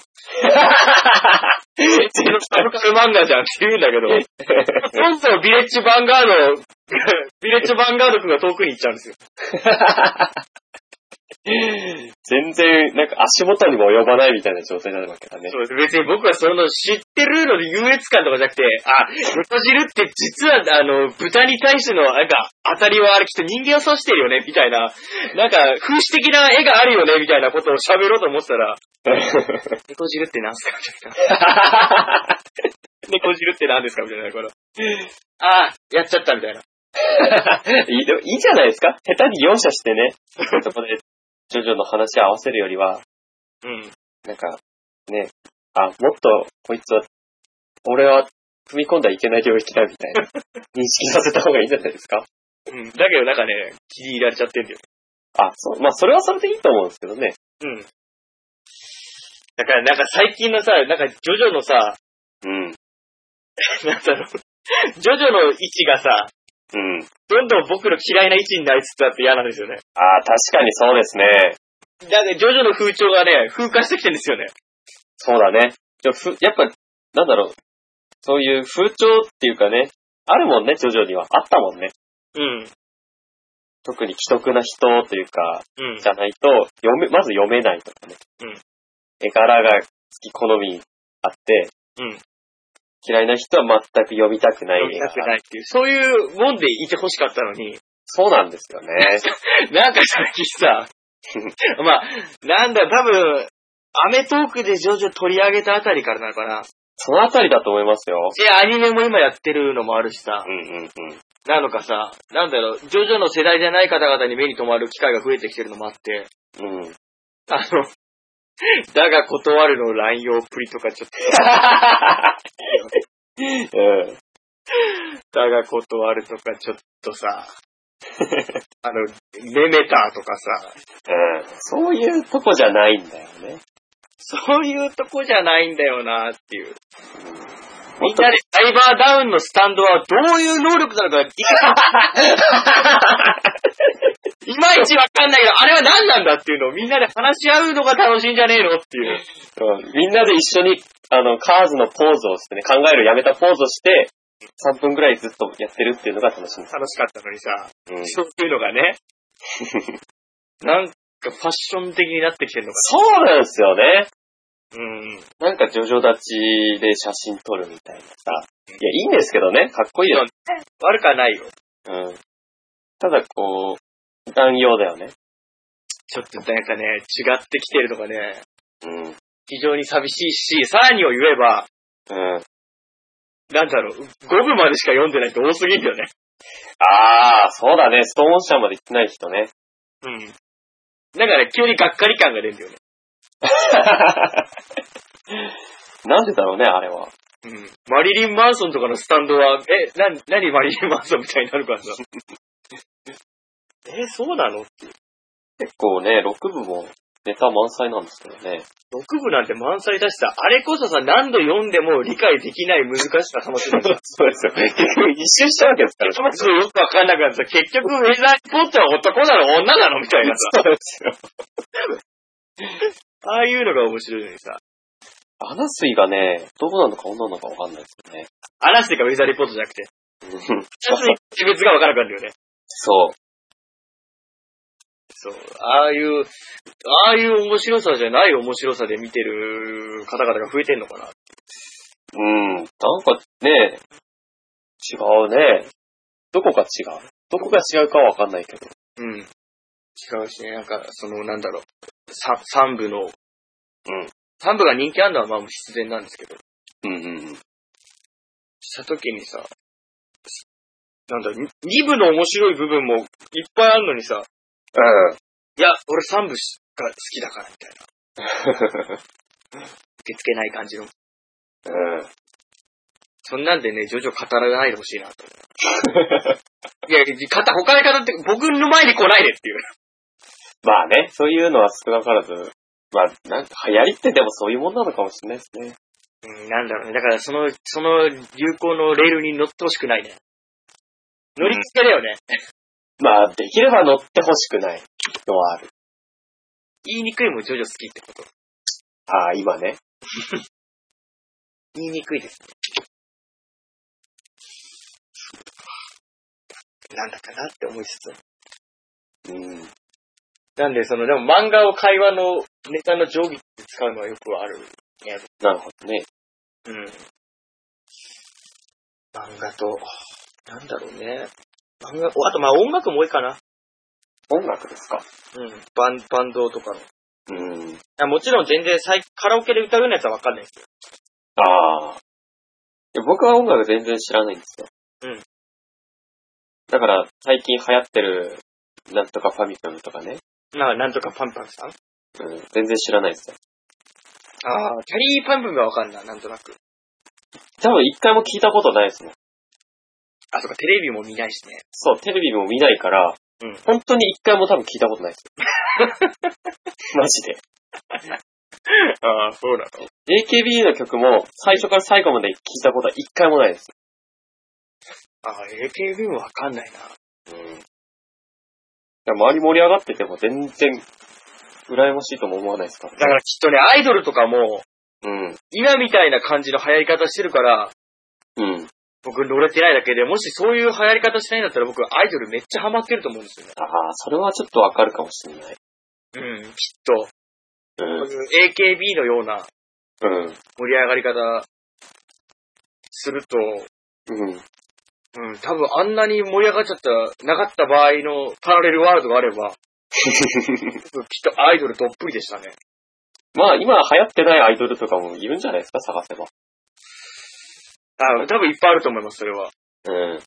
だからそういう取り合いで桃色クローバー Z はのし上がってきた感じだよね。ああ、ちょっとね、隙間産業じゃないですけど、うん。ニッチなそうでね。一気なそうで。う言ん。ってんのかなと思うし、あと、なんだろう。まだ敵を増やすわけじゃないんですけど、はい。あの、オタクって言うじゃないですか。 はい。なんか最近のオタクって、全然オタクじゃないですよね。全然違いますね、確かに。嫌なんです。オタクってもっとね、下びた感じ。そう。 アングラなんですよ、もっと。もっとアンダーグラウンドな文化だよね。そうなんですよ。じゃないとオタクって言えないんですよ。みんなが言ってるオタクってオタクじゃないよね。うん。確かに、その、当時オタクだったものと好きなものは一緒なのかもしれそうない。そうそうそうそう。それが明るみに出た瞬間、それはもうオタクじゃないんですよ。だから今なんてアニメを見るだけでオタクみたいになってるじゃないですか。うん。 全然違うじゃないですか。まあ、なんだろう、アニメ好きのことを、ちょっとね、なんだろう、揶揄して、簡略化してもうオタクで一括りなのかね。そういうた用語としては便利なのかもしれないですけど、あーまあまあまあ、そうだね。ただ、本質としてはずれてるかなと思う。そうだよね。うん。だから僕はもっともっとそういうオタクではなくて、うん。本当にあの、解雇中かもしれませんけ ど、昔ある、由緒あるオタクの人と、友達になりたいなって最近思うんですよ。うん。でもなんかでも多分ね、言葉って不思議なもので、一つのものがうん別の意味になるのもそうですよ。オタクもそうですけどね。はい。それと一緒にうん、別の言葉で、もっと合った言葉を表す。ああ、あると思うんですよ。なるとマニアとかになるのかな別の多分全く違う言葉ができるんじゃないですかうん。そのうちわかんないですけど。なんだろう、だからさ、僕とかがさ、ま、まあ、漫画いっぱい読みますけど、はい。で、漫画オタクだって言われますけど、はい。本当の漫画オタクに失礼だよ、この領事。全然足んないもんと思い ます。いやー、でも、状況にしてる量ではあるよね。それは多分そう全。然オタクに慣れてないなって思います。うん、そこはね、でも、なんだろうね、オタクって多分ね、自称するものじゃないんですよ。ああ、なるほど。うん。うんうんな。んか、集団というかね、そういう思失踪なのかな想とか、そういう集まりみたいなものうん。なんかこう、なんて言えばいいのかな。オタクっていうイメージだと、うん薄暗がりの部屋でね、うんこう、なんか漫画本を広げつつね、うん語り合うみたいな、そういう集会みたいなもののことをオタクって僕は言うと思うんですよ。ああ、なるほどね。うん仮面舞踏会じゃないですけどね。ポップになりすぎなんだね。そうですよ。だから個人のことを言うのはオタクじゃないとうんうんうんだからさ、本当に、何でもいろんなジャンルあるじゃないですか、オタクなんて。思う。うだん。けど今もう、アニメ、アニメ関係を軸にじゃん。そうだね。それが嫌だね。あーに、うん、そうだよね。やっぱ、やっぱ本質とずれてるんですよね。もっとあるじゃん。僕の好きなものって落語でもそうですし、プロレスでもそうですし、うん。うんいっぱいあるんですね。ガンダムにしかりそうじゃないですか。うん鉄道にしかりね。うん。うん。それこそ楽器とか、うん。オーディオとか。うん。そういう部分いろいろあんのに、なんかそれらをオタクとして今度刺さなくなりつつあんのかなっていう。うん。まあ、なんだろうね、オタク、でもそれはそれでやっぱり、なんていうの、業界としては喜ばしいことですからね。ああ。今まで市民権を得てなかったものが、なんて脚光を浴びるようになって、まあオタクっていう言葉もね、意味は変わったかもしれないですけど、うんうんうん。少なくとも、昔ほど悪い意味で捉えられなくなったじゃないですか。あ、まあもち、ね、もともと悪い意味が強かったからね。んうんうん。別称みたいなところはあったんで、うん。うんまあ、悪い、いいことだとは思うんですよね。うん。ただ、その、ね、古山の人からすれば、うん喜ばしいことじゃないと。 なるほどね。気持ちはわかるんですけど、まあ、ね、業界からすれば、喜ばしいことですよ。うんうん。確くれる、くれるわけですからね。かに。ねうん難しいものですわ、こればっかりは、本当に。あそういえばはい。もう今日終わらないね、なかなか。でも3時間半以上も喋って。もやしもん全部読みましたよ。あ、マジっすか面白いっすね。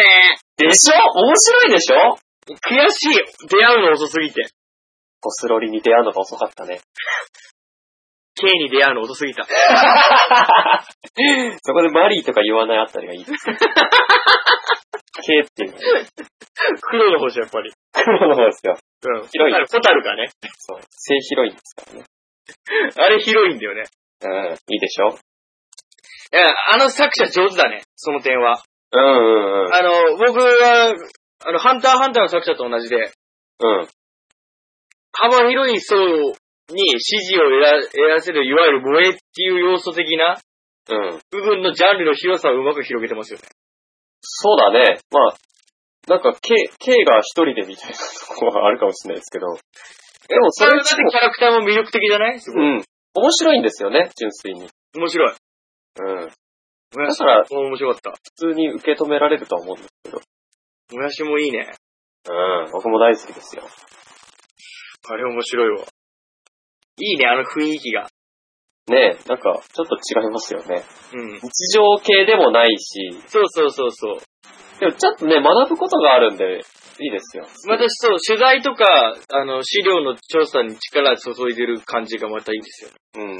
なんか、情報として正しいんだな、みたいなね。そうそうそう、あの、発行の部分もそうですし、外国飛び回ってるところも、うんうんうんロケ回ってんだっていうのが、うん。うん。あれ面白いですよ。石川正幸さんのね。石川正幸さん。てっきりさ、石川正幸さんってカッパの買い方書いてる人かなと思ったら別人でしたね。あ、違うんですかいや、違うんですかっていうか、この買い方って誰でしたっけ石川優吾さんだったかな。じゃあ、全然別人ですよね。うん。全然違うです。一生の人なのかなと思ったけど、違ったけど。うん。好きですね。最初、あの、長谷川さんとうん。武藤さんがん似すぎてわからなかったんですけど、あ黒髪でね、一緒だけどね。 そう、目の特徴がすごい似てたから、ああ、そうだね。わかんなくなりましたけ ど。あれ面白いっすわ。ね、おもし漫画としても面白いし、なんかこう、知識を得るのにも面白い。おすすめですよ。うん。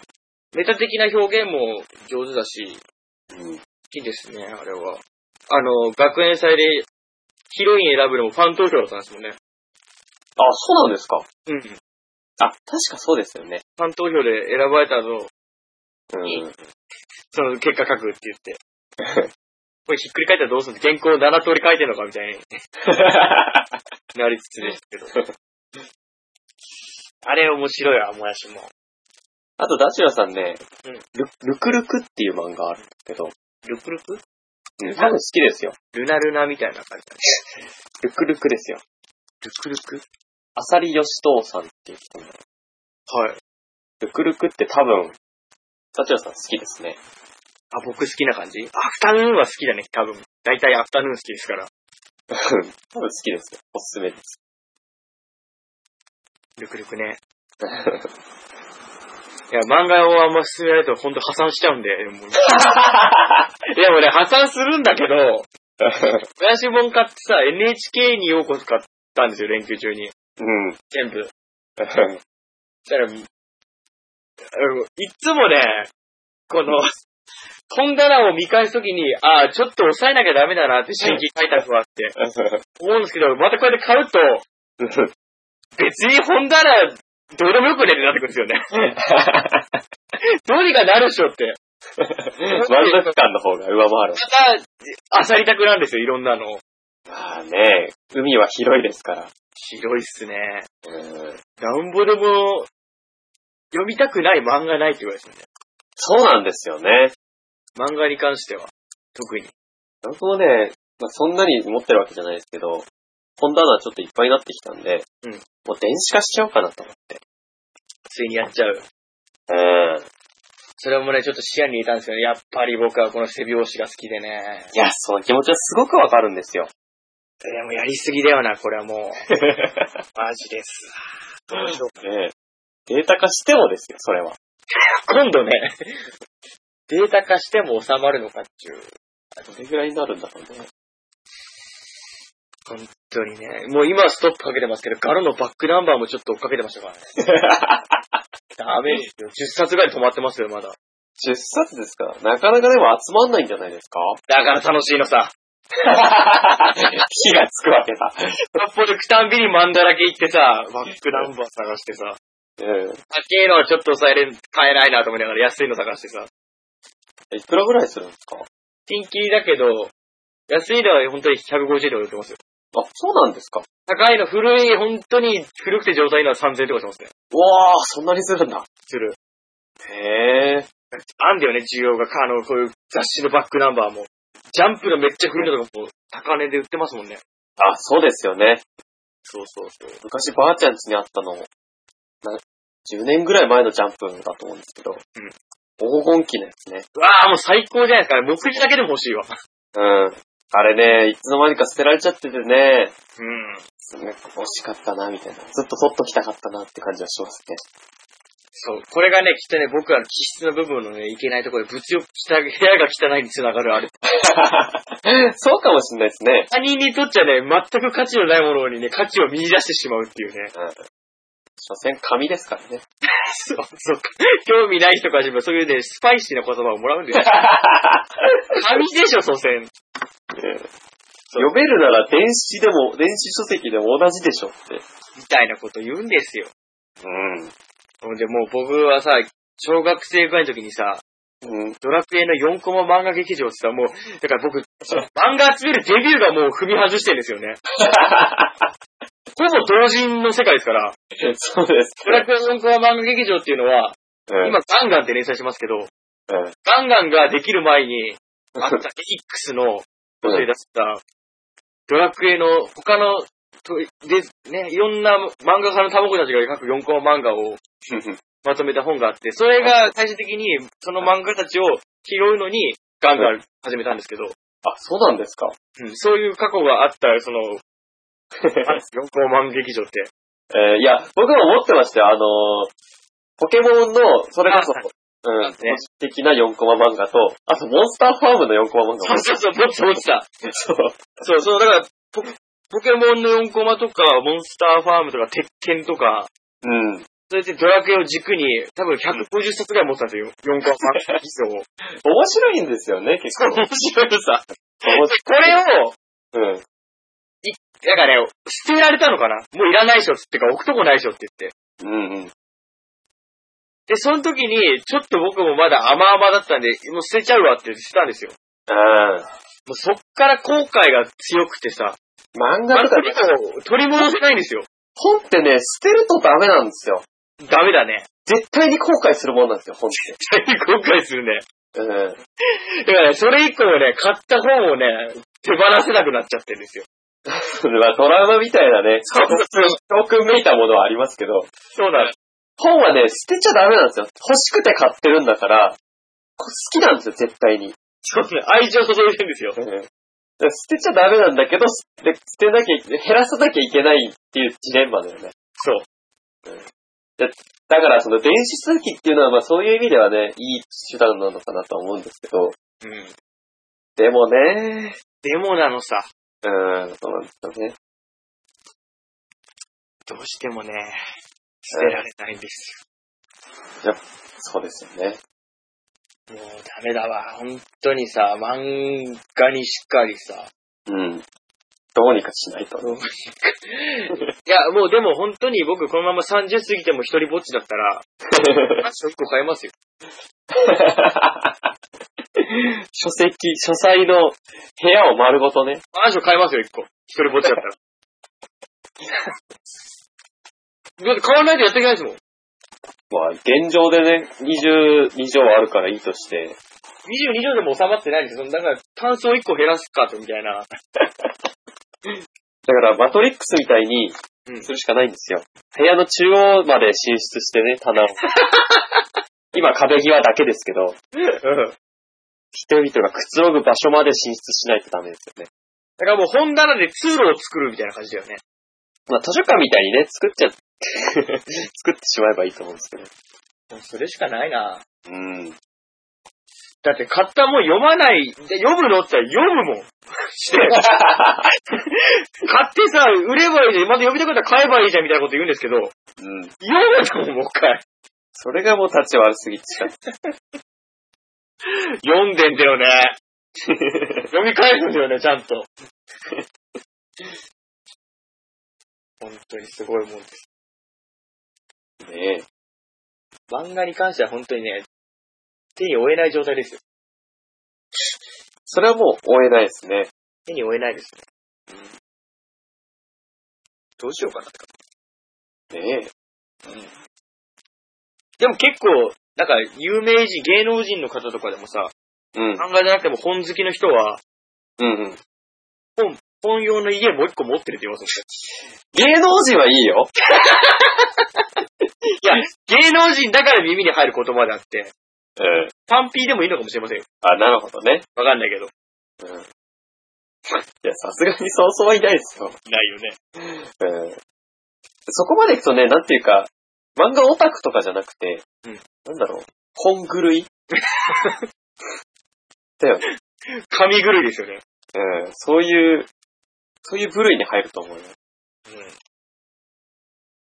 書籍が、電子書籍型。うん、視野に入れないと。やだな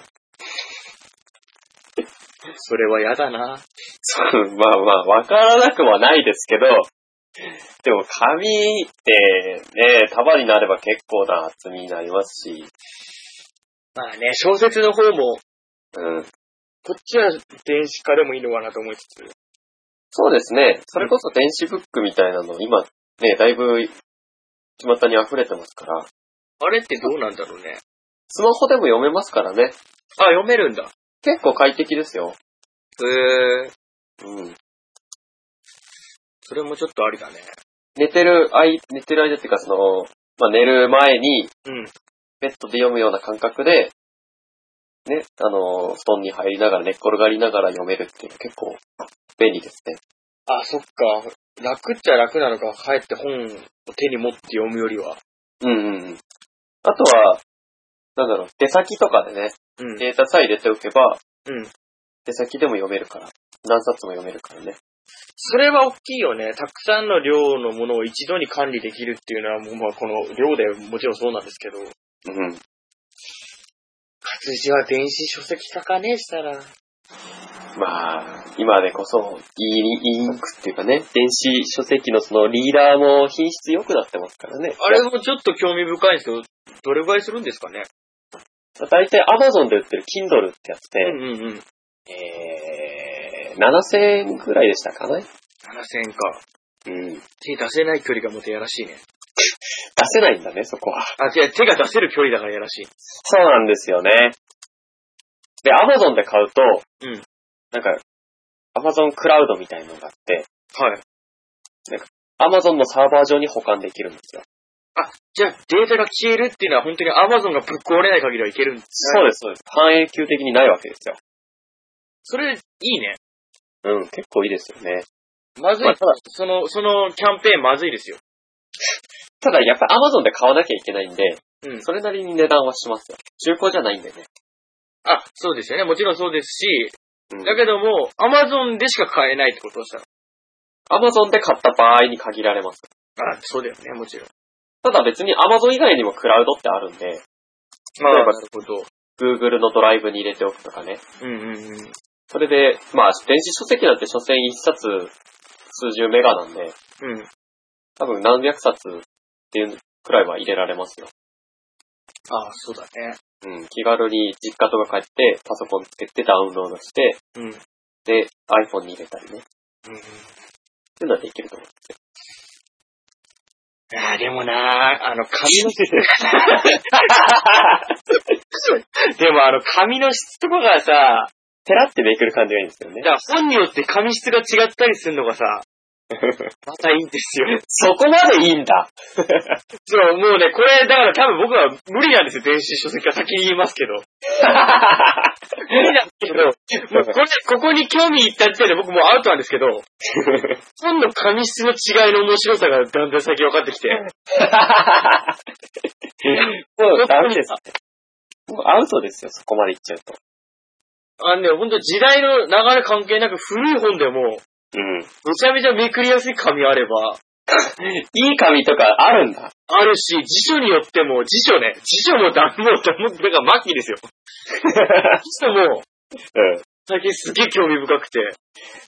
作りやすいのとか、肌触りの良さとか、まあでも辞書の紙ってなんか違いますもんね。特殊だね。うん。辞書って紙、あの、年代ごとに言葉って増えますけうど、ん例えば広辞苑とかね。うんでもあれって、今第6版、第7版ぐらいですかうんですけど、古いのと厚さ変わらないんですよ。うん、なんで、それを絶妙にバランスよく整えてるんですよね。紙の厚さをコントロールしてるんですよね。そうそう、言葉消すのもそうですし、うん厚み変えたりとかなんですよね。そうなんですよね。すごいですよ ね。そうなったらさ、電子書籍じゃ楽しめない魅力じ ゃん。そこはね、本当にどうしようもないですよ。もうダメなんだよ。髪の厚さとかまでいっちゃうと。紙質の部分さ、なん、どうすればいいの国立図書館に住むとかすればいいのかなんかもう大金持ちになるしかないよね。なあーまあまあ、そこですよね。それ持ちになるしかないですよね。次回テーマ宝くじをもうどうにか一発当てるしかないですよね。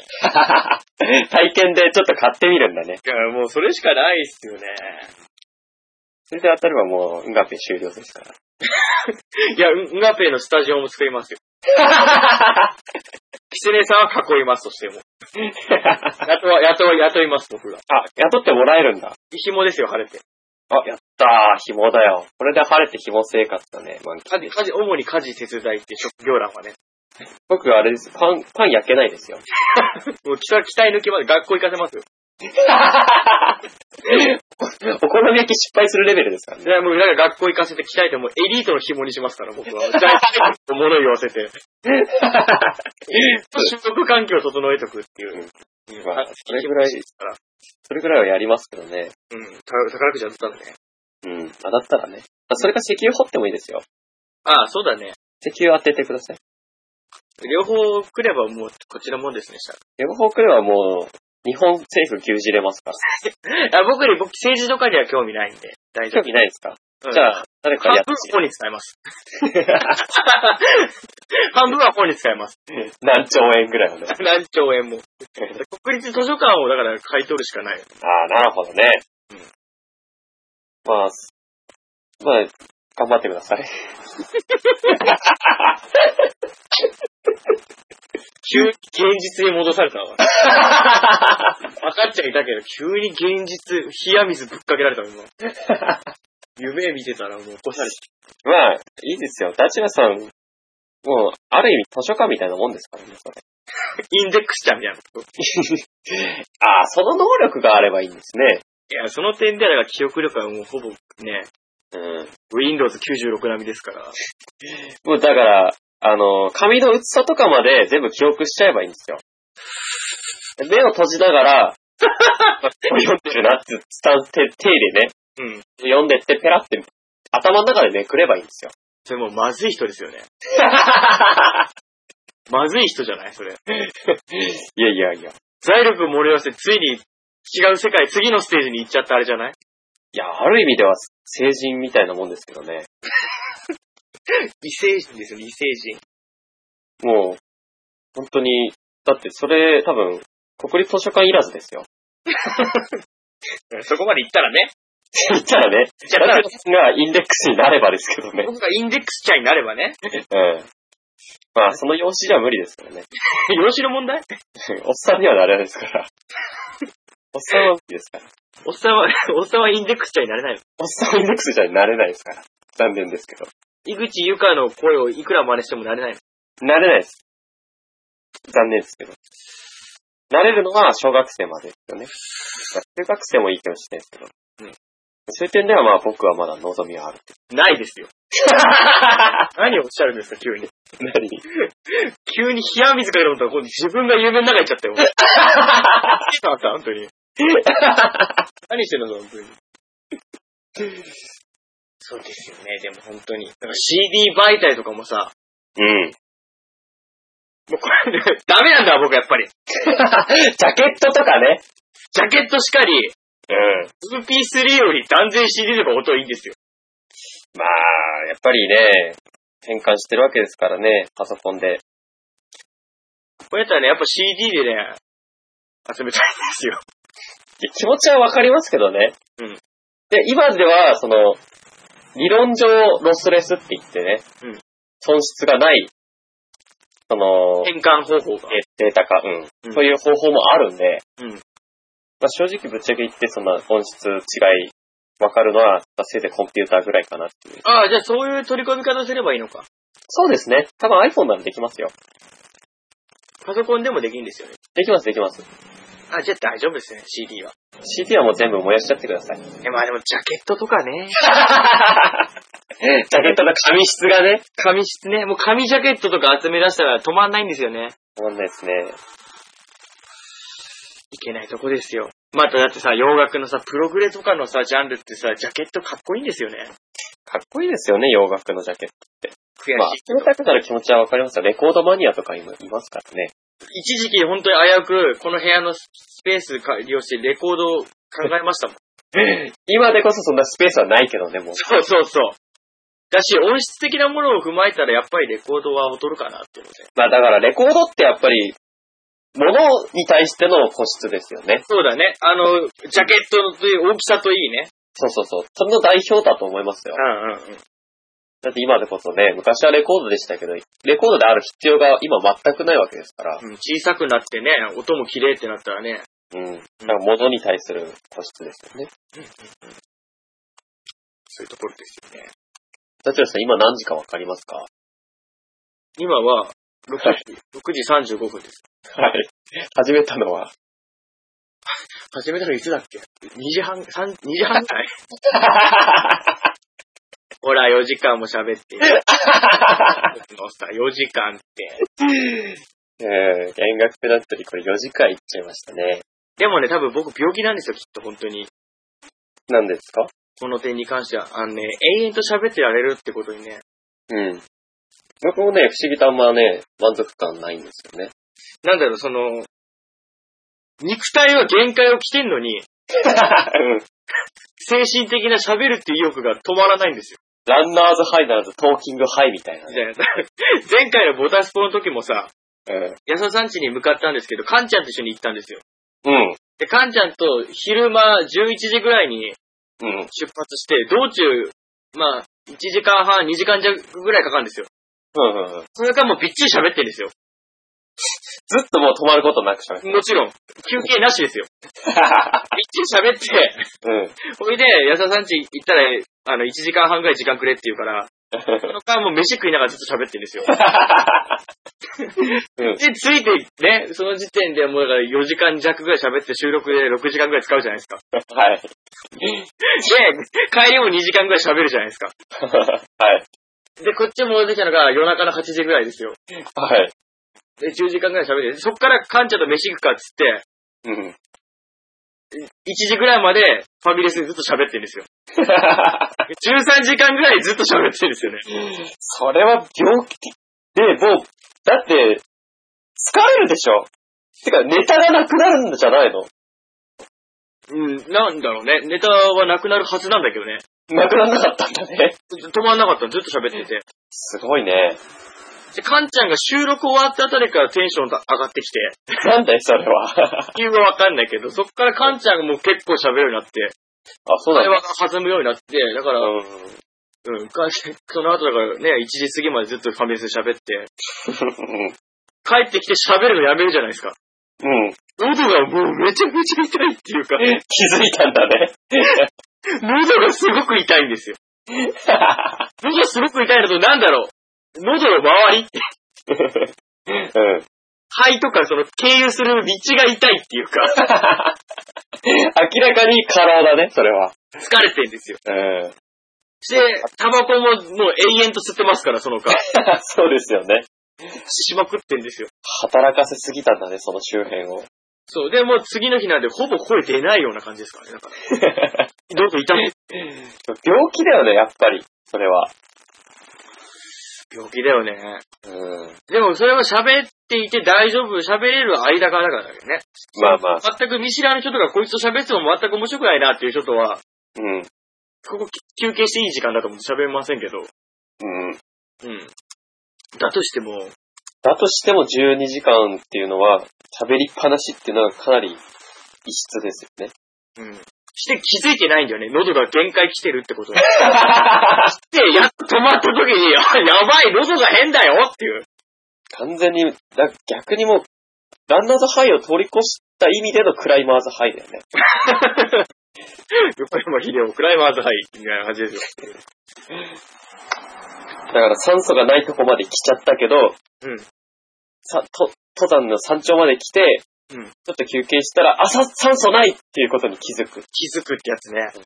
急にクラッとくるんだよね。本当はボンベがないと辛いのにね。うん、平気なんですよねって。いう状態だったわけですね。多分そうだと思います、これは。うん。なんかうん、だからいつもそうだ、飲みに行ってる時も一人で飲んでる時は、しゃべってないですけど、まあそれは、それはまた別の病気ですから。うん。なんか仲いいやつだと楽しい話してる時とかは、はい。朝から、バンカー始めて朝まで飲んでる間は喋ってますもんね。すごい人ですね、田代さん。困りもんですね。まあ、そんな間柄の人もね、なかなかいるもんじゃないですよ。僕からしてみれば。ああ、うん。確かにね。たくさんいるものでは確かに僕もそんないっぱいはいないですけど。だ僕は静かにしてるのが、辛くない間柄が好き。あ、それも重要ですよ。僕特に異性に求めるのはそういう部分ですね。まあ、男でもまあそうなんですけど、うん。まあ話してもやっぱそういう人って楽しいんですよね。合うんですよね、馬が。そうだね。だから相手に、あ、喋んなきゃいけないって周りの辛さを気使わせるような間柄は嫌だよね。そうだね。うん。間が持たないみたいなのは嫌ですよ。別にそれはないんですよ。喋んなきゃ喋んないでもいいんですけど、まあね。喋んないと辛いってわけじゃないんですけど、なんか気づいたら13時間ぐらい喋ってた。喋ってたっていう 結したら喉ボロボロになってるよっていう。果、結果だけが残るキングクリムゾンみたいなやつですけど、 キングプリンスの結果に残るバージョンで。喉が痛い痛くなるっていう結果だけが 残る。全然よくわかんない。 あれなんで痛いんだろうって。ないんだ。そしてなんかね、ここで自分の中で人生に大きなきっかけになるとか、うん。心が現れるみたいなさ、気持ちを綺麗になったとかじゃないですよ。なんか気づいたら時間が過ぎてて。 得るものなしですよ、だ から。喋ってる間は。まあ、まあ全部が全部ね、意味があるわけじゃないですけど、まあやっぱり楽しいんですよね、喋っててね。だから本質としてそこがた楽しいっていう理由だけですね。うん。きっと真面目な話をそんなのずっとやってはいられないんですよ。ソビエトの話とかね。それ以外の話は13時間はできま へん。そんなもの。できないですね。うん。えいーや、でもあれ、東西戦争、東西の冷冷戦まで持ってっちゃうときっと、まだ喋ってたんじゃないですか。まだ喋ってそうですよね。今4時間ですけど。こうん。れ収まるの収まるのよ、多分僕の圧縮技術をもってしても。いや、キッタンの圧縮技術でちょちょいのちょいやって、そんなの。そんな、ね、無理ですよ。潜在じゃないんだから。ちょちょいのちょいじゃないの。ちょちょいのちょいじゃないですよ。ジョイ君、ちょちょいのちょいじゃないのかい僕がね、圧縮にどれだけの時間を割いてるかですよ。本当だよ ね。だってさ、今これ喋ったの、一応、ね、編集するにあたってさ、はい。聞き返すわけでしょそうですよ。こいつはもう狂気の差だとしか言いようないですよ。僕はあの、石油とかって、まあ、一リスナーとして聞くことはあるんですよ。うん。だからまあ、3回とか4回ぐらいは聞くヘビーリスナーなんですけど、うんうんうん。ヘビーだね。うん。まあ、暇な時も聞けるしね。うんだ。から、そういうのを、やっぱ聞いててね、喋る側として、うん編集しなくて済むように喋るっていうのもまあ、一つあるんですよ。そうだね。だからうん、できるなら編集しないでそのままもう音楽入れて、圧縮してあげるみたいな。うんうんうんまあ、それが一番楽だしね。そうだね。だから今回も別に編集しなくていいかなと思ったんですけど、はい。 4時間以上経ってる とね、どこかしら削らなきゃいけないですよね。やだよ、そんなの。うん、もうソビエトのあたりいらないんじゃないかな。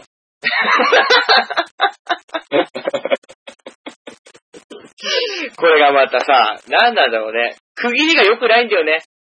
区ずっ切りの と、ずっとながらで喋ってっからさ。まあね、思い浮かぶこと全部全部喋ってるわけですから。うん、強いて言えばおしっこしに行ったタイミングぐらいですよ、切 っていいの。後半の。そうですよ。うん、あっからぐらいですよ。それでも長いぐらいですからね。なるし、その時に、通こで割っちゃうと、葉巻の下りが伝わりにくくなるんですよ、その後の後半が。そうなんですよね。うん。うまくこう、なんか、話の流れで、その、もうちょっと前の話も絡んでくるからややこしくなるんですよ。だから4時間喋ったこと、あのーね、1日使ったら忘れますけど、はい。今から始まって4時間ぐらいのことは、最初から全部覚えてるんですよ。 喋ってる内容 って。そう天丼っつってもう一回振り返ったら面白かったりするから、はいそういうことやってっから長く喋れば喋るほど、くすりさんの首は急急に締まるわけですよ ね。そうなったらもう、第5話以来のね、前編後編に分けることになりますよ。そうなったら、うんいいんじゃないあの、ストック1個稼ぐ方法ができますよ。いや、でもこれをね、時間差で出してもまた面白さが半減する。そこなのっす。うん。そうだし、やっぱり1日が48時間ある人間どもに関しては、物足りなさを生むよね。そうだよね。所詮まあ、我々は1日が24時間しかない。ちっぽけな人間ですわ、我々は。 本ちっぽけなね。 だけどまあ、48時間、72時間ある人たちからすれば、まあ、2時間ちょっとの放送なんてクソみたいなね、当に。うん。ちょっと歩いてたら見落とすぐらいのものなっちゃうからね。うんそうなったら10分ぐらいでやってる人たちどうなっちゃうんだろうね。 そういう人もいますからね。冒涜だよね、冒涜。だらだら長くだらだらやってる連中に冒涜されてるよね、それ。いや、全部これ、あの、裏の意味があってやってます、喋ってますから。うん。うん。わかる人にはわかるんですよ、この話の重大さが。そういうことですよ。うん。全部因語でやってますからね。最終的にパズルがね、一致するっていうね、簡単な仕事です。そうですよ。ピタッと流れ作業ってね、至って簡単な仕事です。パズルを組むっていう。最後に全部バラバラになるやつです最後に全部バラバラになるやつ。 意味ねえよ。分かっちゃいたけど、はじめくんはこの番組自体意味はないんですよ、だから。パズ パズルをひっくり返しちゃうと一緒ですよ。そうなんですよね。よ。それでね、僕ね、この後ね、7時ぐらいにね、うん。うん。近所のおっさんに呼ばれたんですよ。あ、そうなの ってことは喋るんですよ、この後も。な ?7 時ぐらいですかうん。もうすぐじゃないですか。 そうだよ。ここからご機嫌なトークを始めようと思ったのに。今までも十分ご機嫌だったと僕は思ってましたけど。 何ご機嫌って一体。ご機嫌の定義を教えてほしいわ。一体我々が使う、得意げに使う、あのご機嫌っていう言葉は。一体何なんでしょう。まあ、4時間喋って、4時間じゃ聞かないですからね、これ、本当いに。や、言ったって4時間ぐらいでしょ。言ったって4時間ですよダメだね、この、少しずつ伸びてきちゃうやつ。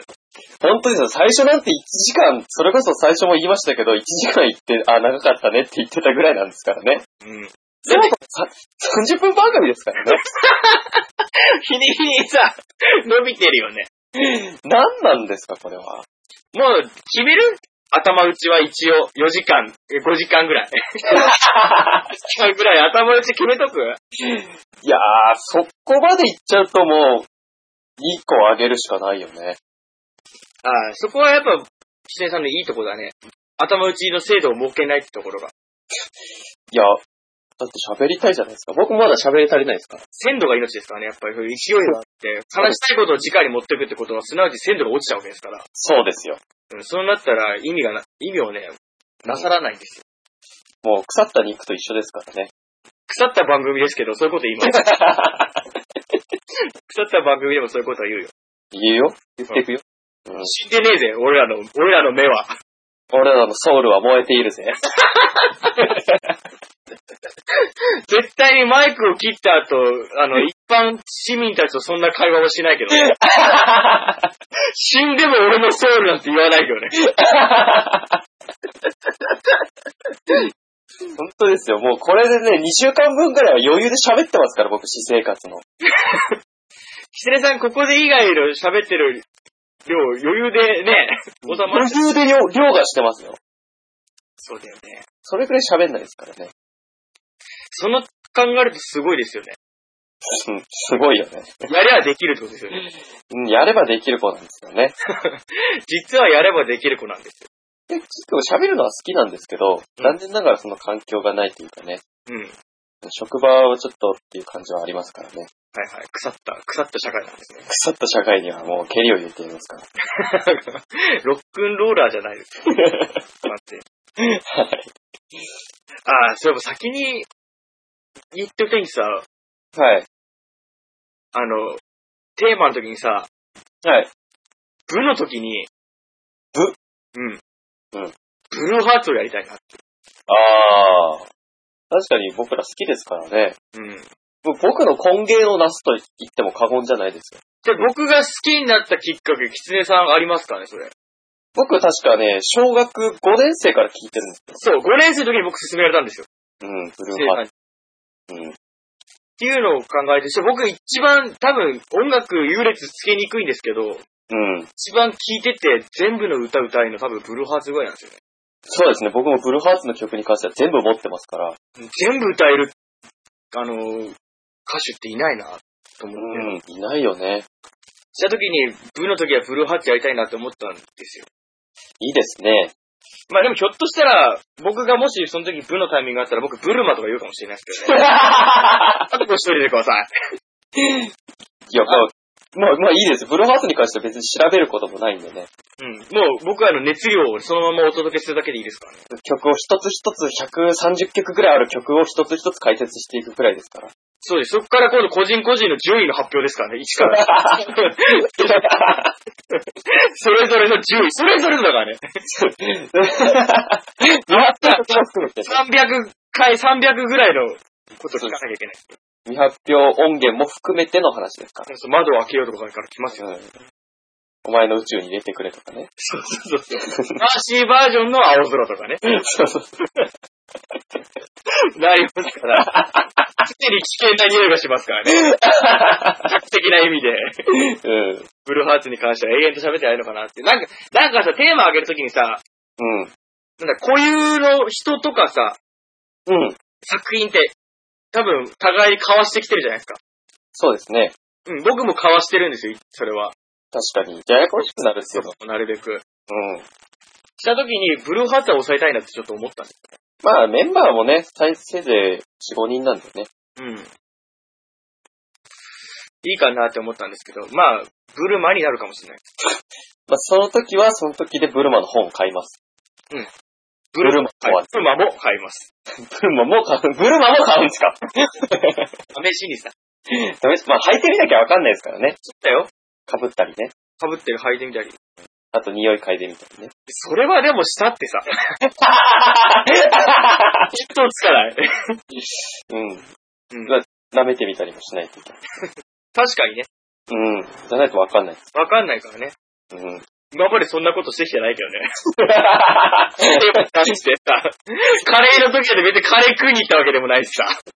僕は別に食ってないですからね。作ったくらいはしましたけど。コーヒーとかの時だってそんなにいろんなコーヒーを味わってなんか、利きコーヒーとかしたわけじゃないんだけど、ブルマになったのさ、食べてみるとか言い出すよ。そう、だから僕らはさ、こう、日の当たらない番組だっていうわけですよ。でもね、リスナーがね、そんな、増える一方じゃないですけど、ある程度のね、そういう、なんだろう、需要、需要はないかもしれないですけど、なんかね、枠はありますよ。あ、お声は上がってます。うん。もう、まあ、その辺にいる人全員合併リスナーですけど、うんまあ、みんなね、できれば隠したいみたいなところありますか調ら。べたさはあるんだろうね。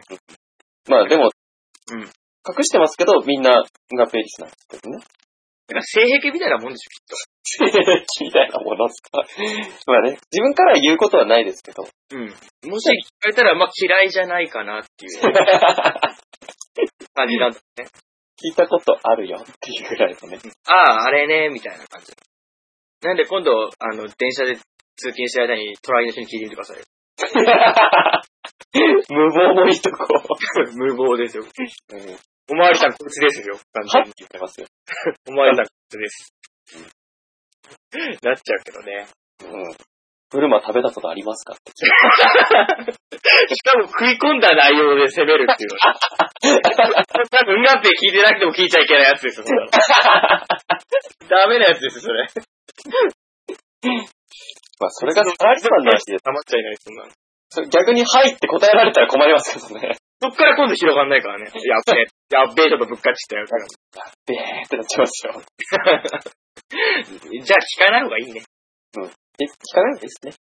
知ってる人には優しく見守るだけで、君も聞いてるんだね、ありがとうっていう顔して、そうですね。みんなに感謝しつつね。ニヤニヤしながら通勤してくだ通報されちゃいます、ね。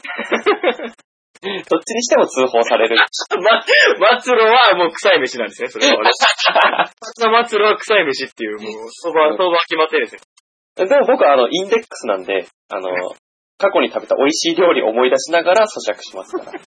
大丈夫。なんで急にまた夢の中行っちゃ うわけ いや、記憶の中の味っていうのも再現されるもんですから、もうどんなに臭い飯でもね、うんまあ、そのな、昔食べたあの、フカヒレのいいとこ、思い出しながら。 100g2 億円ぐらいするやつ。もう、そのインフレなんでしょうかインフレ、インフレなのか、もう、キズさんのその、食ったことないから嘘ついちゃったっていう。それを超えだから、うん。便所飯を食うわけ。 便所じゃないですよ。 便所飯ではないですよ。特防飯ですか独房飯。 なんで独房入られてんのして。重罪判決ですからね、もう。中で問題起こしたりするの確実に。禁錮刑みたいなの言い渡されちゃって ね。ニヤニヤしてたというだけ。 まあ、その辺に関しては刑罰の方を聞き直してもらえれば。まあそうですね。刑罰の出てきますから、2億円のフカヒレが。出てきません。 嘘はやめましょう。ちょっとこのシーンが入って入れるのかどうか、カットされないのかどうかが問題ですよ。4時間いきますからね。そっか。うん。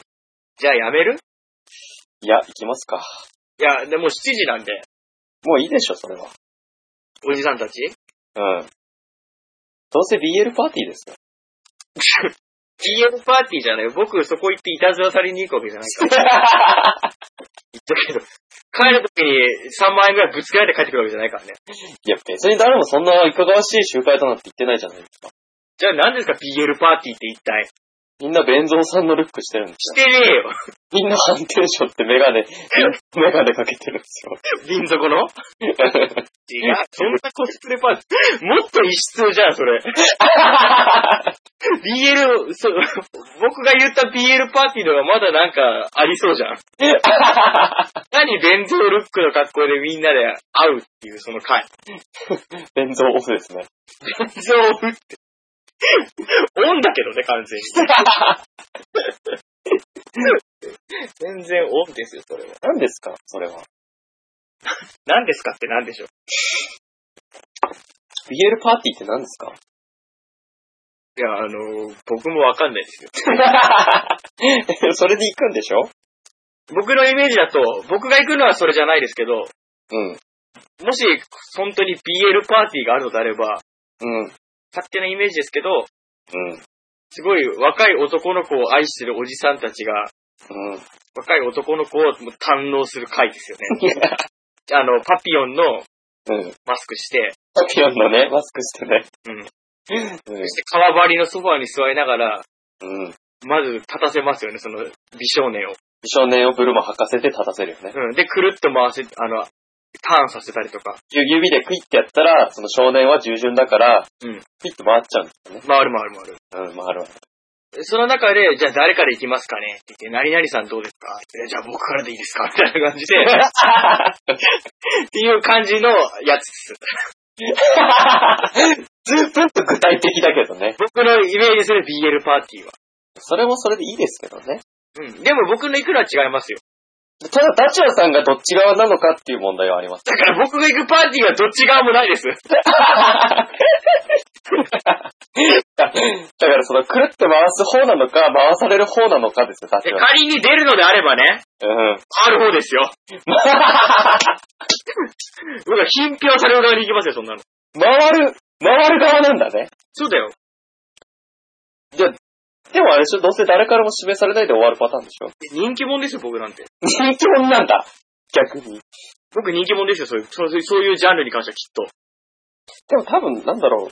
周りの子は、すごくね、色白で、ね、なんか、ちょっと細めの感じだと思うんですよ。うん。多分14歳ぐらい、一番そう上。だね。うん。ダチュラさん何歳ですか僕今年で23になりました。まあ、45歳ということ でね。聞いてたか、話を。 どんだけ飛躍してんの、それは。聞き間違えるわけでもない。23と45っていう言葉のイントネーション的にも、 2345みたいなのあるじゃないですあるんじゃないですかって何ですか、それ。か。だから、どそういう45歳になるともう回す、もう指示出す側ですよね。むさぼる側ですよ。いや、それは富裕層がやる立場じゃなくて。なるほど。冬じゃない限りは45歳でも回される側なんだね。 え、僕、買われる側ですもんだから。代わりに行くんですよ、だから、それに関しては。なるほどね。うん。買われるんです、僕は。おじさま方にね。 うん、パピオンのね。パピオンの、うん、ちょっと太った感じのね。あ、多分僕買う人は肉好きのいい人でしょうね、きっと。ムキムキじゃなくて、腹が出てそう、る。太ってる感じの人。うん。トルネコみたいあ、トルネコみたいな感じかな。な。うん。そう。で、あ、ちょっと油っ気のある 人。まあ、それが BL パーティーだな。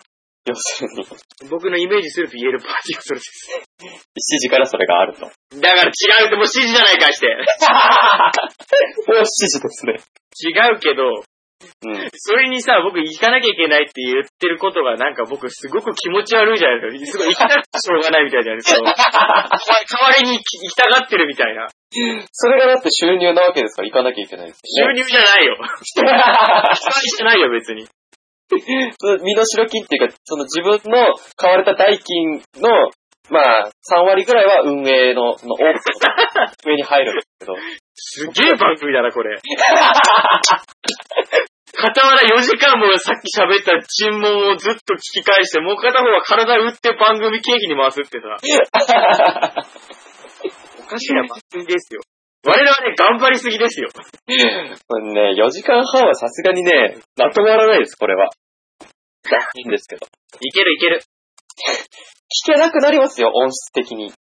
そんなに変わる結構、だって、あのー音質ってね、段階的にしか調整できないんですよ。あ、微弱な調整はできないんだね。それが問題なんですよね。うん。それでいつも苦労してるんですけど、はい。だからね、4時間半も喋っちゃうとね、うん今まで上がってたやつの半分の音質。こっから半分たら相当悪いですよね。相当悪いです。それはよろしくないね。それはよろしくないんですよ。あ、でも最悪分割しましょうよ。逆に、今やめてももう遅いんで すよ。だったらもう6時間行って30、3時間3時間かいそうですね。それはやりすぎだよ。うん、やりすぎですよ、完全に。やりすぎだよ。そうです。 だってこっから僕がさ、太ったおじさんに買われるっていう話した後にさ、うん真面目な話したったっていうとこですよね。何言ってもじゃなくて、この後も。そんなのさ、昼飯にさ、いきなりステーキくださいってさ、じゃあ夕飯は漬物だけねって言われた らね、そりゃねえぜっていう感じだよ。でも6時間ぐらいないと48時間ある層からはね、ちょっと物足りないんですよ。そうなんだよな僕友達に言いますけど、あ、いるんだ、そういういるんですよ。48時間、1日が48時間の人がね。 48時間タイプの人がいるんだ。そう。まあ、彼とは、なかなか、あの、なんだろう、住む世界っていうかね、次元が違うんで、うん。感覚がちゃうんだろうね。そうなんですよ。だって彼、倍速で動いてますから、常人の。すんごい速いんですよ。もう何かと早いんだしたら。何かと速いです。100メートル5秒台ですから。だからさ、バットのスイングするときにさ、コマ送りの写真とか撮るんですよ。うん。うん。あの、スイングの位置とか、 フォーム ね、確フォー認ムを見るのにさ、うん。ほとんど映ってないだろうね。 ちょっと映ってないから、ちゃんと見れないからね。ちゃんと映ってないだろうし、あの、寿司屋さん行ってさ、うん。大将が握ってさ、下駄の上に置くじゃないですか。もう下で手出して置くの待ってんだろうね。 なんならもう、だからカウンターの、なんかあの、食材入ってる透明のガラスの上にポンって置いてから、あの、客席に出すんですけど、もう、前に手でもらって口に行っちゃうと思う。置く前にも口の中ですから。食べさせてもらうっていう。もう早いわ、履き違えてきたと思う早いんですよね、彼はね。だから、彼向けにも、やっぱり、4時間は必要なのかなと思いますけど。まあね、だとしても、それはもう無理じゃないかい冷静に考えてさ。冷静に考えると無理です。その人たち向けにやることによって、キツネさんはまた首が締まるわけですよ。分割するとまた手間が増えるわけですからね。どこで分割するかって結構迷うんですよね。かあなるほどね。そこは相談しなくていいですよ。いや一緒に考えましょう。